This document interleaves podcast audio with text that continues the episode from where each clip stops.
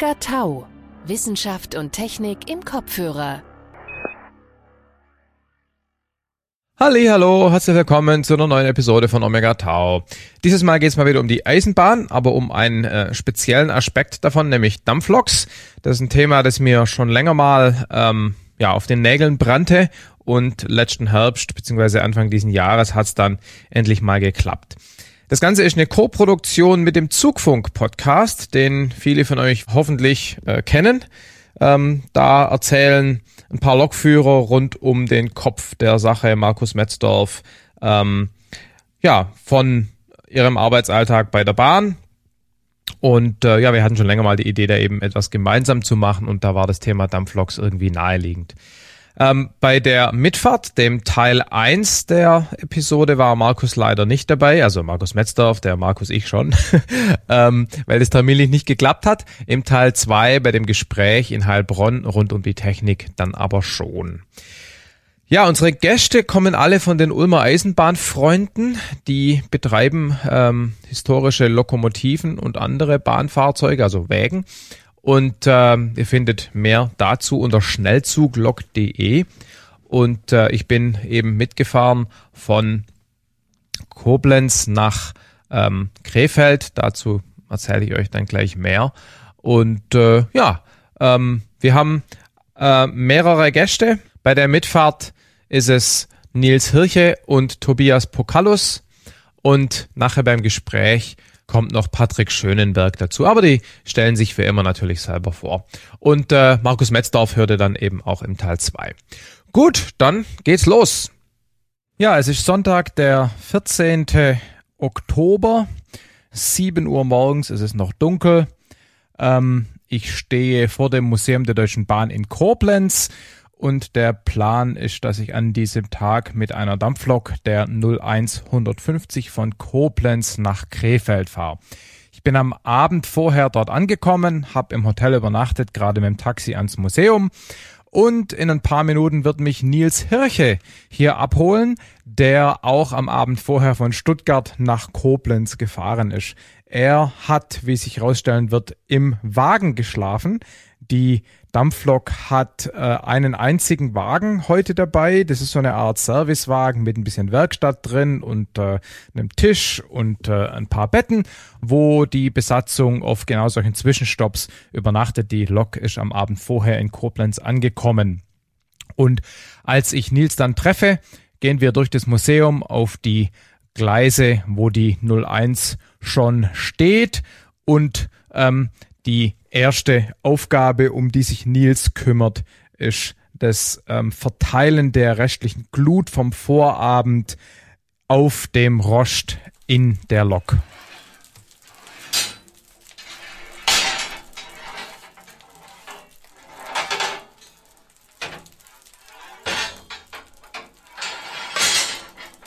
Dafür gibt's lange Stangen, mit denen man quasi in der Glut rumstochern und diese verschieben kann.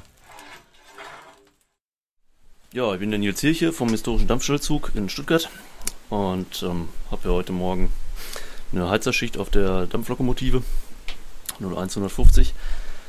Ähm, wir überführen die von, von Koblenz-Lützel nach Krefeld heute. Jo. Genau, und warum ist die Lok in Koblenz? Wie kam die hierher? Die hatte gestern eine ganz normale geschartete Sonderfahrt und ist dafür von, so eigentlicher Standort ist von der Hanau Mhm. Und dafür ist er dann gestern, vorgestern erst hierhin und gestern von hier aus nach Neustadt und zurück. Und nach Krefeld muss die Lok warum? Krefeld wird so abgestellt für ein paar kleine Unter äh, Reparaturen. Okay, ist eine Werkstatt. Genau, da gibt es eine Werkstatt und ähm, hat dann auch von da aus noch zwei Einsätze in den nächsten Wochen. Okay, alles klar.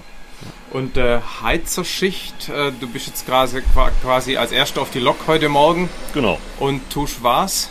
Ähm, wir bereiten jetzt erstmal das Feuer vor für die Fahrt. Die Lok wurde gestern abgestellt mit dem Ruhefeuer. Und damit wir fahren können, müssen wir halt das Feuer wieder breit ziehen.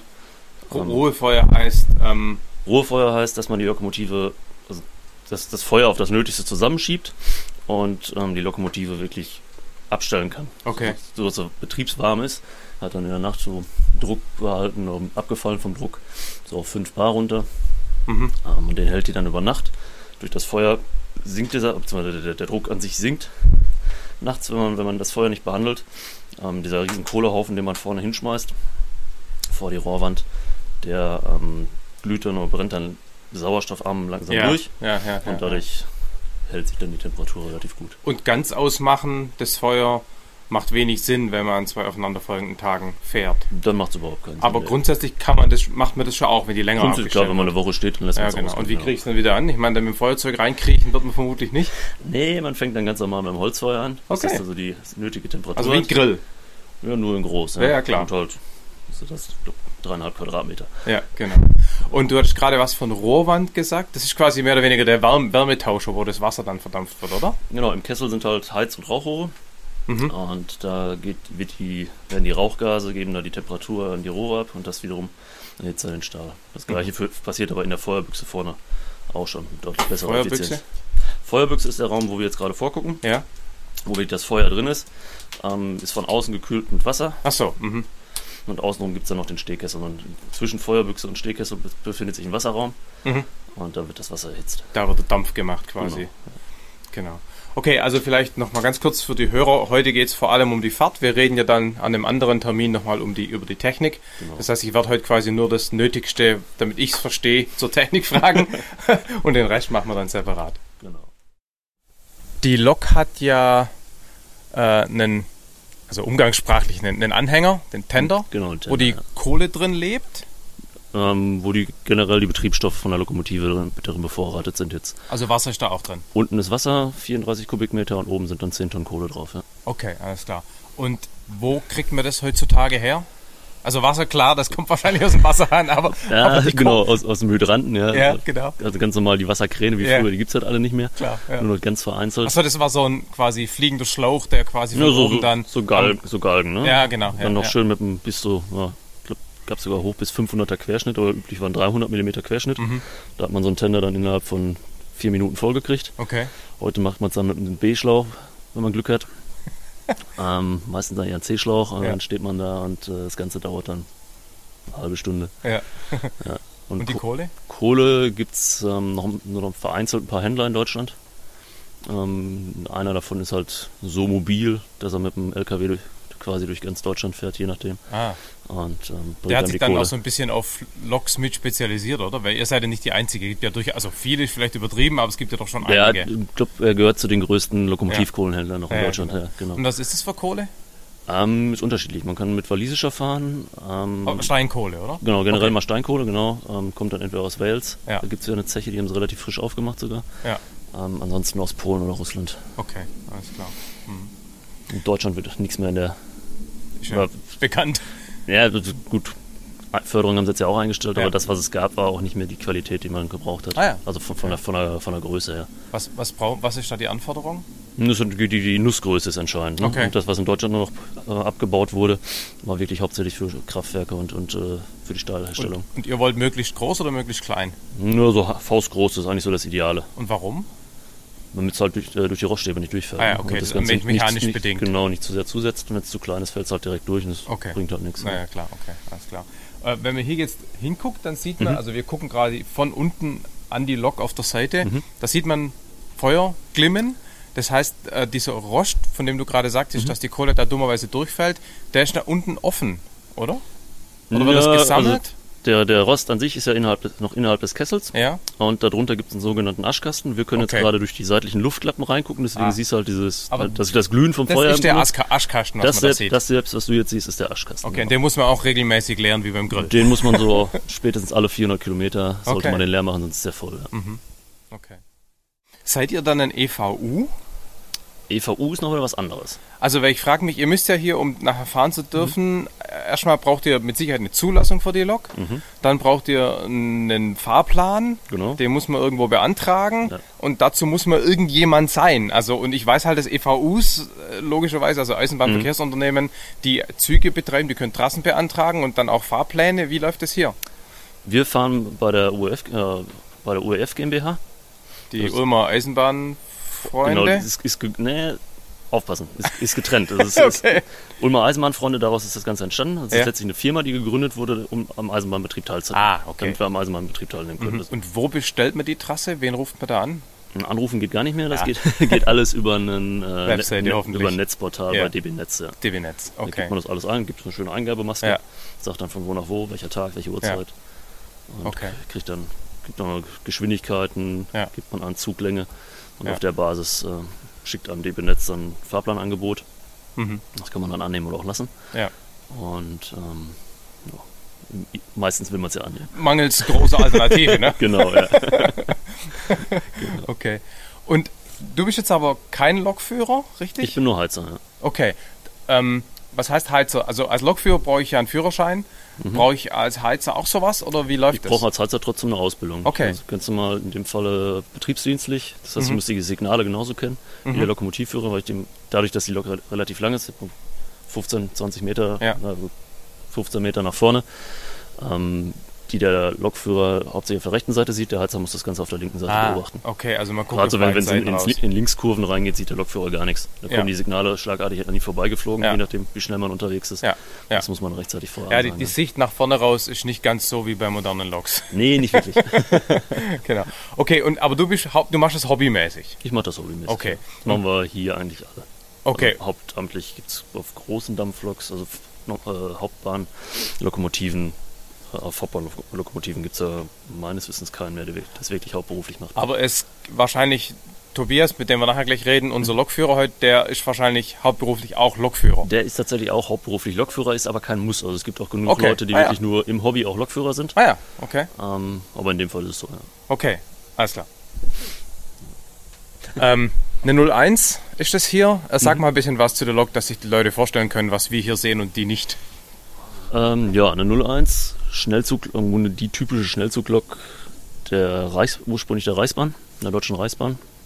Die ersten sind Ende der 20er gebaut worden und ist eigentlich das Sinnbild für die, ähm, für die deutsche Einheitslok. Einheitslok heißt, dass ähm, angefangen wurde, die ganzen Bauteile an, an Lokomotiven zu vereinheitlichen, dass man auch AW-übergreifend, also Ausbesserungswerksübergreifend, ähm, austauschbare Teile hat. Achso, sonst hatte quasi jede Region ihre eigene Lok. Jedes Genau, Betrieb- vorher so bei den, noch zu preußischen, oder zu Staatsbahnzeiten, preußische Staatsbahn, bayerische Staatsbahn, da war es sogar üblich, dass so teilweise von BW zu BW Lokomotiven andere Maße hatten. Mhm, Da okay. gab es dann also zöllische Gewinde, metrische Gewinde, alles quer gemischt. Ja.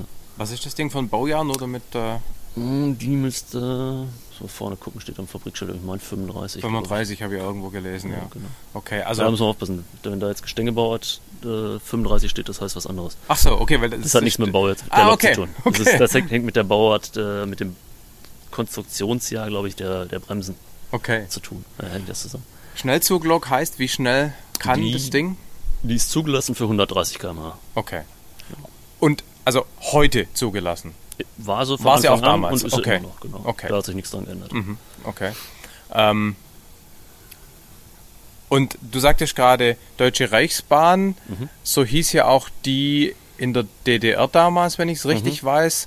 Aber das hier ist sozusagen nicht die Lok der DDR-Reichsbahn, sondern Nee, die ja Vorkriegsreichsbahn. Genau. Okay, ja, okay.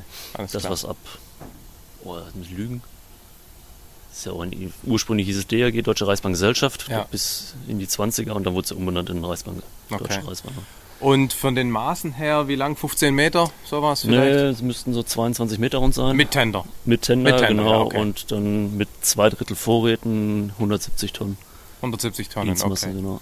Und äh, es gibt doch diese komischen Schemas für die Bezeichnung äh, Ja, abhängig von den Achsen. genau, in dem Fall wäre das eine Pazifik. Okay, weil sie So vorne ein kleines. Aber- Dann setzt sich zusammen aus zwei Vorlaufrädern, dann kommen drei angetriebene große äh, Treib- und äh, Ja. Kuppelachsen, dann kommt ein, eine Nachlaufachse und das bestimmt das Ganze schon, ja. Okay, okay. Und wie gesagt, äh, warum das so ist und da reden wir dann irgendwann Das- äh, ja, genau. separat in der Technik drüber. Musste Nils dann ein bisschen arbeiten lassen, denn seine Aufgabe war ja, die Lok im Rahmen der Heizerschicht quasi einzuheizen, dass sie dann fahrbereit wird. Und äh, deshalb äh, hat er dann kräftig Kohle geschaufelt und äh, das Feuer klang dann auch gleich mal deutlich imposanter, als ich das Mikrofon das nächste Mal reingehalten habe.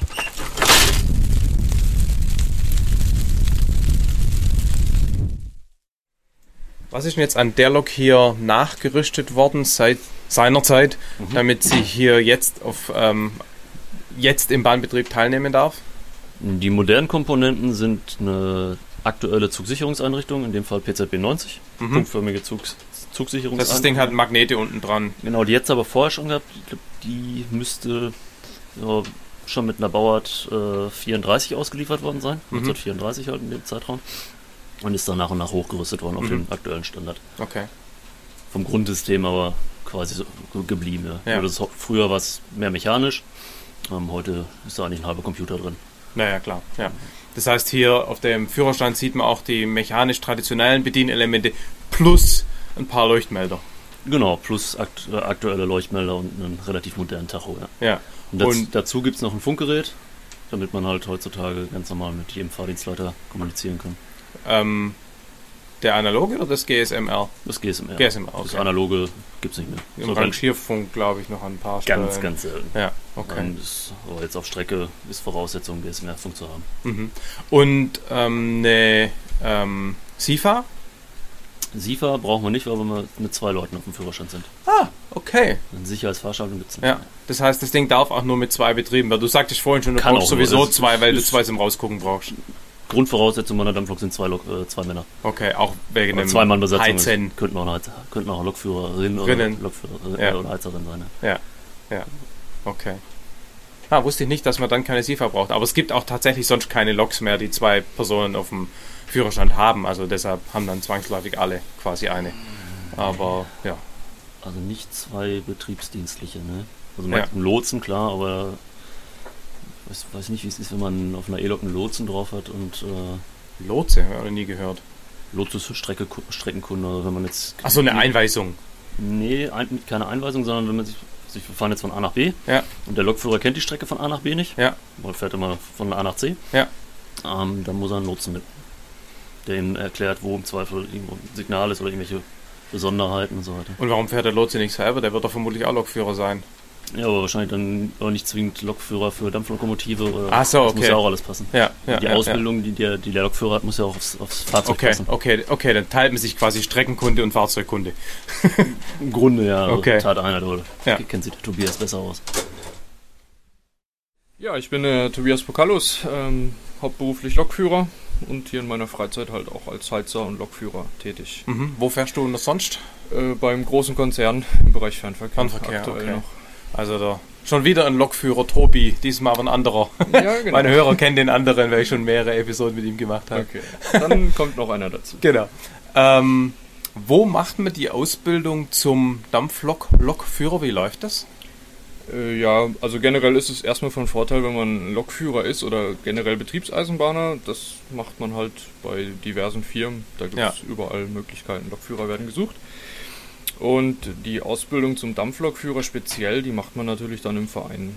Das geht dann über Werkstattarbeit hauptsächlich, über den Heizer und dann mhm. hin zum Lokführer. Also man muss quasi erstmal äh, als Heizer die Hilfs, sagen wir mal, Hilfstätigkeiten machen und nicht die Verantwortung übernehmen. Ja, Heizer ist man ja auch nicht direkt. Also man fängt wirklich in der Werkstatt an, bei Null, macht sich die Finger schmutzig, okay. arbeitet sich dann hoch zum Heizer und okay. wenn man dann die Qualifikation mitbringt oder den, die Muse, die Ausbildung zu machen ja. zum Lokführer, dann kann man auch die Reglerberechtigung machen. Und, und wenn, wenn du Lokführer bist, das heißt einen Lokführerschein hast, das heißt glaube ich, keine Ahnung. Das heißt Eisenbahnfahrzeugführerschein. Eisenbahnfahrzeugführerschein, okay. Ähm, dann ist die Dampflok nur in Anführungszeichen ein weiterer Typ, so wie, keine Ahnung, 101 ja, versus ICE? Richtig, also man macht erstmal die, die Prüfung generell fürs Fahren auf deutschen Gleisen, sag ich mal. Mhm, ja. Und dann gibt es noch die Zusatzqualifikation für die einzelnen Fahrzeuge. Ja. Also generell erstmal die Baureihentypen, ob es eine E-Lok ist, eine Diesellok ah ja. oder halt eine, eine Dampflok. Dampflok. Mhm. Und ähm, gut, Dampflok ist allgemein gehalten, das heißt dann Reglerberechtigung, dann darf ah ja. man jeden Typ Dampflok fahren. Mhm. Okay. Nur bei E-Loks und Dieselloks muss man dann halt fahrzeugspezifisch dann ja. auch nochmal eine Ausbildung machen, um okay. die Besonderheiten der einzelnen Lok kennenzulernen. Okay. Das geschieht bei der Dampflok dann in der Regel auch durch Werkstattarbeit, mhm. dass man dann einfach die Lok kennenlernt ja. und weiß, wo was zu machen ist. Mhm. Über die einzelnen Hebel und wie man das Ding nachher tatsächlich regelt, dass es vernünftig fährt, reden wir vielleicht dann, wenn, wenn wir es machen oder wenn du es machst, oder? Also dann. Ja, während der Fahrt ist das auch immer schwierig, weil da hat man sich dann auf die betrieblichen Dinge zu ja, konzentrieren. Dann sag doch mal ein paar Worte. Was hast du an Betriebselementen? Nicht nur ein Fahrschalter und ein Bremshebel, sondern sieht nach mehr aus. Ja gut, ich habe zwei Typen von Bremse. Zum einen eine direkte Bremse, das heißt für die Lok alleine. Das wäre der obere Hebel. Ja. Dann habe ich ähm, die indirekt wirkende, selbsttätig anlegende Druckluftbremse. Das ist ähm, vom Gesetzgeber gefordert, dass bei einer Zugtrennung der Zug dann auch selbstständig ah, ja. anhält. Das ist die äh, 10 Bar, 5 Bar Leitung, fünf ich vergessen, fünf die dann die Wägen automatisch bremst, genau. wenn die, der Druck abfällt. Richtig. Okay. Mhm. Das wird hiermit reguliert. Dann haben wir das tollste Instrument, die Pfeife. ist, wie manche meinen, ein, wirklich ein Warninstrument, um Leute zu warnen ja. und äh, nicht um die Leute auf dem Bahnsteig zu belustigen. Ja. das verkennen manche gerne. Ja. Das Anstellventil für die Luftpumpe, da kommt unsere Luft zum Bremsen her. Okay, die ist aber auch dampfbetrieben? Die wird also über Dampf angesteuert. Genau, ja, genau, ja. Die Pumpe, genau. Ja. Dann haben wir hier die, ich sag mal, die Gangschaltung der Lok, die Steuerungsauslage. Okay. Damit ähm, stelle ich ein, wie viel Dampfdruck ich in die Zylinder geben möchte, beziehungsweise wie viel Frischdampfzufuhr in den Zylinder hineinkommt. Damit regle ich aber noch nicht die Geschwindigkeit. Doch oder? in gewisser Weise schon. Die Kraft das eigentlich. Ist, die, ist das Zusammenspiel zwischen der Steuerungsauslage und dem Regler. Okay. Mit der Steuerung muss ich halt beim Anfahren, da brauche ich viel frischen Dampf. Mhm. Sprich, ich habe eine längere Einströmzeit in den Zylinder. Mhm.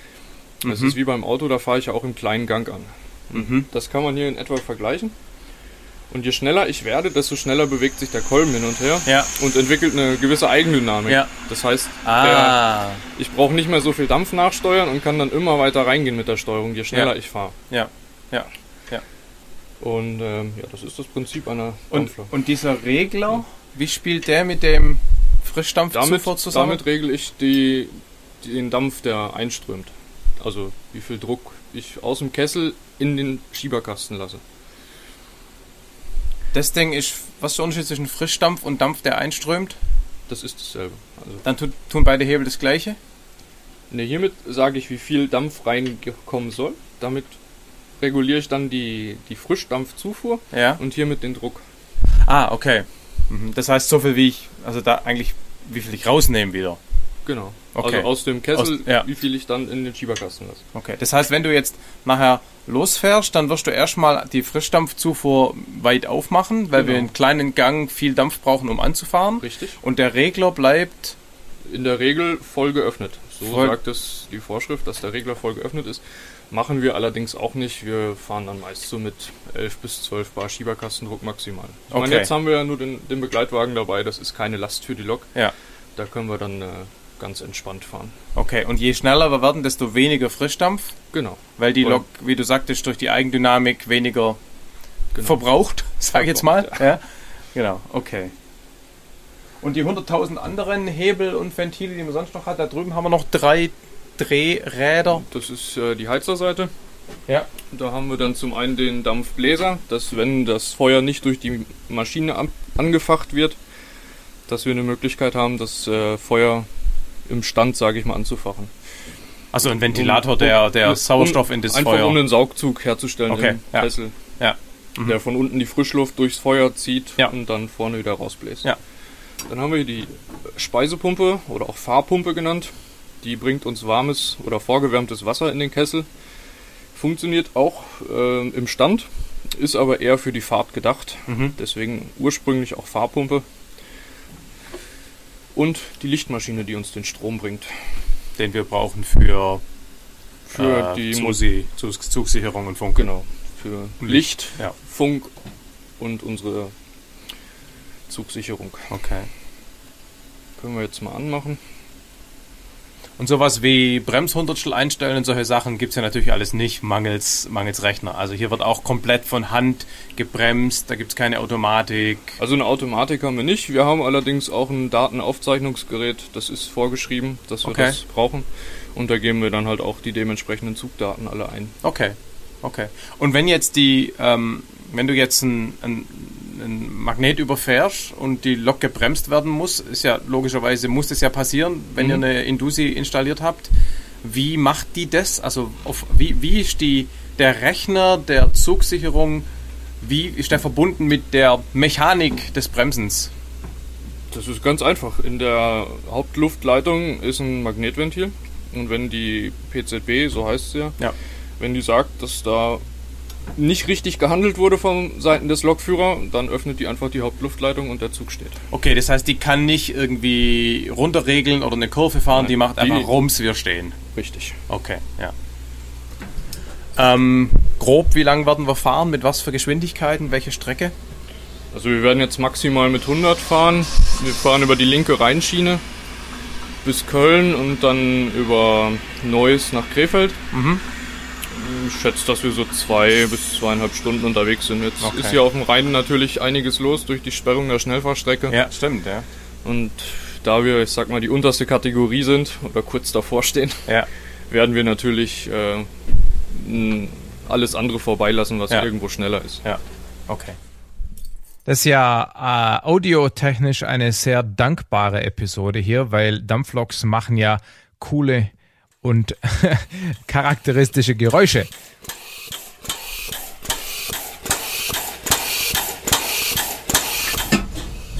Nach was guckst du jetzt hier gerade? Was stellst du ein? Äh, jetzt habe ich den äh, Hauptluftleitungsdruck eingestellt. Auf die also, 5 Bar. Dass ja. wir wirklich die 5 Bar in der Hauptluftleitung haben. Okay. Und was wir hier jetzt gerade hören, dieses Geklacker? Das ist die Luftpumpe. Die macht mir jetzt die Luft, die Luft, die wir dann zum Bremsen brauchen. Mhm. Also ein Anbauaggregat eigentlich und nicht genau. der Kessel selber. Nein. Okay. Hm? Der Kessel an sich macht nur ein Geräusch, wenn er explodiert und das werden alle nicht hören. okay, alles klar. Zum Glück ein unbekanntes, ne?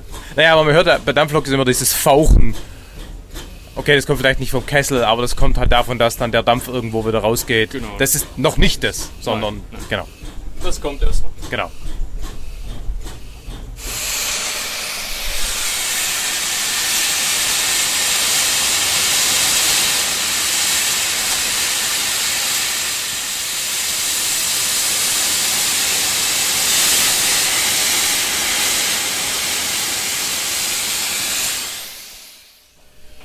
Erzählst du mir noch kurz, was du gerade gemacht hast? Der Lärm? Ich habe jetzt äh, mehr oder weniger im Stillstand Dampf auf die Zylinder gegeben, mhm. um einfach die Zylinder anzuwärmen. Dass schon mal eine gewisse Wärme in den Zylindern ist. Warum will man das? Ja, wenn die Zylinder kalt sind und wir dann losfahren, dann kondensiert der Dampf im ah. Zylinder und es bildet sich wieder Wasser und das ist halt schädlich für eine Dampflok ab einem gewissen Grad. Rost letztendlich, oder? Nee, kein Rost, sondern der Kolben bewegt sich hin und her. Ja. Der hat einen gewissen ähm, schädlichen Raum, der mit Wasser gefüllt werden kann. Und alles, was darüber hinausgeht, schädigt die Maschine. Okay. Mhm. Und um das zu verhindern, wärmt man die Zylinder vor. Und dazu hast du jetzt gerade die Frischdampfzufuhr aufgedreht. Genau, um ich habe die, Frischdampf, Steuerung, genau. die Steuerung ausgelegt nach ja. vorne und nach hinten und ja. habe währenddessen Frischdampf gegeben. Also okay. Und, und weil wir nicht fahren, hast du ihn auch gleich wieder abgelassen und das hat den großen Dampfnebel und Lärm gemacht. Richtig, ich habe die Zylinderentwässerungshähne dabei aufgehabt. Ja. Die sind während der Fahrt natürlich geschlossen, ja. um den Dampf nach Möglichkeit so lange wie möglich im Zylinder zu halten ja. und dort arbeiten zu lassen. Und jetzt ist er direkt ins Freie gegangen wieder. Okay.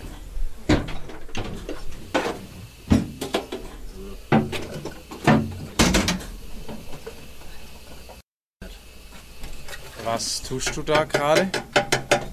Wir dosieren das ähm, Speisewasser. Okay. Mal die ganzen. Kalk rein oder was? Nee, das ist Soda. Soda? Genau, und dann gibt es noch das braune Zeug, ist Tier. Okay. Und es dient dazu, die, ähm, die, die Stoffe, die so im Wasser alle drin sind, ähm, das, der Kalk und so weiter, um das alles, äh, Kalk, Naht, alles was so im Wasser halt ist, ähm, zu binden, damit sich das nicht, damit das schlammt dann im Grunde aus, auch fällt aus ja. und ah. setzt sich dann am Kesselboden ab und dann kann man dann über das Abstandventil aus dem Kessel rausholen. So dass für die Dampfmaschine möglichst reines. Genau, dass die ganzen Dampfwege sich nicht zusetzen. Okay, wow. Ja. Das, heißt, das Idealste wäre eigentlich, wenn man mit destilliertem Wasser fahren würde. Ja, genau. In den Mengen kriegst du das halt nicht. ja.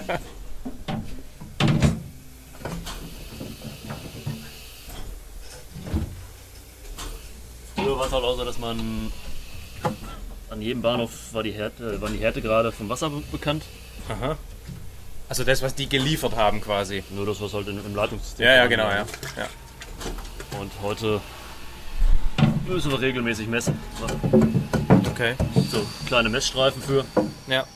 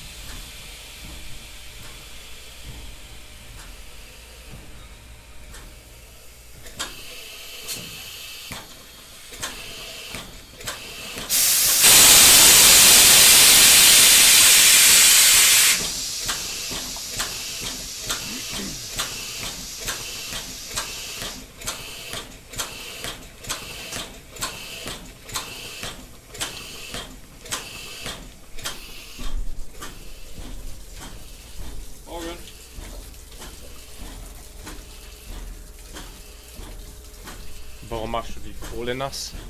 Damit es hier nicht staubt. Ah, okay. Wir haben jetzt ja einen, einen Fahrplan genehmigt bekommen, haben wir vorhin drüber geredet. Mhm. Ähm, wir haben jetzt ja aber, also wir haben ja keine zwangsläufigen Ankunftszeiten an Bahnhöfen, wir haben ja keine Passagiere dabei. Wie präzise müssen wir uns an den Fahrplan halten? Wie flexibel ist der? Naja, prinzipiell sollte man sich dran halten. ne? Das ist schon mal Fahrplan ins Gesetz, in Anführungsstrichen.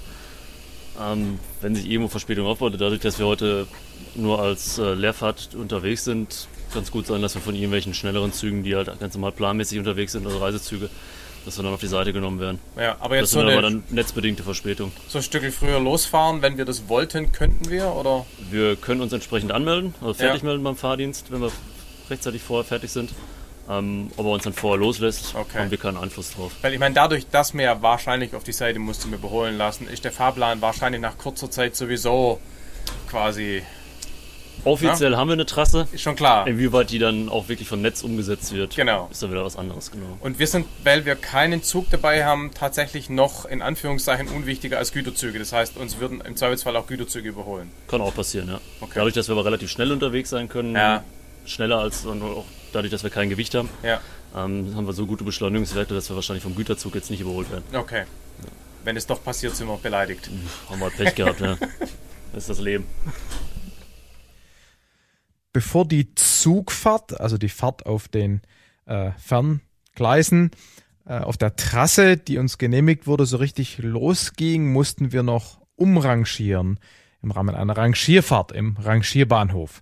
Problem war, dass die Lok ähm, hinten im Abstellgleis stand, sprich also der Wagen, den wir mitnehmen würden, stand vor uns. Also die Lok hat den Wagen, wenn man so will, vor sich hergeschoben. Und wir wollten den Wagen natürlich hinten hin bekommen, bevor es losging. Heißt also, wir wollten die Richtung von Wagen und Lok beibehalten, aber die Reihenfolge der beiden rumdrehen. Das heißt, ähm, wir haben den Wagen zunächst mal rausgeschoben auf ein äh, Rangiergleis, sind dann ein Stückchen rückwärts gefahren auf diesem Rangiergleis, haben den Wagen dann abgekuppelt, sind weiter rückwärts gefahren über eine Weiche auf ein Parallelgleis. Dann wurde die Weiche umgestellt und wir fuhren vorwärts an unserem vorher abgestellten Wagen auf dem Parallelgleis vorbei über eine andere Weiche, die dann wieder umgestellt wurde, sodass sie uns dann, wenn wir rückwärts fahren würden, auf unser Originalgleis geleitet hat, da wo wir den Wagen abgestellt haben. Und dann haben wir da den Wagen hinten an die Lok angekuppelt. Weil das Ganze eine Rangierfahrt ist, kann die, also brauchen wir da keine, keine Trasse, wir brauchen da keinen Fahrplan, sondern der Rangiermeister oder der Rangierfahrdienstleiter gibt uns die Freigabe einfach per Funk. Das hören wir jetzt gleich und dann gibt es ein paar Impressionen von der langsamen Fahrt. Ich lasse euch jetzt erstmal ab 15. So, So, dann fahrt ihr wahrscheinlich hoch zum Veranstalter, dann ins Gleis rein und dann wollt ihr einmal drumherum, ne? Alles klar, ich quatsch mal kurz, ich melde mich bei dir, ja? Ja, alles klar. Nehmen wir schon mal bis zum Wärter vorfahren? Ihr darf schon mal bis zum Badezeichen. Alles klar, dann fahren wir schon mal vor. Gleich. Ja. Ihr darf schon mal. Ja, bis zum Wärterzeichen. Alles klar. Es strömt Dampf in die Maschine.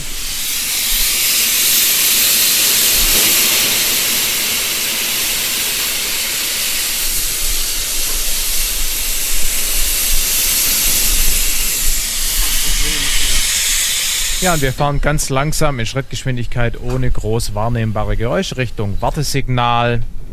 Halbe. Die Abstände zum Wartesignal in Wagenlängen, glaube ich, werden verkündet. Und wir halten wieder an. Kurz danach werden dann wieder gerufen und es geht weiter. Und der Tobias. Und der Paul nochmal auf KM. So, dann kannst du von 54 nach 15 kommen. Von 15 nach 15 vor, jawohl. Und die Kapplinie ist oben auf KN11, die lässt sich im Kreis Gleis und dann einmal drumherum. Alles klar, weiß ich Bescheid. Danke dir. Tschüss, bitte, ciao. Ja. So, wir dürfen vor.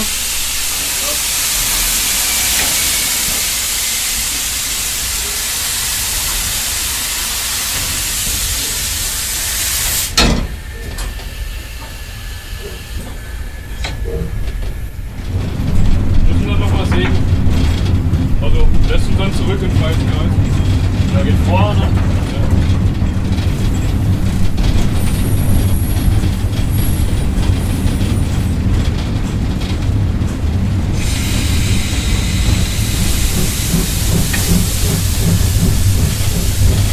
Geht rüber.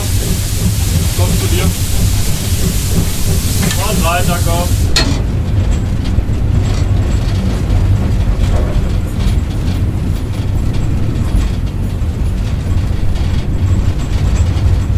Und weiter. Heller Rauchsignal. Schneller mal.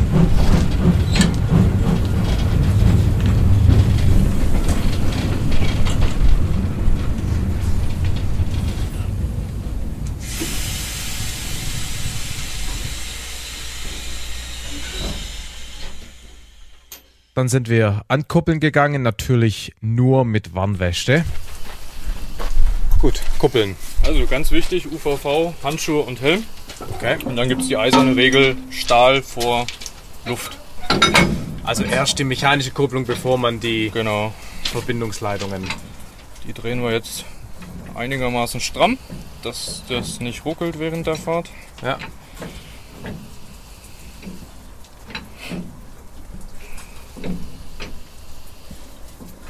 So, jetzt macht er die Hauptluftleitung dran. Ja. Unsere Bremsleitung im Prinzip. Und die muss jetzt aber irgendwie abgekoppelt sein, sodass die keinen Druck hat. Die ist abgesperrt, die hat auf jeder Seite Genau. Absperrhähne Ja. und die macht er gleich auf. Genau, ja.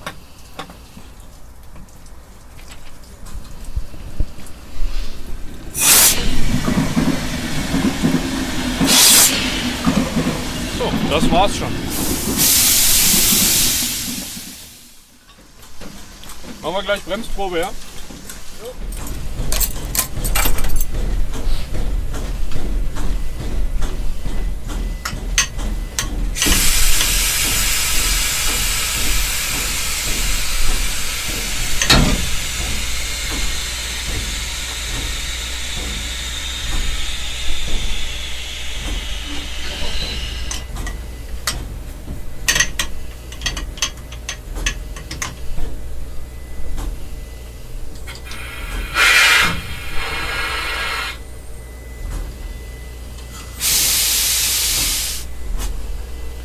Das heißt, ihr guckt jetzt einfach, ob da hinten die Bremsen anlegen von Hand. Also da gibt es ja keine Elektronik, oder? Nee, das muss alles von Hand nachgeschaut werden. Also einfach hinterher gehen, gucken, ob die Genau. Bremse anlegt. Genau. Woher weiß man denn, wie viel Feuer man im Kessel machen muss und wann man wieder Kohle nachlegt?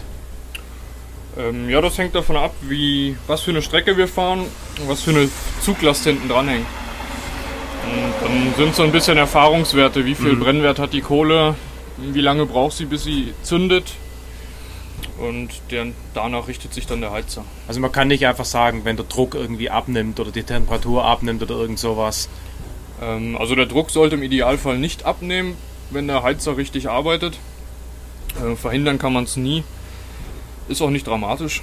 Ähm, aber aber ein, ein, ein, abnehmender Druck heißt nachlegen. Genau, heißt genau. nachlegen oder ich habe halt irgendwo ein Loch im Feuer. Das okay, heißt, ich kann ja. Brennstoff drauf haben, genug, aber sobald ein Loch drin ist und da irgendwie zu viel kalte Luft durch den Kessel gesogen wird, dann steigt der Druck halt auch nicht. Und dann muss der Heizer halt aus seinen Erfahrungswerten schöpfen und gucken, wo könnte das Loch sein und da gezielt schaufeln hin. Was heißt Loch im Feuer? Also das, die Kohle liegt quasi auf dem Rost gleich verteilt? Genau, wir haben, verteilt? wir haben den Rost und der wird ähm, beschickt, der soll aussehen wie eine Schaufel. Das heißt, äh, die Seiten und hinten wird hochgehalten von der mhm. Kohle her und der Rest eher flach. Mhm. Und äh, gerade in dem flachen kann es schon schnell vorkommen, dass man dann irgendwo ein Loch rein hat. Der Brennstoff verbrennt ja. Ja. Oder dann alternativ ähm, durch die Fahrweise des Lokführers. Das heißt, wenn der Saugzug stark ist, dass sich dann die Kohle einfach hochnimmt mhm. und dann dadurch ein Loch ins Feuer kommt. Das ähm, kristallisiert sich dann während der Fahrt durch einen sehr hellen Feuerschein. Mhm, das heißt, man guckt da regelmäßig rein. Ja, der Heizer hat das ja. dann in der Erfahrung. Der guckt halt, dass er die Rostfläche regelmäßig über die ganze Fläche hinweg beschickt. Das steht so im Handbuch, weil du so grinst, oder? Genau, und weil der, der Heizer schon wieder gute Laune hat. Ja, ja. ja. Also, der Heizer prüft jetzt gerade die Wasserstände. Das heißt, er, also wir haben ja Wasserstände, wir brauchen ja eine Anzeige, um zu wissen, wie viel Wasser im Kessel ist. Ja. Das geschieht ja bei der Dampflok, bei unserer mit zwei sichtbaren Wasserständen. Die sind auch nass. genau, so soll es eigentlich nicht sein. Ähm, das ist das Prinzip der kommunizierenden Röhren. Das heißt, äh, wir haben zwei Bohrungen im Kessel, und dazwischen ist ein Wasserglas, was uns dann außerhalb vom Kessel anzeigt, wie viel Wasser im ja. Kessel vorhanden ist. Ja. Und dieses Glas kann natürlich auch mal kaputt gehen und dafür ist eine Sicherheit eingebaut in diesem Wasserstand, dass die selbstständig schließen und das wird dann jedes Mal ah. im Betrieb geschaut, bevor man losfährt.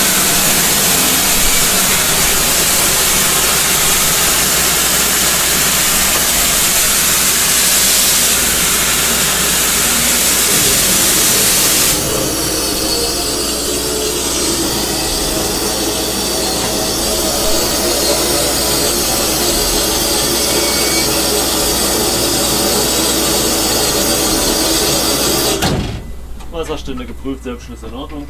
Wasserstände geprüft, Selbstschluss in Ordnung. Tja, damit sind wir eigentlich abfahrbereit. Bisschen vor unserer Zeit, aber Tobias fragt einfach mal. Ja, und der Tobias hier auf der Dockblock. Wir wären dann fahrbereit als Zug 150 nach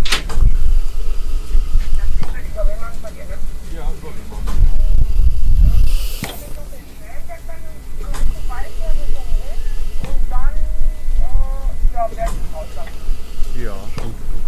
Oder willst du erstmal mit der BZ-Rücksprache halten? Wie es aussieht? Okay, gut, dann, ja, dann machen wir das. Danke dir. Nach dem geht's raus. Nach dem schon. Ja. Sie hat sonst nichts. Aber denk dran, wir sind Elster, ne?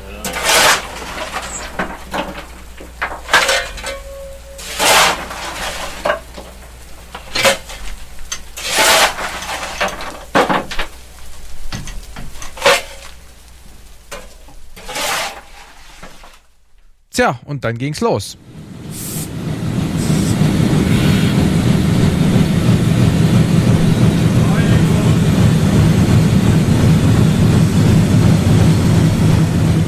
Wir sind dann wie angekündigt mit ungefähr 100 km/h den Rhein entlang gefahren. War natürlich super geiles Wetter, blauer Himmel, wirklich angenehm.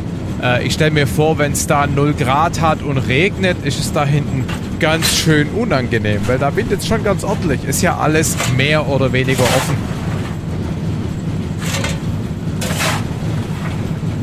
Was ganz witzig ist, ist, dass äh, wenn viel Dampf über einem äh, aufsteigt, dann, dann tröpfelt es ein bisschen. Und äh, es stinkt ganz schön nach Feuer, wenn die, wenn die Klappe aufgeht in den, in den, in den Brennraum.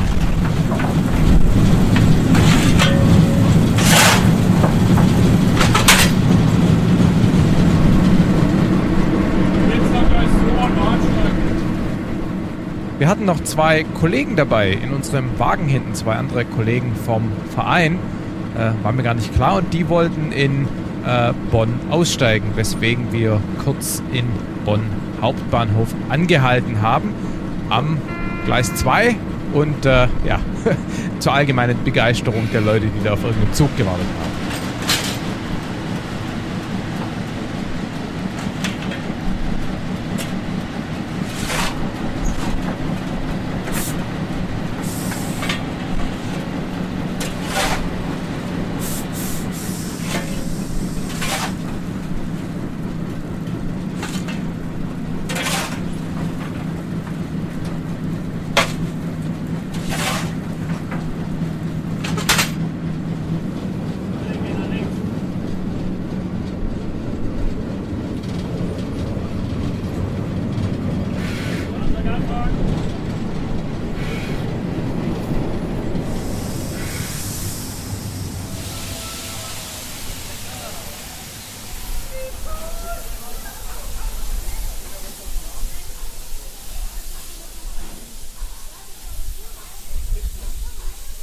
erste ist draußen. Hm? Und der zweite auch. Und weiter.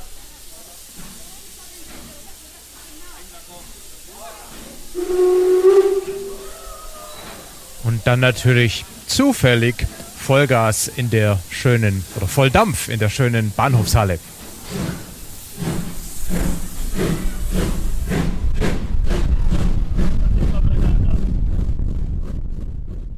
Er schaufelt und schaufelt und schaufelt und schaufelt. Ja, dann doch schon eher anstrengender als Heizen, oder? Ja, heute geht. Aber wenn wir jetzt einen schweren Zug hinten dran haben, wenn du so 500, 600 Tonnen drin hast, dann hast du gut zu tun, ja. Okay, also dann bist du fast kontinuierlich am Schaufeln. Also du machst jetzt ja auch alle paar Minuten. Genau, nur das, das würdest du dann größere Intensität machen, ja. Okay. Weil du dein, dein Grundfeuer dann auch größer aufbaust. Wir fahren ja jetzt relativ flach. Ja. Eine relativ dünne Feuerschicht. Wenn du einen größeren Zuglass hast, dann machst du das generell schon mal dicker, dass Ja. du da ein bisschen mehr Reserve hast. Okay. Was tauscht, euch, was tauscht ihr euch beide bei der Fahrt regelmäßig aus? Ihr sagt euch Signale, die grün Genau. oder nicht grün sind. Meistens sogar nur per Handzeichen wegen Die der Lautstärke. Fingersignale, genau. Ja. Ja, das Wichtigste. Und ansonsten beim Fahren hast du eigentlich außer dem äh, Kohle schaufeln nichts zu tun. Du, also rausgucken, klar, aber du bedienst keine Hebel, meine ich. Hebel an sich nicht, ne? Ich gucke halt nach den Speisepumpen, Ja, hol den Injektor oder auch die Kolbenspeisepumpe, je nachdem, was man betätigen muss. Ja. Wichtig ist für mich halt der Wasserstand. ja. Da muss ich drauf achten ne? und halt der Kesseldruck, ne? das Verhältnis, das muss halt immer Also stimmen. die überwachst du. Okay. Ähm, weitere Tätigkeiten sind das Kohlenmessen. Das, ähm, die, die Flüchtigen oder die, die kleinen Partikel an den Kohlen, dass die halt nicht frei durch die Gegend schweben, Ja. sondern durch das Wasser gebunden sind. Dann staubt es halt nicht so. Generell auch für, für den Arbeitsschutz halt Ja. nicht ganz, von, äh, ganz ohne. Regelmäßig den Aschkasten messen, Rauchkammer. Ja, und so. Das ist so das Wichtigste. Okay. Und warum habt ihr jetzt die, das Loch Richtung Kessel immer wieder so ein Stückchen offen? Das ist ein bisschen Trick 17, um äh, den Kesseldruck nicht komplett Ah, hochgehen zu lassen. Das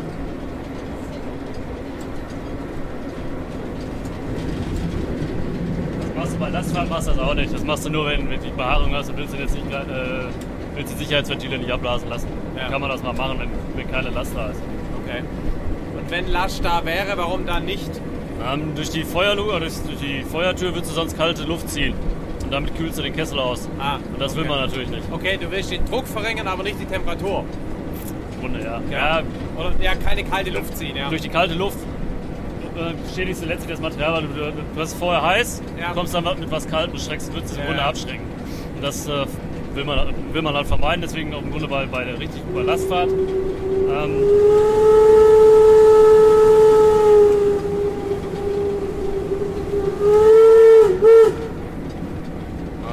Bei Lastfahrt äh, klappert der Lokführer mit der, mit der Feuertür, dass die selbst beim Feuern dazwischen, äh, zwischen jeder Kohlenschaufel geschlossen ist. Ja, okay. Um ja. genau das zu vermeiden. Ah, okay.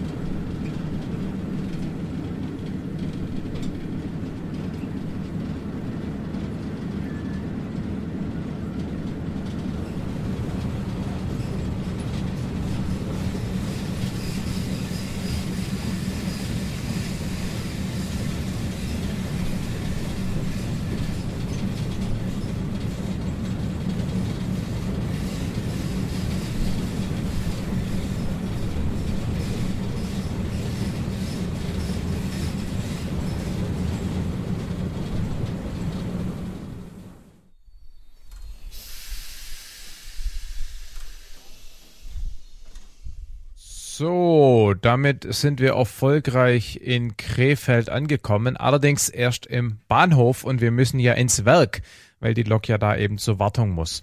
Und im Grunde sind wir quasi mit der Lok voraus, Wagen hinten dran, grob Richtung Norden äh, gefahren und der, der Zug, unsere Lok und der Wagen stehen jetzt quasi mehr oder weniger südlich vor der Bahnhofshalle von Krefeld. Wir müssen aber, um in das Werk zu fahren, den Zug quasi komplett rumdrehen. Wenn es jetzt da so wie in vielen Städten äh, ein Wendegleis gäbe, wo man quasi einfach so einen Halbkreis fährt, wäre das kein Problem. Gibt's aber nicht. Das heißt, wir müssen im Prinzip irgendwie einen anderen Mechanismus finden, um den Zug zu drehen, denn wie gesagt, die Einfahrt in das Werk geht im Prinzip nach Süden und wir müssen da vorwärts rein, damit die Lok in den Lokschuppen oder in die Werkstatt kann.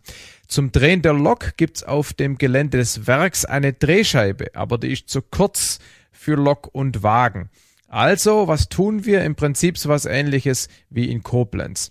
Wir stellen den Wagen ab, kuppeln ab, fahren dann durch den Bahnhof durch.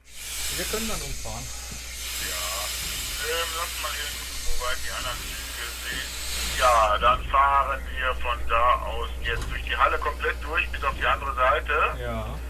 Dann hinter das Wende-LS, da hinten, da muss dann noch eins, zwei Weichen drüber fahren, dann kommt das Wende-LS, dann fahren wir durch Gleis 2 wieder drumherum, andere Seite, ja? Alles klar, so machen wir fahren dort dann äh, quasi paar Abzweige auf eine Weiche auf dem Parallelgleis, fahren rückwärts wieder an unserem Wagen vorbei, wieder über eine Weiche und von Süden kommend auf den auf dem Gleis noch stehenden Wagen drauf. Der steht jetzt vor uns und wir kuppeln ihn wieder an und sind jetzt quasi, schieben jetzt quasi unseren Wagen wieder. Wir haben jetzt quasi wieder die gleiche Konstellation wie in Koblenz, bevor wir quasi dort ähm, die Reihenfolge gedreht haben. Gut, das heißt, jetzt ähm, können wir quasi mit der Lok rückwärts fahrend, den Wagen dann quasi ziehend in das Werk fahren, können da dann den Wagen wieder abkoppeln, können mit der Lok noch ein Stück weiter zurück auf die Drehscheibe. Dann wird die Drehscheibe rumgedreht, 180 Grad. Jetzt ist quasi die Lok nach Süden guckend.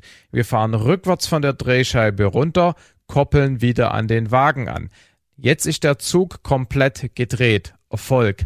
Allerdings wollen wir ja in die Werkshalle und die Werkshalle ist nicht per Drehscheibe erreichbar. Das heißt, wir müssen jetzt wieder rückwärts aus dem Werk raus, bis wir wieder zu einer Weiche kommen und dann nochmal vorwärts rein und dann eben abzweigend auf das Gleis, das uns dann letztendlich auf die ähm, ja, Halle zuführt.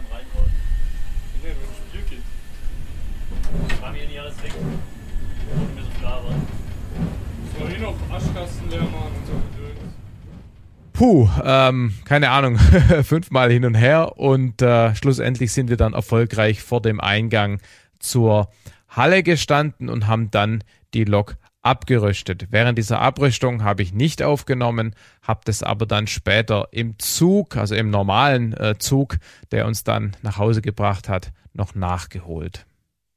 So, wir sitzen jetzt in Krefeld im Zug auf dem versuchten Heimweg. Heute ist das Wochenende mit dem ICE-Brand und der Streckensperrung, Streckensperrung, genau. Also es wird spannend.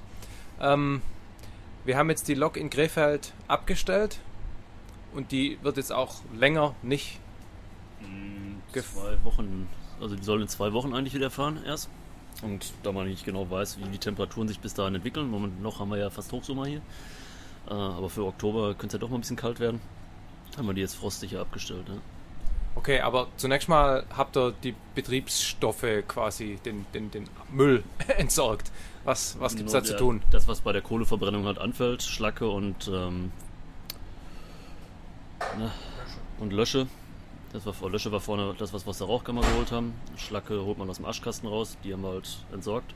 Genau, der Aschkasten ist quasi unterhalb des Rosts, wo die Kohle genau. verbrennt. Wie bei, bei jedem ganz normalen äh, Wohnungskamin hat man ja unten so ein Aschefach.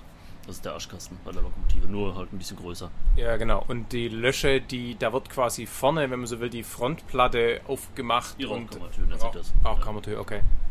Die macht man auf und dann holt man erstmal, also die Rauchkammer selbst ist dann vier Meter lang ungefähr. In dem Falle bei der Lokomotive. Und da zieht man die Löcher dann erstmal vor und schaufelt sie dann raus. Da sind aber keine irgendwie Filteranlagen drin, oder? Also das setzt sich ganz von selber ab. Das setzt sich ganz von selbst ab, ja. Okay. Ähm, die, die, Partikel sind einfach so groß und, und schwer genug, dass sie halt von, von selbst runterfallen. Okay.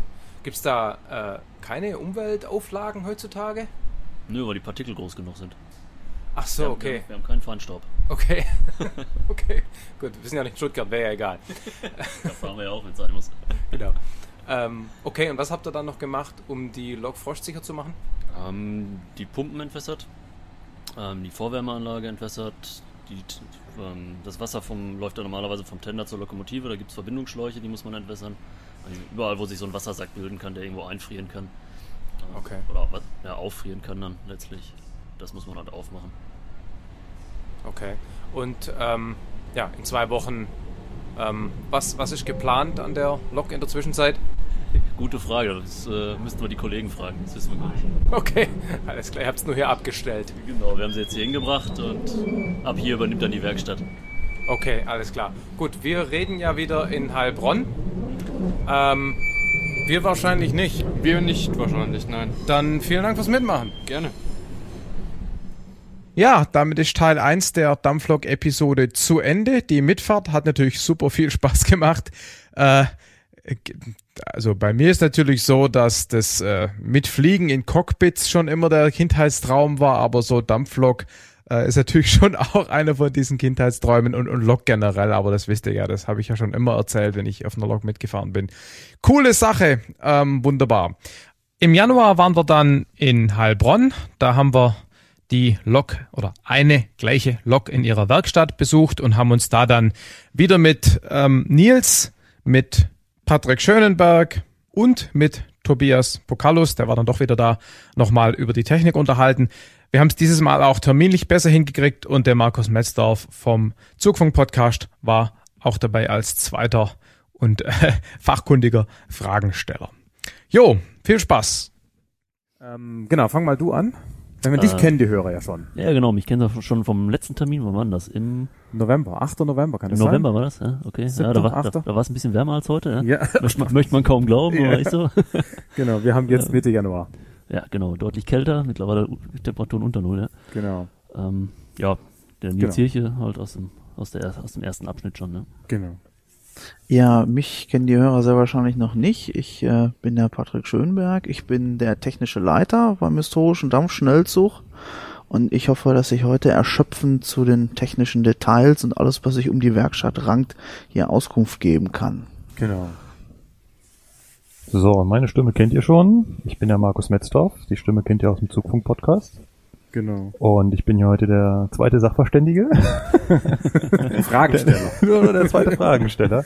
Genau. Denn äh, mein Hauptjob ist äh, Lokführer sein. Genau. Hatten wir ja angekündigt, dass der die ganze Dampflok-Episode eine Co-Produktion zwischen Zugfunk und Omega Tau ist. Das hat bei der Mitfahrt der Termin leider nicht geklappt, aber jetzt, Ja. jetzt sind Ja. wir alle da.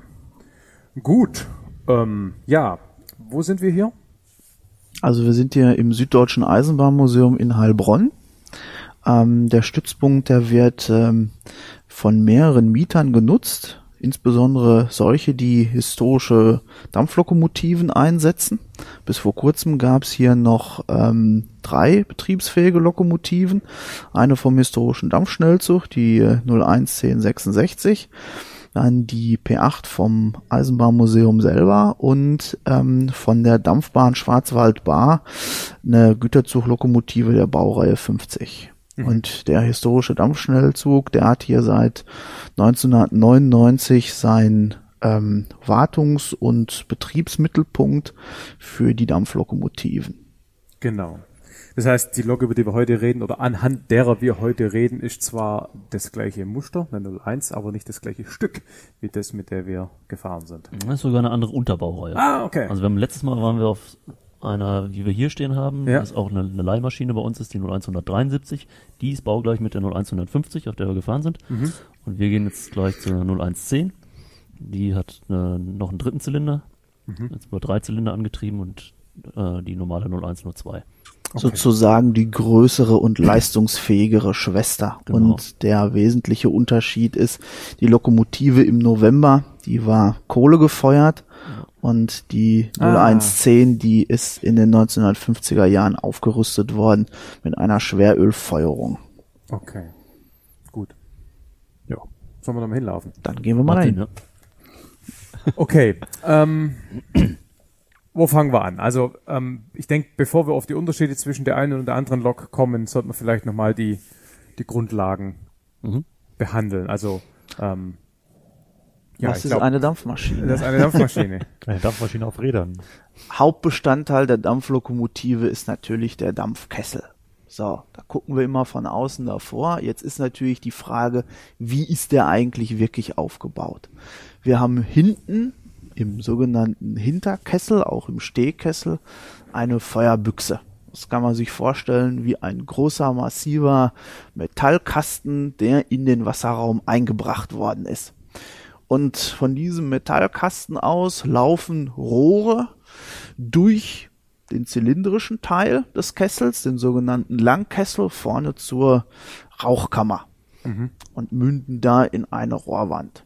So, das heißt, wenn ich jetzt also hinten in der Feuerkiste etwas verbrenne, dann ziehen die Rauchgase durch die Rohre und münden dann in der Rauchkammer und gehen dann, so wie man es kennt, durch den Schornstein nach oben raus. Okay. So, das heißt, Da ist jetzt noch kein Dampf entstanden. Du erzählst Ja. gerade quasi den, den Weg des Feuers und seiner Genau. Verbrennungsrückstände. Richtig. So. Und jetzt umspüle ich diesen ganzen Teil Feuerbüchse und Rohre mit Wasser. Und dann verkoche ich das natürlich zum Dampf. So, und dieser Dampf, der sammelt sich dann oberhalb des, oberhalb des Wasserspiegels im Kessel. Also der Kessel ist nicht bis oben hingefüllt mit Wasser, sondern hat letztlich bei- bei der Größe vom Kessel jetzt so einen halben Meter ungefähr Dampfraum nennt sich das. Das heißt aber ja schon andererseits größtenteils mit Wasser voll. Genau. Ja, Also die, die Roh also, also das so Rohrbündel sagen. und die Feuerbüchse, das gibt ein Min- ein Mindestmaß, in dem Falle von 140 Millimeter. Also man sagt, man füllt also minimal den Kessel 10 Zentimeter oberhalb der Feuerbüchsdecke mit Wasser. Denn ist natürlich auch klar, das Feuer, was da drin brennt, das ist dazu geneigt, wenn ich jetzt diese Wandung der Feuerbüchse nicht kühle, die so weit aufzuwärmen, Ja. dass ich da also in einen Bereich komme, wo ich also mit der Festigkeit äh, nicht mehr dem Dampfdruck standhalte und dann kommt es zu massiven Schäden. Also das Wasser kühlt quasi gleichzeitig, da es selber genau. nicht heißer werden kann als 100 Grad. Das Wasser kocht da auch die ganze Zeit. drin. Aufpassen, es wird heißer als 100 Grad, weil es steht ja hier unter Druck. Ah. Ja, Max maximal 16 Bar Betriebsdruck und dann kriegst du das Wasser auf eine kochend auf eine Temperatur von 230 Grad ungefähr. Okay. ist das wirklich so? Sollten wir nicht nochmal einen Cross-Check machen? Ja, oder knapp, zwei, Naja, knapp über, auf jeden Fall über 200. Und, und deutlich weniger als das, was die Temperatur des Feuers wäre. Ne? Ja. Also ein Kühleffekt hat es auf jeden Fall. Ja. Ja, klar. Die eigentliche Feuertemperatur liegt man so bei 1600, ne? Ja. 12, 1600, in Ja, dem Bereich halt. Ja. Müssen wir nochmal gucken, was da wirklich die Flamme dann an, an, an, an Wärme da abgibt. Ja. Okay. Also ein bisschen drunter, glaube ich, sind wir. Das ja. heißt, wir haben oberhalb des Wassers Dampf Mhm. ähm, mit, ähm, was habt ihr gesagt, 15, 16 Bar, wenn ich mich richtig entsinne? Maximaler Maximal? Betriebs, Betriebsdruck 16 Bar, ja. Genau. So. Und was passiert mit dem Dampf? So, nachdem der da gesammelt ist, wird der oben in dem sogenannten Dom, das ist also die höchste Stelle im Kessel, durch ein Reglerventil in ein sogenanntes Dampfsammelrohr oder das Reglerlangrohr geleitet. Und das mündet dann in der Rauchkammer in einem sogenannten Dampfsammelkasten. Da wird dann der Dampf verteilt in ganz viele kleine Rohrelemente. Also der wird eigentlich gesammelt, der wird verteilt. Das Ja, dann, ja, zuerst, also, ja, ja, richtig. Also der Dampfsammelkasten ähm, heißt so, weil er den Dampf zum einen verzweigt Ja. und später aber wieder einsammelt. Also er teilt ihn zuerst auf in viele kleine Rohrbündel und diese Rohrbündel, die schickt man nochmal in die entsprechenden Rauchgase rein, weil man sagt, der Dampf, den ich aus dem Kessel entnehme, der hat noch ganz viele kleine Nebeltröpfchen drin und die möchte man ja gerne nachverdampfen. Ja, denn ich will ja nicht mit Ah. Wassertröpfchen fahren, sondern ich möchte ja eigentlich nur mit Dampf fahren. Das heißt, der Dampf wird überhitzt. Ja, das kann man sich auch ganz einfach herleiten. Ja, da wo ich mehr Energie reinstecke, kann ich auch am Ende mehr Energie rausholen. So, das heißt, diese Rohrbündel, die heißen auch Überhitzer. Das heißt, der überhitzte Dampf, der mündet dann wieder im Heißdampfteil dieses Dampfsammelkastens. Das heißt, der Sammelkasten hat zwei Teile. Genau. Der eine, wo der Ro- Rohdampf, der noch Feuchtigkeit hat, reinkommt. Einmal die Nassdampfseite und einmal Ja, die Heißdampfseite. genau, genau, Das ist ein genau. Temperaturunterschied, dass du mit den knapp über 200 Grad reingehst Ja. und gehst hinten mit ungefähr 400 wieder raus. Und der Rauch, der ist auch noch warm. Und man nimmt den quasi als eine Art Wärmetauscher dann. Es gehen kleine Rohrleitungen durch den Rauch und der wärmt es Richtig, weiter auf und genau. verdunstet es. Ja, Okay. hm. Genau. Genau. Man möchte natürlich auch diese Energie nicht ungenutzt einfach durch den Kamin rausschicken. Ja. Jetzt ist also der Heißdampf dann im Dampfsammelkasten angekommen, in, seinem, in seiner Heißdampfkammer. Und von dort aus wird er über große Einströmrohre in die Dampfzylinder geleitet. So, und kommt dann in dem sogenannten Einströmkasten im Zylinder an. Zylinder ist Teil der üblicherweise vorne an einer Lok befindlichen Dampfmaschine. Richtig, Genau. das heißt, jetzt befinden wir uns an der Schnittstelle ja, vom Dampfkessel zur Dampfmaschine. So, hier sehen wir das ganz schön. Dieses große Rohr hier. Ich glaube, das ist hier 20 Zentimeter. Durchmesser, ja, 191. Ja, die. Rohrleitungen, die haben Geschätzt. immer so krumme Maße. Das kommt jetzt hier also an und mündet hier in dem Einströmkasten. Und da haben wir einen sogenannten Kolbenschieber laufen. Und dieser Kolbenschieber hat die Aufgabe, den Dampf auf die entsprechenden Zylinderkammern zu verteilen. Denn ich muss ja in der Lage sein, den Kolben vorwärts und rückwärts zu bewegen. Das heißt, es ist ein Kolben, der, wenn man so will, auf beiden Seiten Arbeitsmedium einströmen lassen kann, sodass er entweder nach vorne oder nach hinten äh, in Anführungszeichen beschleunigt werden kann. Ja, also der, der Kolbenschieber selber, den kann man sich ganz einfach vorstellen. Das ist eine Stange, wo vorne und hinten einfach zwei Kolbenteller drauf sitzen. Und zwischen diesen Kolbentellern, da schieb ich dann meinen, meinen einströmenden Dampf in den entsprechenden Buchsen der, der Steuerung hin und her. Und in diesen Buchsen, da befinden sich dann entsprechende Steuerschlitze, wo ich dann in der Lage bin, entweder in die vordere oder in die hintere Zylinderkammer des Kolbens, also des Arbeitskolbens, den Dampf einströmen zu lassen. Und dieser Kolben, da reden wir dann gleich nachher drüber, äh, betätigt dann durch irgendwelche Stangen und andere mechanische, rotierende und schiebende Bauteile die Räder. Ja, sehr sortiert sogar. Also, Genau. wir haben den Kolben, den Arbeitskolben, der sitzt auf einer Kolbenstange. Und diese Kolbenstange kann nichts anderes machen als eine Linearbewegung Vor, zurück, vor genau. und zurück. So. Und diese Linearbewegung, die muss ich jetzt natürlich irgendwie in eine Rotationsbewegung umsetzen. Und das mache ich mit Hilfe des sogenannten Kreuzkopfes. Das heißt, der Kreuzkopf selber ist in der Lage, in einer geführten Bahn diese Linearbewegung aufzunehmen. Er stützt sich also mit einer Gleitbahn ab und an diesem Kreuzkopf ist die Treibstange befestigt. Sowas wie die Pleuelstange beim Auto. Und die wiederum greift hinten auf den sogenannten Treibzapfen an der Treibachse. So. Und wenn ich jetzt. Wie viel angetriebene Achsen hat das Gerät? Also die Wenn du gerade sagst, Treibachse klingt wie wenn es eine hätte. Also die Treibachse ist immer die Achse, wo direkt die ah die Kraft des Zylinders drauf wirkt. Mhm. Und dann habe ich noch die Möglichkeit, über sogenannte Kuppelstangen mhm. Achsen weiter angetrieben zu verbinden. Also das sind quasi ja, das sind dann keine Treib, sondern die sogenannten Kuppelachsen. Genau, Das ist jetzt der Unterschied zwischen der 01 und der 0110.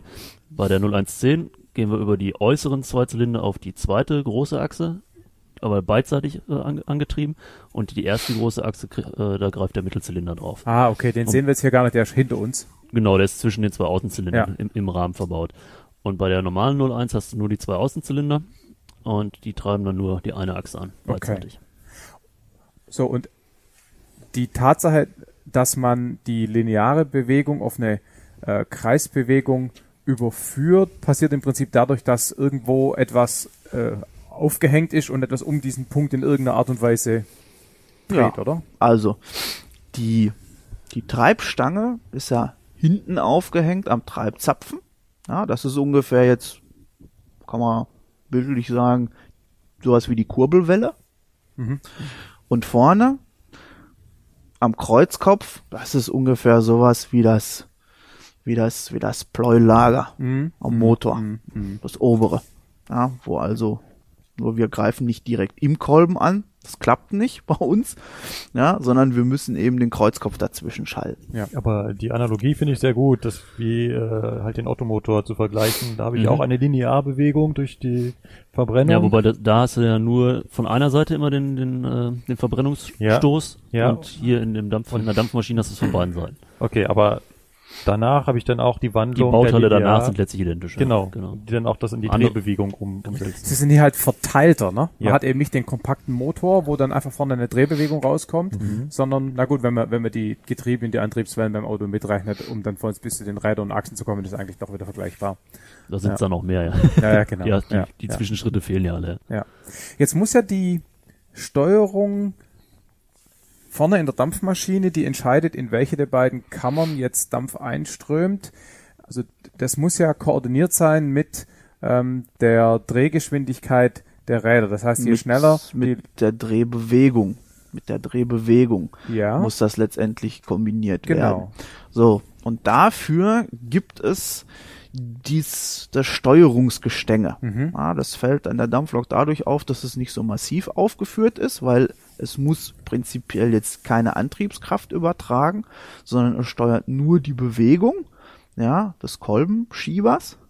Und das fängt auch hinten wieder am Treibzapfen an. Da haben wir die sogenannte Gegenkurbel. Ah. Und die Gegenkurbel, ja. die wirkt auf die Schwingenstange. Mhm. Und dieses Bauteil, was hier senkrecht hängt ja. und in so einem Radius gefräst ist, das ist die sogenannte Schwinge und die macht nämlich dann auch wieder eine Linearbewegung und ja. mit dieser Linearbewegung wird hier ähm, über die Schieberschubstange, die Schieberschubstange ähm, die Schieberstange und damit dann auch die darauf sitzenden äh, Kolben des Kolbenschiebers bewegt. Mhm. Ja, so, und damit bin ich dann in der Lage, diesen einströmenden Dampf passend zur Drehbewegung immer zum richtigen Zeitpunkt auf die vordere oder hintere Zylinderkammer zu verteilen.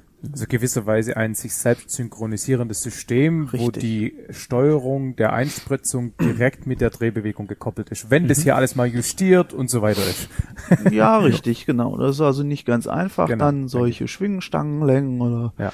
ähm, entsprechend äh, Fehler in der ganzen Sache dann auszugleichen. Da ja. gibt's aber sehr intensive Verfahren. So, und dann haben wir noch äh, zwei Teilbereiche hier, die sich nicht so einfach erklären lassen. Das ist einmal dieser Hebel hier, der sogenannte Voreilhebel und die Lenkerstange.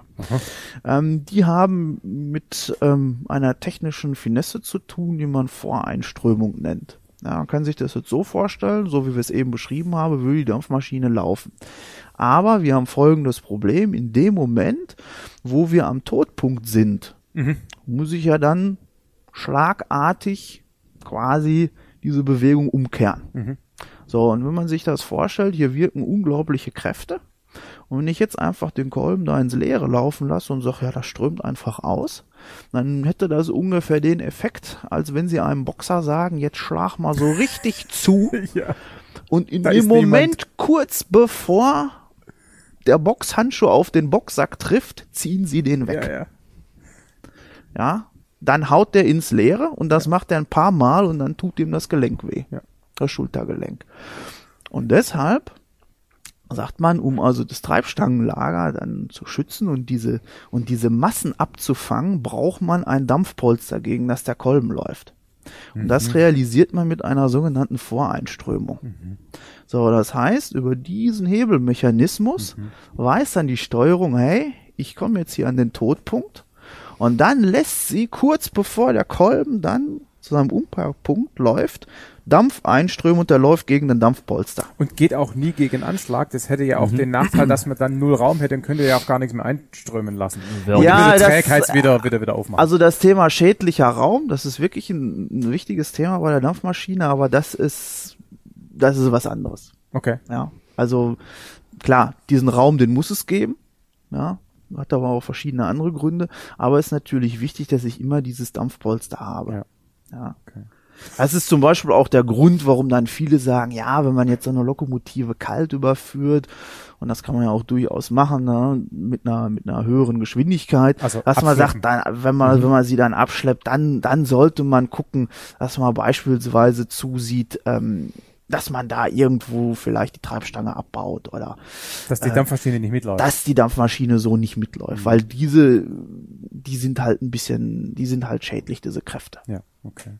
Und diese ganze Regelung äh, ist alles mechanisch und nichts in Software gemacht. Ja, ne, ja, das ist okay. das ist grob Hardware, würde ich sagen. ja. ja, aber aber schwer, äh, da muss man da muss man dann da muss man natürlich dann auch aufpassen und sagen, ja, das ist ja alles so robust und haha, da kommt es auf einen ja. Millimeter nicht an. Also das mhm. stimmt soweit nicht. Ähm, es ist also so, hier diese ganzen Gelenke, diese Buchsen und Bolzen, das ist sehr, sehr spielfrei eingestellt. Ja? Also äh, wenn man da dran rappelt, dann merkt man also, dass das klappert nicht großartig. Ähm, Wir haben gerade gerappelt, ihr habt nichts gehört. Ja, genau, weil das ist nämlich nicht möglich. Ähm, die Bolzen sind alle gehärtet und geschliffen auf einer Rundschleifmaschine. Und entsprechend ähm, die Buchsen, die sind alle aus Rotguss, was also den, den großen Vorteil hat. Ähm, es verschleißen stärker die Buchsen. Ja. ja wenn der Verschleiß, also wenn man weiß, okay, sie sind verschlissen, dann kann man die auspressen und neue wieder einpressen. Und auch der Bolzen mit seinen Stufenmaßen, den schleift man da immer über, dass er wirklich dann zylindrisch ist und sehr spielfrei und saugend in diese in diese ganze Steuerung eingebaut werden kann. Das sind hier auch überall Gleitlager, ne? Da sind überall, da sind keine Kugellager drin, keine Rollenlager, sondern genau, richtig. alles noch ja. alte Technik. Also der, der, dieser Grundaufbau von diesen Lagern ist halt auch aus der, aus der Entstehungszeit von der Lokomotive. Genau, das hat da auch. nichts modernisiert worden. Ja, und auch an, an den Stellen. An den Kuppelstangen oder Treibstangen, an den äußeren, da ist schon in den 50ern umgestellt worden auf Wälzlager tatsächlich. Mhm. Ja. Also wir haben hier, also man sagt, das ist eine Verlustschmierung, obwohl mhm. das darf man sich jetzt nicht so vorstellen, als ob ja alles da voller, voller Öl sifft, weil diese, diese, diese diese ganz winzigen Spiele, die verhindern natürlich auch, dass wir daher einen größeren Ölaustritt haben. Ja. Aber das wird mit einer, mit einer Dochtschmierung, ja, wird da regelmäßig immer ein Tropfen Öl zugeführt, ja, der dann entsprechend in den in den kleinsten Gleitlagern dafür sorgt, dass das immer schön im Ölfilm läuft. Man, man kennt das aus den Filmen, wie der Lokführer bei seinem Vorbereitungsdienst bei der Dampflok um die Doklok überall mit ja, der genau, Ölkanne, ja, genau, äh, Ölkanne, Ölspritze. Genau. genau. Und die Lager entsprechend auffüllt, genau. Ja. Wollen wir uns schon darüber unterhalten, wie Geschwindigkeit und Kraft hier reguliert wird? Weil ich denke mal, das findet auch hier an dieser Stelle ja, statt. Ja, also das, das Wichtige ist, jetzt wo wir schon beim Thema Steuerung sind, sollte man ganz grob mal so die weiteren Funktionen noch mit erläutern. Ja, mhm. also das Auto hat eine Gangschaltung, die Lokomotive prinzipiell auch. Und zwar kann man über die Steuerung einstellen, ähm, über wie viel Prozent des Kolbenweges ich mit Frischdampf füllen möchte. Ja, das ist also die große Kurbel. Das habt ihr ja sicherlich dann, ich weiß nicht, ob ihr das beschrieben habt, als ihr unterwegs waren. Nicht ja, im Detail, das ist völlig normal. Ja, erklären. aber das sieht man dann häufig, dass der Lokführer, der kurbelt dann an so einer Spindel und dann macht er erst den Regler auf. Und also vielleicht ganz kurz, es gibt nochmal, nur zur Wiederholung, es gibt zwei prinzipielle ähm, Steuerungs- oder Regelungsdinge. Das ist eben diese Kurbel, wie hieß es nochmal? Die Steuerungsblocker, die Steuerung letztlich. Und den Regler. Genau. Richtig, das sind die zwei Hauptdinge. Und der ja. Regler steuert die Dampfmenge, mhm. wenn ich mich richtig erinnere. Und jetzt sind wir gerade an diesem anderen Ding. Genau, an der Steuerung, an ähm, dem sogenannten Steuerbock kann also der Lokführer einstellen, über wie viel Prozent des Kolbenweges er mit Frischdampf füllen möchte. So, wenn er losfährt, dann legt er die Steuerung weit aus. Das heißt, er füllt dann bis zu 70 Prozent des Kolbenweges mit Frischdampf. Das ist ungefähr so, als würde ich mit dem Auto im ersten Gang losfahren. Das heißt, während der Kolben sich in eine Richtung bewegt, wird weiterhin Dampf in den... Richtig, äh, immer weiter, ja. immer weiter, immer weiter. So. Was den Druck immer weiter erhöht oder zumindest nicht absinken lässt, weil ja der Raum größer wird. Ne? Also man bringt Richtig. weiter, man da, bringt dauerhaft über die gesamte hältst, Länge Leistung Auf ein. diesen 70 Prozent des Weges hältst du konstant diesen Druck nach. Genau, genau. ja. So. Wird er jetzt schneller, nimmt er die Steuerung zurück. Ja, das heißt, irgendwann ist er dann nur noch bei, bei 40 Prozent. Ja, dann ist er dann bei 30 Prozent und drunter sollte man eigentlich nicht gehen, sagt man. Ja, das heißt, dann wird, wenn er also auf wenn er seine, seine entsprechende Zielgeschwindigkeit erreicht hat, dann füllt er nur noch 30 Prozent des, des Kolbenweges mit Frischdampf und der Rest, der expandiert einfach. Und das, das führt dazu, dass weniger Leistung auf den Zylinder aufgebracht wird, wenn man weniger braucht, denn man muss nicht mehr beschleunigen, man muss im mhm. Prinzip nur den Luftwiderstand kompensieren, weil Rollwiderstand hat das Ding ja fast keinen. Äh, stopp! Wir hören dich nicht. hört man mich jetzt? Ja? ja. Jetzt hört man jetzt sicher, hört ja. man mich. Äh, also äh, klar. Tobias, Lokführer von damals. Genau, Tobias, der Lokführer, der damals gefahren ist, jetzt auch wieder anwesend ist, bisher im Hintergrund, meldet sich jetzt auch zu Wort. Ähm, genau das, was der Patrick beschrieben hat, dass man mit der zunehmenden Geschwindigkeit immer weniger Dampf nachführen muss, hängt halt damit zusammen, dass dieser Kolben sich hin und her bewegt. Und dadurch, ähm, durch die Geschwindigkeit, hat der Dampf gar nicht mehr die Zeit, äh, so weit nachzuströmen. Weil in dieser Bewegung ähm, brauche ich nicht auf 70% Dampf geben, weil bis diese 70% drin sind, ist der Kolben schon wieder auf dem Rückwärtsweg. Ach so, weil die Dampfeinströmgeschwindigkeit durch Rohrdurchmesser und andere Dinge einfach begrenzt ist. Richtig, richtig. Ah. Und die Maschine wird halt effektiver mit der Geschwindigkeit.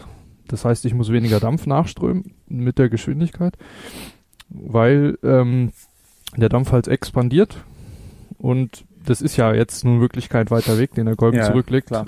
Und also man muss sich das so vorstellen, ja, dass ich ihn dann mit dem einströmen, ja, da wird dann quasi einmal der Dampf da eingepustet, ja, ich schieb den wieder an in die andere Richtung, ja, und das reicht. Ja, ja. In dem Moment. Ja. Ja, und wenn er hinten ist, läuft er gegen, gegen das Dampfbolzen, dann wird er nochmal angeschoben. Ja. ja. Und dann kriege ich, dann halte ich das System am Laufen. Wie so bei so einer Schaukel, wo man das Kind auch nur so an den beiden Enden kurz anschuckst, ne? Sozusagen. Also das reicht, um die Schwingung für eine bestimmte Amplitude beizubehalten. Okay. Wozu habe ich das, wozu habe ich da noch den Regler? So, stopp. Ja. Ah. So. Jetzt haben wir ja das nächste Problem. Du möchtest ja vielleicht damit der Lokomotive zurücksetzen. Wir haben noch nicht darüber geredet, wie genau. ich überhaupt über die Richtung entscheide. Genau, ja, weil das ist nämlich das Nächste. Ich muss ja mit der Steuerung auch im Zeitpunkt des Anfahrens entscheiden können, lasse ich jetzt in die vordere oder lasse ich jetzt in die hintere Kammer einströmen. Also ich habe auf meinen Loks einen Richtungsschalter. Und genau. hier, hier gibt es eine Drehscheibe, also brauchen wir es verdammt Loks nicht. Also ich glaube, das ich, ich meine sogar bei den ganz ersten, ja, da hat man es noch nicht beherrscht. Die konnten dann wirklich nur eine Richtung. Ja, also so das erste, was die Engländer da ausprobiert hatten. So. Ähm, aber bei uns ist natürlich so, das muss ich, das muss ich auch über die Steuerung einstellen können. Ja, und das Interessante ist, die Steuerung, die hat, also der Steuerbock selber, der hat genauso viele Möglichkeiten, vorwärts wie auch rückwärts die Füllung einzustellen. So. Das heißt, ich kann also folgendes machen. Ich kann im Stand sagen, okay, ich kurbel jetzt die Steuerung auf rückwärts.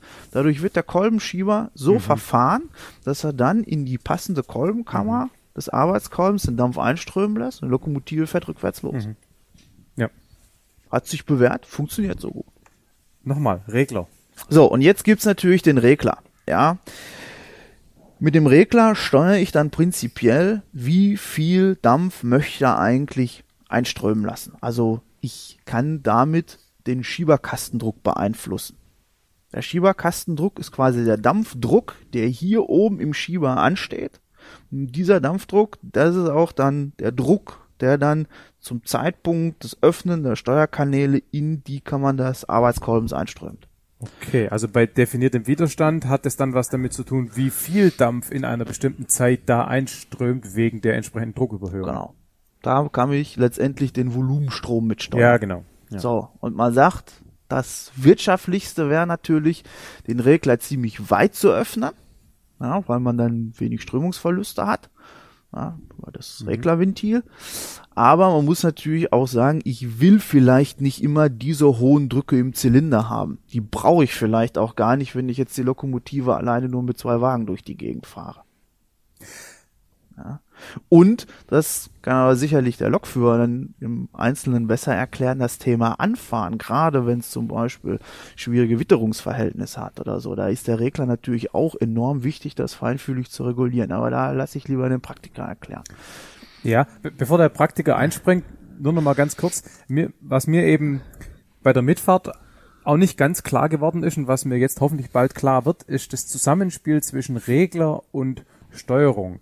Also ähm, na, das eine sagt was darüber aus, wie lange ich im Rahmen eines Zykluses Dampf ein, also 30 Prozent, also 70 Prozent, und das andere sagt was darüber aus, mit welcher Geschwindigkeit Volumenstrom der Dampf da einströmt.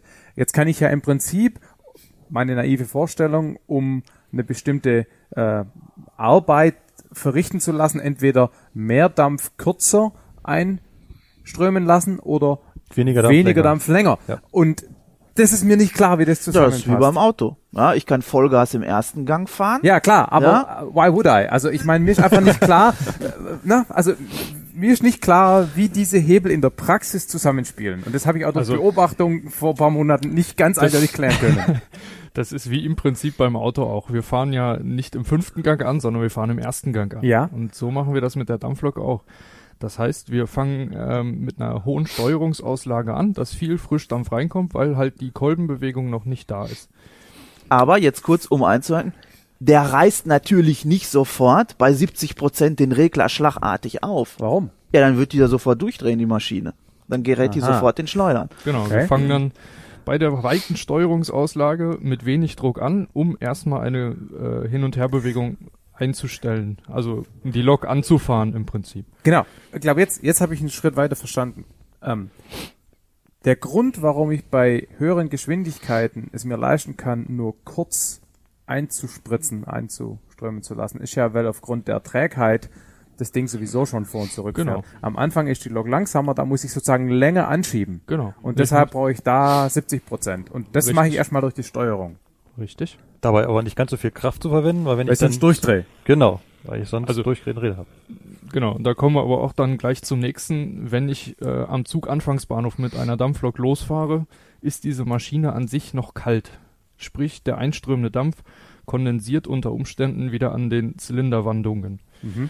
Und das muss halt auch beachtet werden. Deswegen zischt es, wenn Dampflokomotiven anfahren, auch meistens vorne häufiger äh, und es gibt große weiße Dampfwolken. Was passiert da genau? Das ist dann im Prinzip auch schon wieder ein Schritt weiter jetzt. Äh, in der Dampfloktechnik, da öffnet der Lokführer unten unter dem Zylinder die Entwässerungshähne, wo mhm. einfach überflüssiges Wasser oder genau der das kondensierte Dampf flüssig im Zylinder, das Wasser das gehört da nicht hin. Wasser ist sowieso grundsätzlich erstmal flüssig und ob es dann überflüssig ist. Okay, genau. Das äh, kondensierte Wasser, welches nicht in den Zylinder gehört, wird da im Prinzip wieder rausgelassen, mhm. bewusst rausgelassen. Und weil da doch nochmal ein Druckabfall passiert, äh, zischt halt. Genau, das zischt, weil es geht dann ja nach, direkt aus dem Zylinder nach außen im Prinzip. Mhm. Das ist aber eigentlich verschwendet. Nein, das ist gar nicht verschwendet. Also, ich meine, man kann sagen, ja, das verrichtet jetzt keine Arbeit, das, genau. aber es verhindert letztendlich, dass der Zylinder einen Wasserschlag kriegt. Genau. Denn dieser Raum, der zwischen Kolben und Kolben oder Zylinderdeckel äh, hinterher übrig bleibt, wenn der in Endlage ist, der ist nicht besonders groß. Den kann man auch komplett mit Wasser ausfüllen. Und Wasser ist leider inkompressibel. Das heißt, ich bin ah. also durchaus geneigt, wenn ich zu viel Wasser da rein äh, äh, kondensieren lasse, dass ich mir damit den Zylinderdeckel raussprenge. Also um wieder drauf zurückzukommen, das war, was wir vorhin schon hatten, der schädliche Raum. Und gerade mit beim Anfahren mit der kalten Lok muss ich halt darauf achten, dass die Zylinder schnell warm werden. Ja. Wenn ich dann jetzt beim Anfahren ah. zu viel frischen Dampf in die kalten Zylinder gebe, habe ich halt unter Umständen zu viel äh, kondensiertes Wasser im Zylinder, welches nicht mehr rausgeht. Und dann habe ich einen Triebwerksschaden. Und das gilt es zu vermeiden. Deswegen beim Anfahren immer vorsichtig den Regler öffnen, mit wenig Druck. Und je wärmer die Maschine ist, desto besser kann ich dann auch damit arbeiten später. Mhm. Du hast sicherlich auch keine Anzeige für den Wasserstand im Zylinder. Das heißt, für den Wasserstand nicht. Wir haben eine ähm, Thermometer im Schieberkasten, wo uns die Dampftemperatur angezeigt wird. Und wenn die Maschine jetzt äh, sogenannt Wasser reißt, also auch zu viel Wasser aus dem Kessel mit rausnimmt, ähm, dann kann ich das auch auf dieser Anzeige sehen. Als Lokführer hat man es eigentlich dann auch im Gefühl und sieht es spätestens am Schornstein, wenn oben auch dementsprechend das mit rausgeht, was nicht rauskommen soll, nämlich Wasserdampf. Achso, du siehst an der Farbe äh, quasi. An der Farbe nicht direkt, also an dem Verhalten von dem Dampf. Also man kann sagen, eine Heißdampflokomotive ist dadurch auch schon charakterisiert, dass die Dampffahne nicht direkt an der Kaminoberkante ansetzt, sondern man sieht, ah, aha, ja. die braucht so, weiß ich nicht, 20 bis 30 Zentimeter, dass das kondensiert. So, wenn man jetzt aus dem Fenster guckt und man stellt fest, oh, das ist wie Regen, was ich im Gesicht habe, mhm. dann ist schon klar, oh, die hat vielleicht jetzt einen Schluck Wasser genommen. Oder andere sagen, sie können das riechen. Ja, also je nach Dosierungsmittel, was wir da verwenden, sagt einer, ah, da ist so eine Note von Vanille in Geruch, ja. im, in, im Geruch des Dampfes. Ja, aber grundsätzlich ist es, ist es so, der Lokführer hat das im Gefühl, der wärmt natürlich am Anfang vor, das ist klar, mhm, ja. auch am Anfang der Schicht relativ lange vorgewärmt, dass der schon warm ist. Aber trotzdem, es macht natürlich einen Unterschied, ob ich einen Zylinderblock habe, der wirklich vollständig durchgewärmt ist. Also wir sprechen hier von, von Eintrittstemperaturen von 400 bis 420 Grad, wenn die Maschine in Behaarung fährt. Ja, ähm, und da wird natürlich irgendwann auch der ganze Block warm. Den fasst man ja. nicht mehr an, da ja, sind die Pfoten verbrannt. Ist ja gar kein Schild dran. Nein, das ist richtig. Also das ist ja auch Bestandsschutz. Das ist Bestandsschutz. Wenn wir Lokomotive nach EICV wahrscheinlich komplett neu zulassen würden, dann käme hier also das gelbe ja. Schild drauf mit äh, Vorsicht. Don't äh, be an idiot, this ja. is hot. Genau. genau äh, ich glaube, es gibt ja im Betrieb wenige Stellen, äh, die nicht genau. werden, oder? Bei so einer Lok? Ich weiß nicht. Oder sich bewegen und die Finger lieber nicht reinkriegen ja, würdest. Genau. Aber nochmal eine andere Frage. Du sagtest gerade Kamin. Es muss ja eigentlich zwei Kamine geben, oder? Einen, wo die, wo der Rauch rauskommt von der Feuerstelle und einer, wo äh, Dampf rauskommt. Genau, das sozusagen. Ist, und ja. die liegen übereinander. Die liegen in einer Achse. Ah, die mischen ja? das quasi. Genau, die mischen das. Warum? Und das ist ganz wichtig, denn wir erzeugen nämlich mit dem Abdampf über ein Düsensystem einen Unterdruck in der Rauchkammer. Mhm. Und dieser Unterdruck saugt nämlich dann selbstständig die Rauchgase aus der Feuerbüchse an. Aha. Ja, das heißt, wenn man sich also so einen Schornstein anguckt, das ist nicht so ein, so ein gerades zylindrisches Ding, was die Kinder vielleicht äh, in ihren Kindergartenbildern malen, sondern der ist konisch. So, und der hat unten auch entsprechend so einen, so einen Einlauftrichter. Ja. Und darunter sitzt das sogenannte Blasrohr. Mhm. So, und das ist auch eine Düse. Das heißt, da kommt dann ein, ein, ein kegeliger Dampfstrahl raus, ja, der dann wiederum oben in dem Kamin trifft und dieses Düsensystem, das erzeugt dann diesen Unterdruck, um da, so, und das ah, hat, das hat okay. nämlich auch den nächsten Vorteil, ja.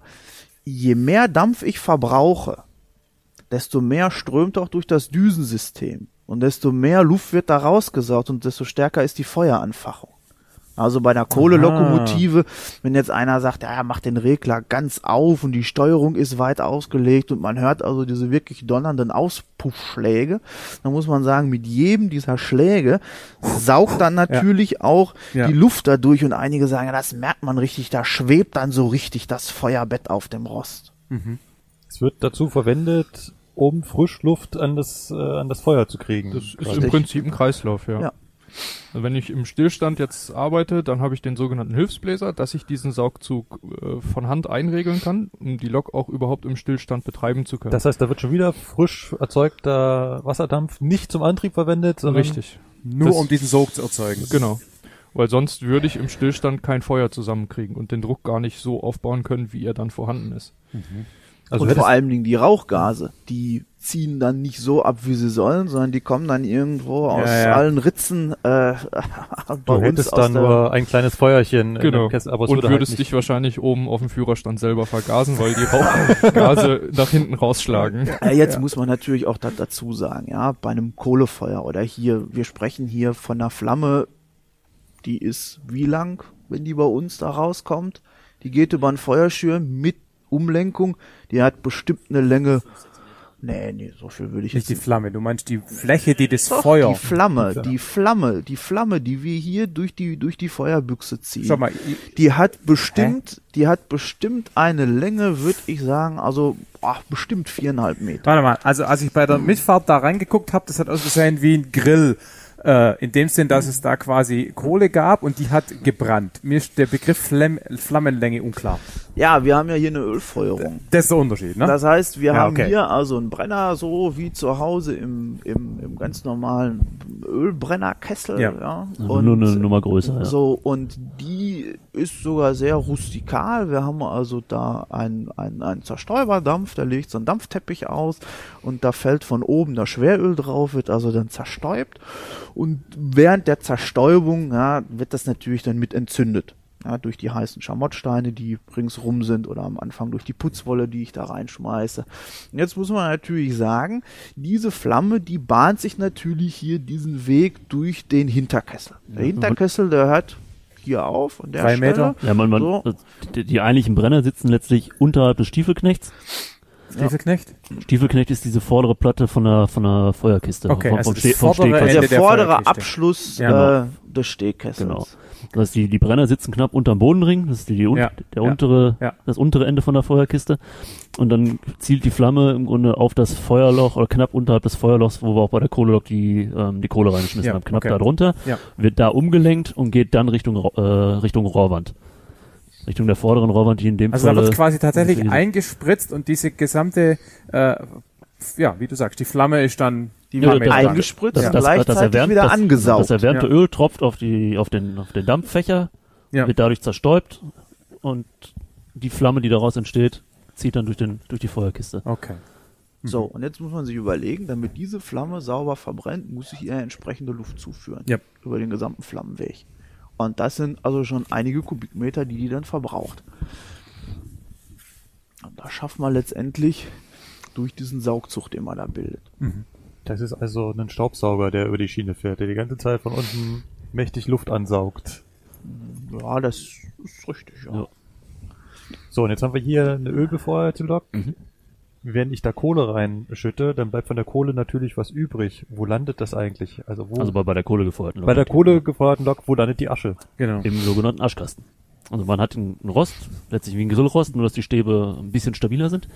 Und ähm, die Verbrennungsrückstände, die dann überbleiben, also was letztlich keine Kohle ist, Gestein und so weiter, was da alles überbleibt und die Schlacke, ja. Das fällt in den sogenannten Aschkasten runter und wird da aufgefangen. Und wird die ganze Zeit mit transportiert, also es wird nicht auf der Schiene fallen gelassen. Genau, Na, um Gottes Willen, bis zum nächsten Warmbetriebswerk oder bis zur nächsten Möglichkeit, wo man ausschlacken kann, wird das mitgeführt. Genau. Das ist für uns äh, auch immer ein ganz heikler Punkt, denn das ist ja noch glühend, wenn es da runterfällt. Mhm. So, das heißt, der, der Aschkasten an sich, der muss absolut dicht schließen.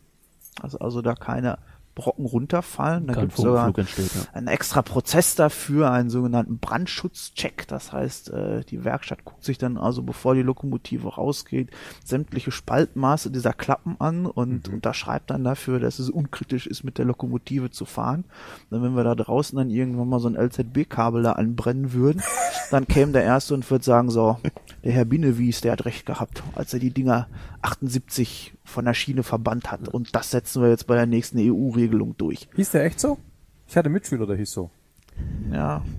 vielleicht kamen wir ja durch. Ja, aber der Herr Binnewies, der, der ist, äh, der ist also bei Eisenbahnfreunden allseits bekannt. Ja, der hat das also damals mit umgesetzt und hat stolz verkündet, Strukturwandel 1 ist zu Ende, die Dampflok, die haben wir abgeschafft und da fährt demnächst nichts mehr. Okay. Ähm, gut, schweifen wir nicht weiter ab. Es ist also durchaus eine Gefahr. Oder ja. zum Beispiel, ähm, wir haben ja auch heute den Fall, dass diese Brandschutzstreifen, die es früher gegeben hat, rechts und links der Strecke, dass die also seit 1977 sind die nicht mehr gepflegt worden. Brandschutzstreifen heißt da Brandschutzstreifen heißt, da durfte also nichts äh, nix wachsen. Dann stellen Sie sich vor, da also, also. Äh, da hätte ja jetzt nicht einer im Hochsommer 65 den Eisenbahnbetrieb eingestellt, ja. weil er gesagt hat, da könnte eventuell der Wald abbrennen. Ja. Ja, sondern hat man gesagt, okay, wenn es da halt fackelt, dann ist halt irgendwo Schluss. Ja? Ja. Äh, da brennt vielleicht so ein bisschen das Gras neben, neben dem Bahndamm ab, aber bis die nächsten Bäume kommen, passiert schon nichts mehr.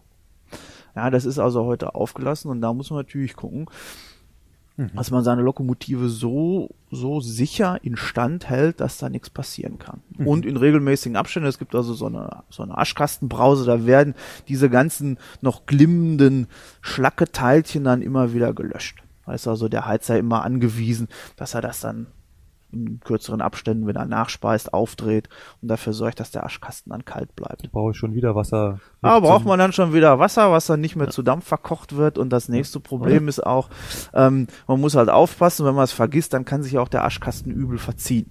Mhm. Ich meine, jetzt kann man sagen, da liegt ja im Rahmen, das ist ja optisch völlig egal, ob der krumm ist oder Bügelfalter hat oder so, das, das sehe ich nicht.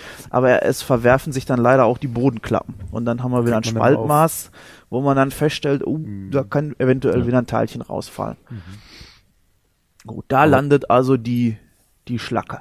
Ja. Die ganzen Probleme haben wir bei der Öllokomotive nicht, weil da haben wir einfach mhm. keine Verbrennungsrückstände. Mhm. Und wir haben auch keinen Funkenflug. Ja. Mhm. ja. Das ist das Schöne. Das heißt, im Sommer, wenn keiner mehr fährt, dann sind wir ja. eine der ganz wenigen, die noch also mit der Lokomotive Waldbrand, unterwegs Waldbrandstufe sind. 5 ist, dürfen Kohleloks in Deutschland nicht mehr fahren. Aha. Das ist ein guter Punkt. Aha. Und mit der Öllok dürfen wir weiterhin fahren. Aha. Da gibt's keine Einschränkung. Sagt ein richtiger Dampflok-Freund, äh, dass ölbefeuerte Loks irgendwie uncool, weil nicht mehr echte Dampfloks sind? Ah, ich glaube, das dürfte seit den seit den 70er oder 80er Jahren vorbei sein.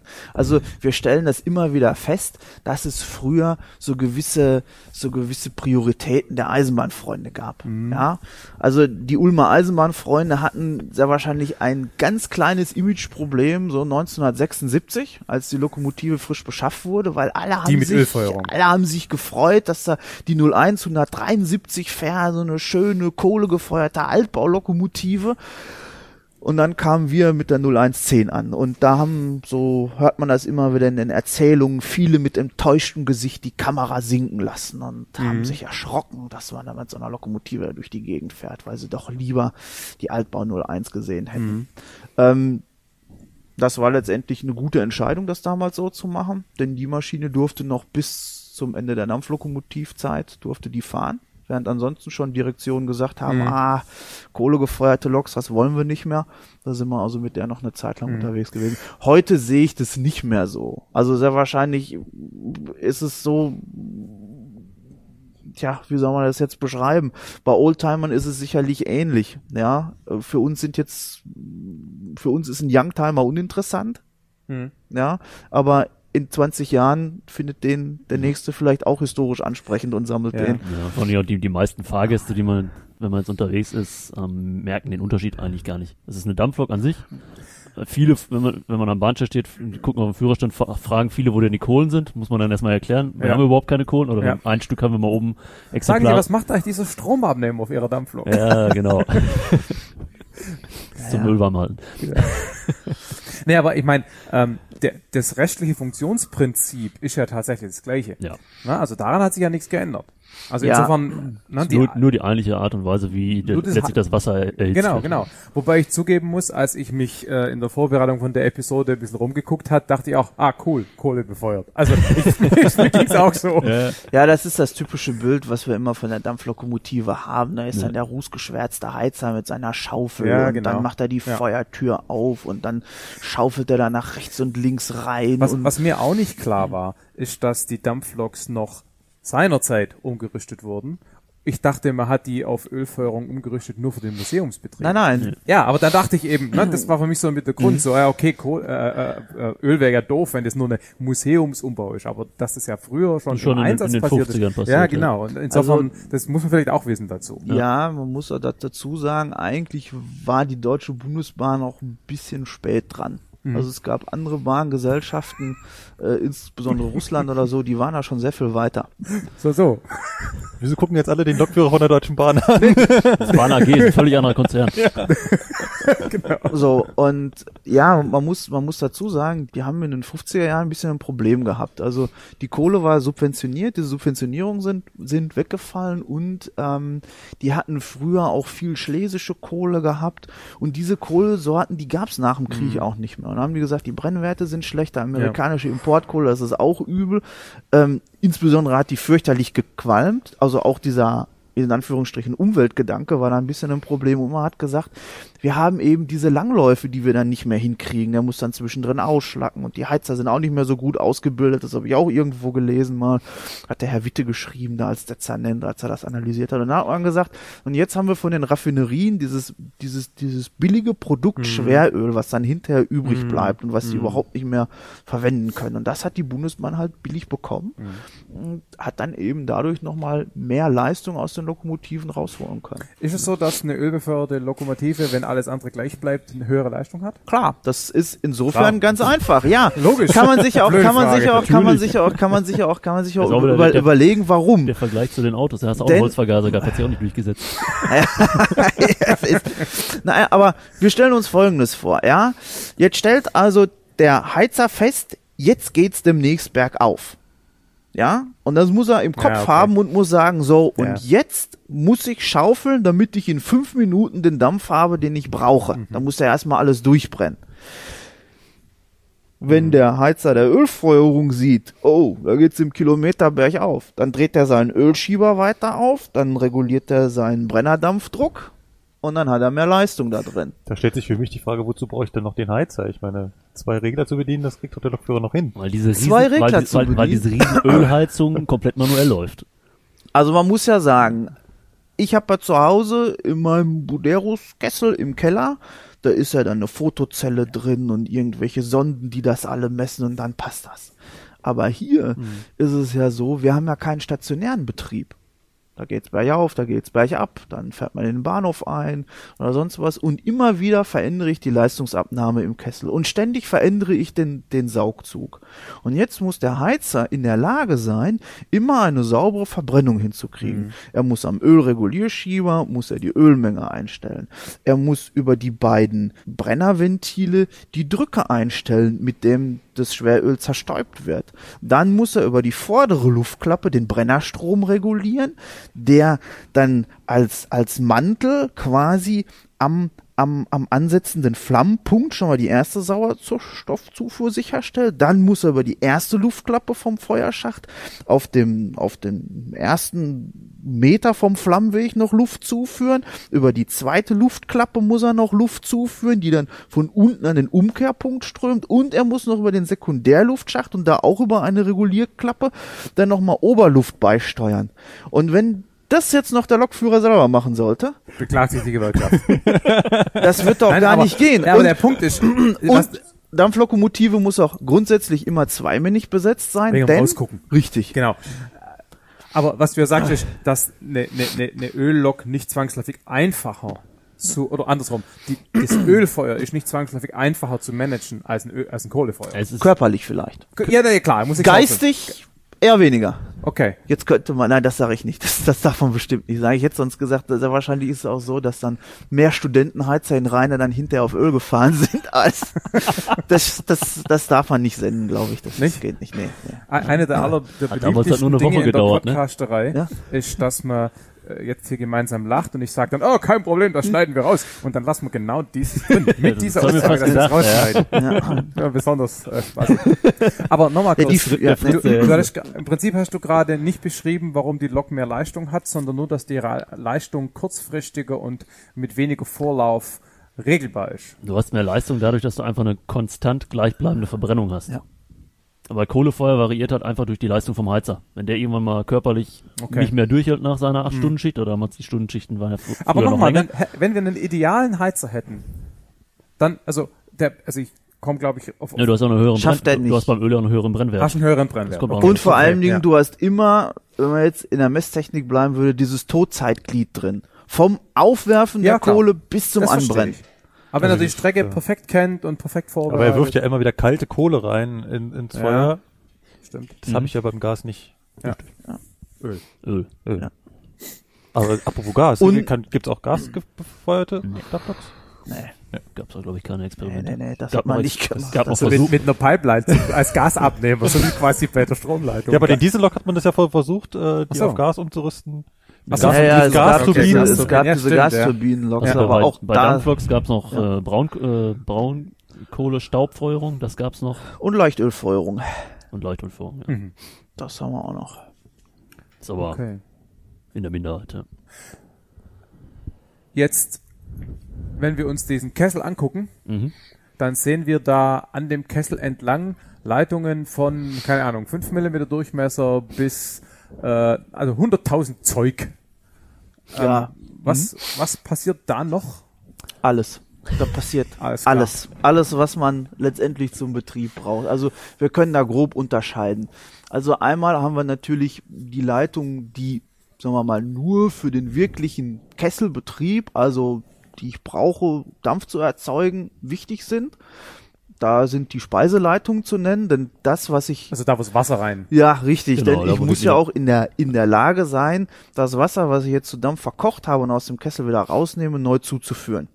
Ja, da brauche ich dann sogenannte Speiseleitung. Und über diese Speiseleitung wird also immer wieder Frischwasser. frisches Wasser in den Kessel genau. reingefördert. Das die Lok natürlich mitführt. Richtig. Das ist also diese dicke große ja, Leitung, okay. die hier die untere, ja. auf der gesamten, also fast auf der gesamten Kessellänge verläuft und dann oben in dieses sogenannte Kesselspeiseventil ja. eingeführt wird. So, dann brauche ich natürlich auch Leitungen, um den Dampf aus dem Kessel zu den entsprechenden Verbrauchern zu leiten. Ja. Ich habe ja als Verbraucher zum einen meine Feuerungseinrichtung. Ja, das heißt, da sieht man also oben dieses, dieses, dieses, dieses, dieses kleine Absperrventil.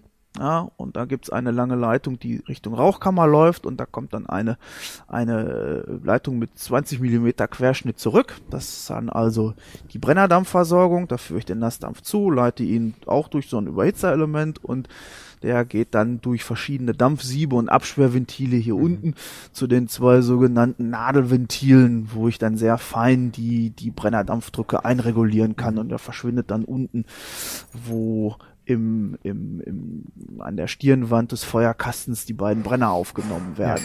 Ja, ja. So, ja, und dann, dann habe ich noch äh, die entsprechenden Versorgungen zu den, zu den Aggregaten. Luftpumpe, Kolbenspeisepumpe, Lichtmaschine, der, ja. der Bläser will versorgt werden. Ähm, die Leute wollen schön warm haben, das heißt, ich muss Dampf aus dem Kessel nehmen und in einer Dampfheizleitung dann ja. Richtung, Richtung Zug zuführen, dass ich die Dampfheizungen betreiben kann. Und dann gibt's natürlich auch noch weitere technische Finessen, zum Beispiel, dass man sagt, naja, es könnte ja passieren, dass der Heizer nicht so richtig feuert. Und dann gibt's ja vielleicht einen Rußbelag. Und Ehrlich? diesen Rußbelag, den möchte ich ja vielleicht aus den Rohren raushaben. Denn Kommt Ruß hat auch die unangenehme Eigenschaft, besonders gut zu isolieren. So, und da hat sich ähm, ein Herr Gärtner ganz clevere Gedanken gemacht und hat gesagt, naja, das machen wir doch ganz einfach. Wir haben doch da im Kessel 16 Bar Druck. Und dann können wir die doch äh, mit einem entsprechenden Düsensatz, mit solchen Laval-Düsen, können wir die ja quasi so auf fast Überschallgeschwindigkeit, mhm. können wir den Dampf beschleunigen. Und mit dem pusten wir dann einfach mal so durchs Rohrbündel. Mhm. Da haben wir gesagt, super Idee, das machen wir. Und deshalb sitzt oben drauf dieses druckluftbetätigte Absperrventil und das hat also direkten Zugang zum Kessel. Das mhm. entnimmt dann da über eine Leitung mit ungefähr einem 60er Querschnitt den Dampf und pustet den dann über diesen Düsensatz hinten in der Stehkessel-Rückwand ein, Feuerbüchsrückwand, und pustet den dann auf das gesamte Rohrbündel. Mhm. Das gibt's da auch noch. Und die vielen Kleinleitungen, das Anzeigen, sind, oder? genau, das sind Anzeigen. Und Ölleitung, also die, die, die kleine Doppelleitung, die da oben verläuft. Ja. Das ist, ähm, das sind zwei Leitungen für die Kolbenspeisepumpe. Das ist einmal ein Hubanzeiger. Über den Hubanzeiger, da merkt er dann, wie schnell fördert die Pumpe, wie viel mhm. Wasser pumpe ich da jetzt also gerade in den Kessel. Und die untere Leitung, die ist zum Belüften. Denn die Kolbenspeisepumpe, die würde ja auch wie die Schwengelpumpe eigentlich im Garten, wenn ich jetzt einmal gepumpt habe und ich muss dann wieder neu ansaugen, in dem Moment wird er dann der entsprechende Wasserstrahl, wird er dann zusammenbrechen. So, und da wir hier überall Ventile haben, würde mit diesem Zusammenbrechen dieses, dieses, dieses Wasserstroms auch das Ventil wieder auf seinen Sitz fallen. Und wenn ich das jetzt mhm. ganz ständig mache, dann hämmert das unheimlich. Ja. Und damit schlage ich mir die Ventilsitze kaputt. Und deshalb hat man sogenannte Windkessel in den Kolben Speisepumpen eingebaut. Das heißt, ich beaufschlage die mit, mit, mit, mit Druckluft. Die Pumpe fördert dann erst gegen einen Druckluftbolz und dann wird kontinuierlich das Wasser in den Kessel reingedrückt. Die Leitung, die verläuft auch noch. Und das mhm. große beziehungsweise das Rohrbündel mit den ganz vielen Leitungen, das ist die Zylinderschmierung. Das sind die Stellen, die mit Dampf beaufschlagt werden. Die müssen natürlich mhm. mit Heißdampföl geschmiert werden, die auch bei den entsprechenden hohen Temperaturen noch eine Schmierfähigkeit haben. Und ein paar von den Dingern sind gar keine Rohre, sondern Steuerstangen. Genau, also die drei, das Dreierpaket, genau, was ja. da liegt, das geht zum nächsten, zum vorderen Dampfventil. Ja. Und ja. dann kann ich dann letztlich, also ich Stellstangen für Bläser, äh, Lichtmaschine kann ich da drüber anstellen und das, das, das was sogenannte super. Drehzüge ja. nennt okay. die Bahn das. Okay. Ja. Sind wir damit im Grunde durch mit dem prinzipiellen Funktionsprinzip oder was fehlt? Weil wir brauchen noch das Wasser, was von hinten letztlich aus dem Tender mhm. überhaupt in den Kessel rein muss, ne? Mhm. Das haben wir jetzt. Ja, den Tender, den haben wir ganz außer ja. Acht gelassen und wir konzentrieren uns immer so schön aufs Fahren. Ähm, wer bremst, verliert. Ja, es gibt ja auch noch eine Druckluftbremse bei so einer Lokomotive. Also wir fahren hier 140, da brauchen wir schon eine entsprechend hohe Abbremsung mhm. und die Maschine hat dazu auch eine sehr raffinierte Hochleistungsbremse. Ja, also man sieht hier, die ist noch klotzgebremst Heißt das heißt, es geht direkt auf die Laufflächen. Richtig, genau. Ja, ich habe also hier eine sogenannte Scherenbremse. Das heißt also von beiden Seiten packen also diese Gussbremsklötze die Lauffläche ja, und über die Reibung ähm, vernichte ich dann die ganze Bewegungsenergie der ja. Lokomotive. Und der Dampf wird auch an diesen Bremsklötzen vorbeigeführt, um da auch nochmal äh, Wärmetauscher nicht, gibt keine Energierückgewinnung. Nein, das ist das ist nicht. Nein, das ist das ist das ich ist, das ist das ist ganz saubere Ressourcenverschwendung. Ja, da werden diese Gussklötze, die werden halt über die Reibung abgenutzt. Okay, okay. Wenn die was weg ist, ist dann weg. Wenn ja. die dann weggeschliffen sind, dann gibt's neue. Mhm. Jetzt stehen wir ja. ja. zufällig genau vor der Bremsanschrift. Kommt mhm. der Lokführer an mir genau. heraus. Da steht also Knorrbremse K, kein KE. Das heißt, wir haben keine Einheitswirkung. Wir haben also eine einlösige Bremse. Mhm. Jawohl. Dann haben wir Bremsstellung G, P und R. Ja. Und eine Zusatzbremse. Ja, genau. Einlösige Bremse. Das, das schreit schon wieder nach dem Lokführer. da bin ich wieder. Schnell Mikrofontausch. Wie bremst es sich denn so ein Zug mit einer einlösigen Bremse? Was heißt einlösig noch ganz kurz? genau, was heißt einlösig? Ja, einlösig heißt, dass die Bremse bei einem minimalen Druckanstieg in der Hauptluftleitung einmalig löst. Und zwar vollständig. Vollständig. Also sie ist nicht stufenlos lösbar. Stufen, genau, sondern auf. Genau. genau. Aber sie ist stufen, stufenbehaftet anlegbar. Anlegen kann ich also man kann sie kontinuierlich genau. anlegen und dann ponk ist auf. Genau. Das heißt, genau. man muss mitdenken. Man muss ganz stark mitdenken, an den Bahnsteig ranfangen und denken, ich habe jetzt ein bisschen zu viel gebremst, ich müsste gerne ein Stück weiter. Das spart man sich dann lieber und bleibt lieber zu früh stehen. Weil hast du sie einmal ausgelöst, ah. kannst du sagen, okay, den halt können wir jetzt auslassen. Wir haben ja den guten Vorteil, dass wenn wir Sonderzüge fahren, wir in der Regel acht bis zehn, teilweise zwölf Reisezugwagen hinten dran haben die auch für diese hohen Geschwindigkeiten ausgelegt sind und dementsprechend auch eine gute Bremsleistung haben. Mhm. Ähm, da ist es dann verzichtbar, sage ich mal, dass die Lok dann auslöst zwischendurch, weil der Zug bremst dann immer noch genug, ähm, um den Zug sicher zum Stehen zu bringen. Also sicherlich ist es, äh, muss es dem Lokführer bewusst sein, dass wenn man wirklich mit der Lok alleine fährt oder einem Begleitwagen oder einem kurzen Zug, äh, so dass man dann dementsprechend vorsichtig bremst und darauf achtet, dass man dann eher früher anfängt und langsamer einbremst und dann nachreguliert, als dass man dann zwei, dreimal auslöst und wieder neu anlegt. Warum wäre das ein Problem?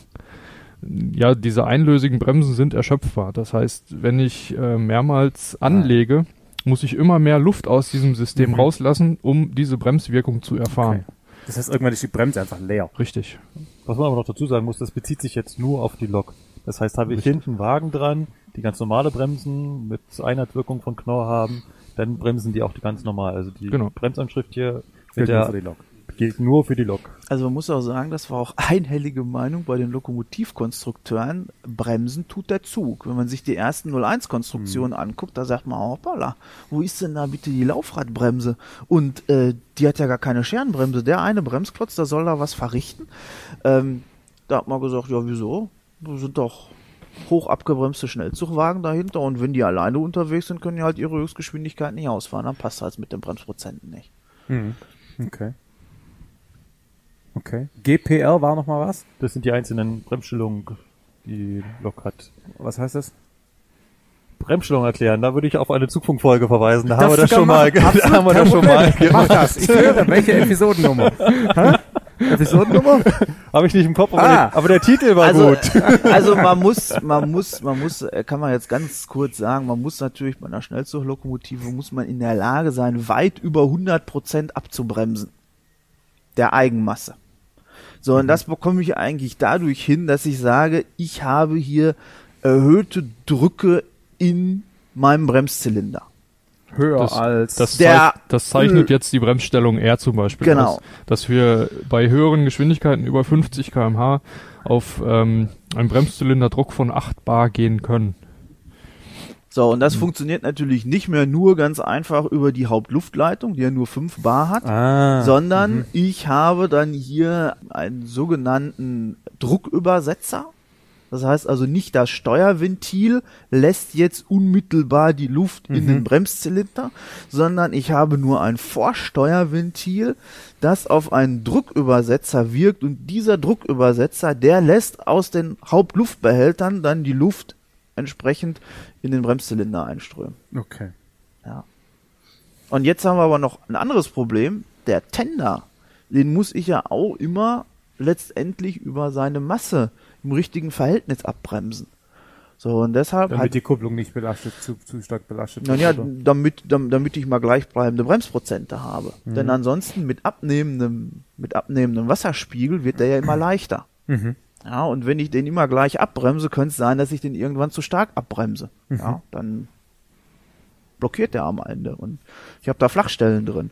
Und da gibt's dann ein riesengroßes, einen, einen riesengroßen Druckübersetzer, der kombiniert ist mit einem entsprechenden Lastventil, was also immer über den Wasserstand die, die Bremswirkung reguliert. Und das sind natürlich so ganz besondere Teile, wo sich auch jede Werkstatt freut und wo man dann also Tage im Bundesarchiv zubringen kann, da die entsprechenden Beschreibungen dazu zu suchen. Ja, Was wäre jetzt sinnvoll noch der Lok zu machen? Ja also ich denke mal, einmal einen Blick auf den Führerstand, das ist, Genau. ist, ist äh, wichtig, sollten wir machen.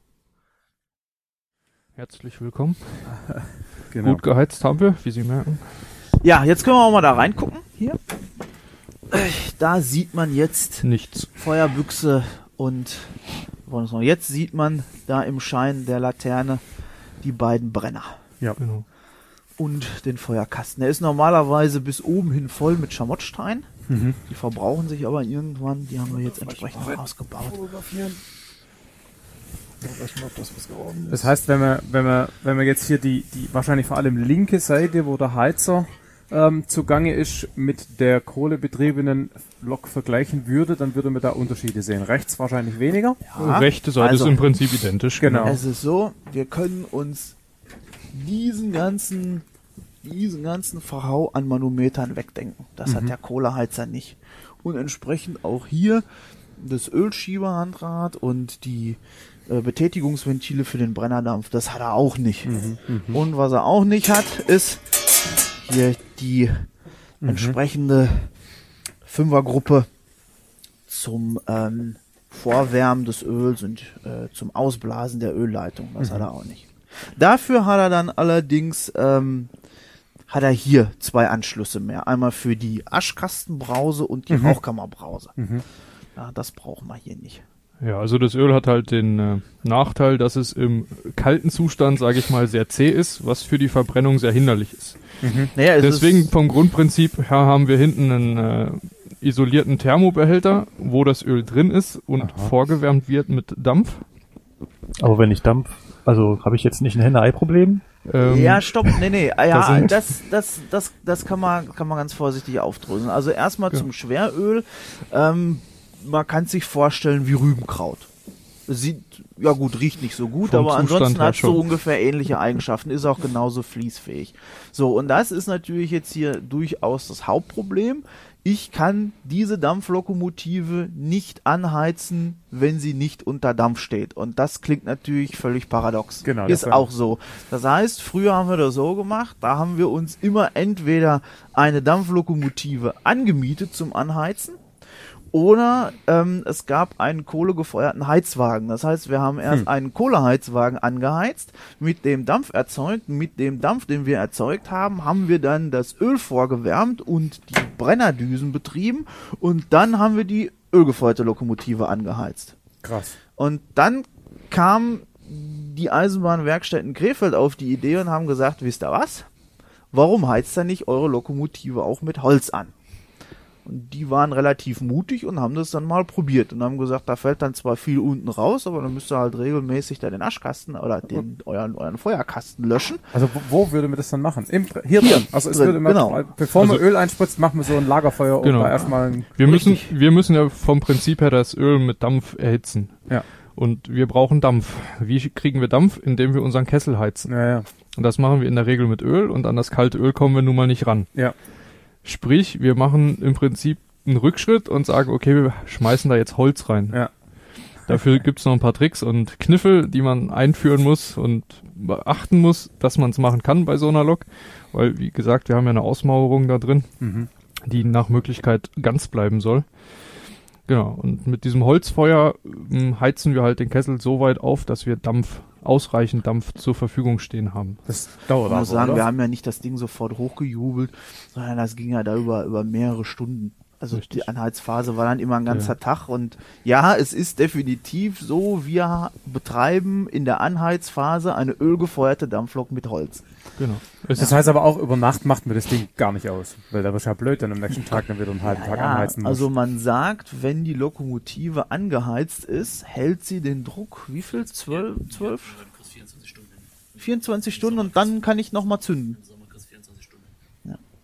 Das ist auch der Grund, warum man zum Beispiel immer peinlich darauf genau achtet, dass bei einer Öllokomotive der gesamte Kessel isoliert ist. Ja. Langkessel, das alles. Ist, ist halt auch im Vergleich zur Kohlelok wieder ein Unterschied. Bei der Kohlelok, ähm, klar kann ich das Feuer ausgehen lassen, ist dann morgens beim Aufrüsten wieder mit enorm viel Arbeit verbunden, weil ich muss erst ein Holzfeuer anlegen, dann muss die Kohle zünden und dann muss ich den Kesseldruck wieder aufbauen.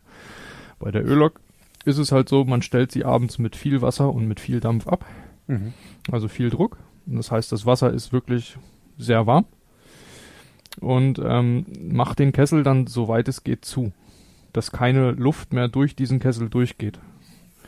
Und das isoliert natürlich, also dadurch, dass der Kessel isoliert ist, hat man wenig Wärmeverluste. Mhm. Wenn dann alle Umstände passen und der Kessel wirklich kaum irgendwo offene Stellen hat, wo es raustropft oder rausdampft, ähm, dann kriegt man auch 24 Stunden hin. Wobei man ja wahrscheinlich eher über Nacht nur zwölf hat.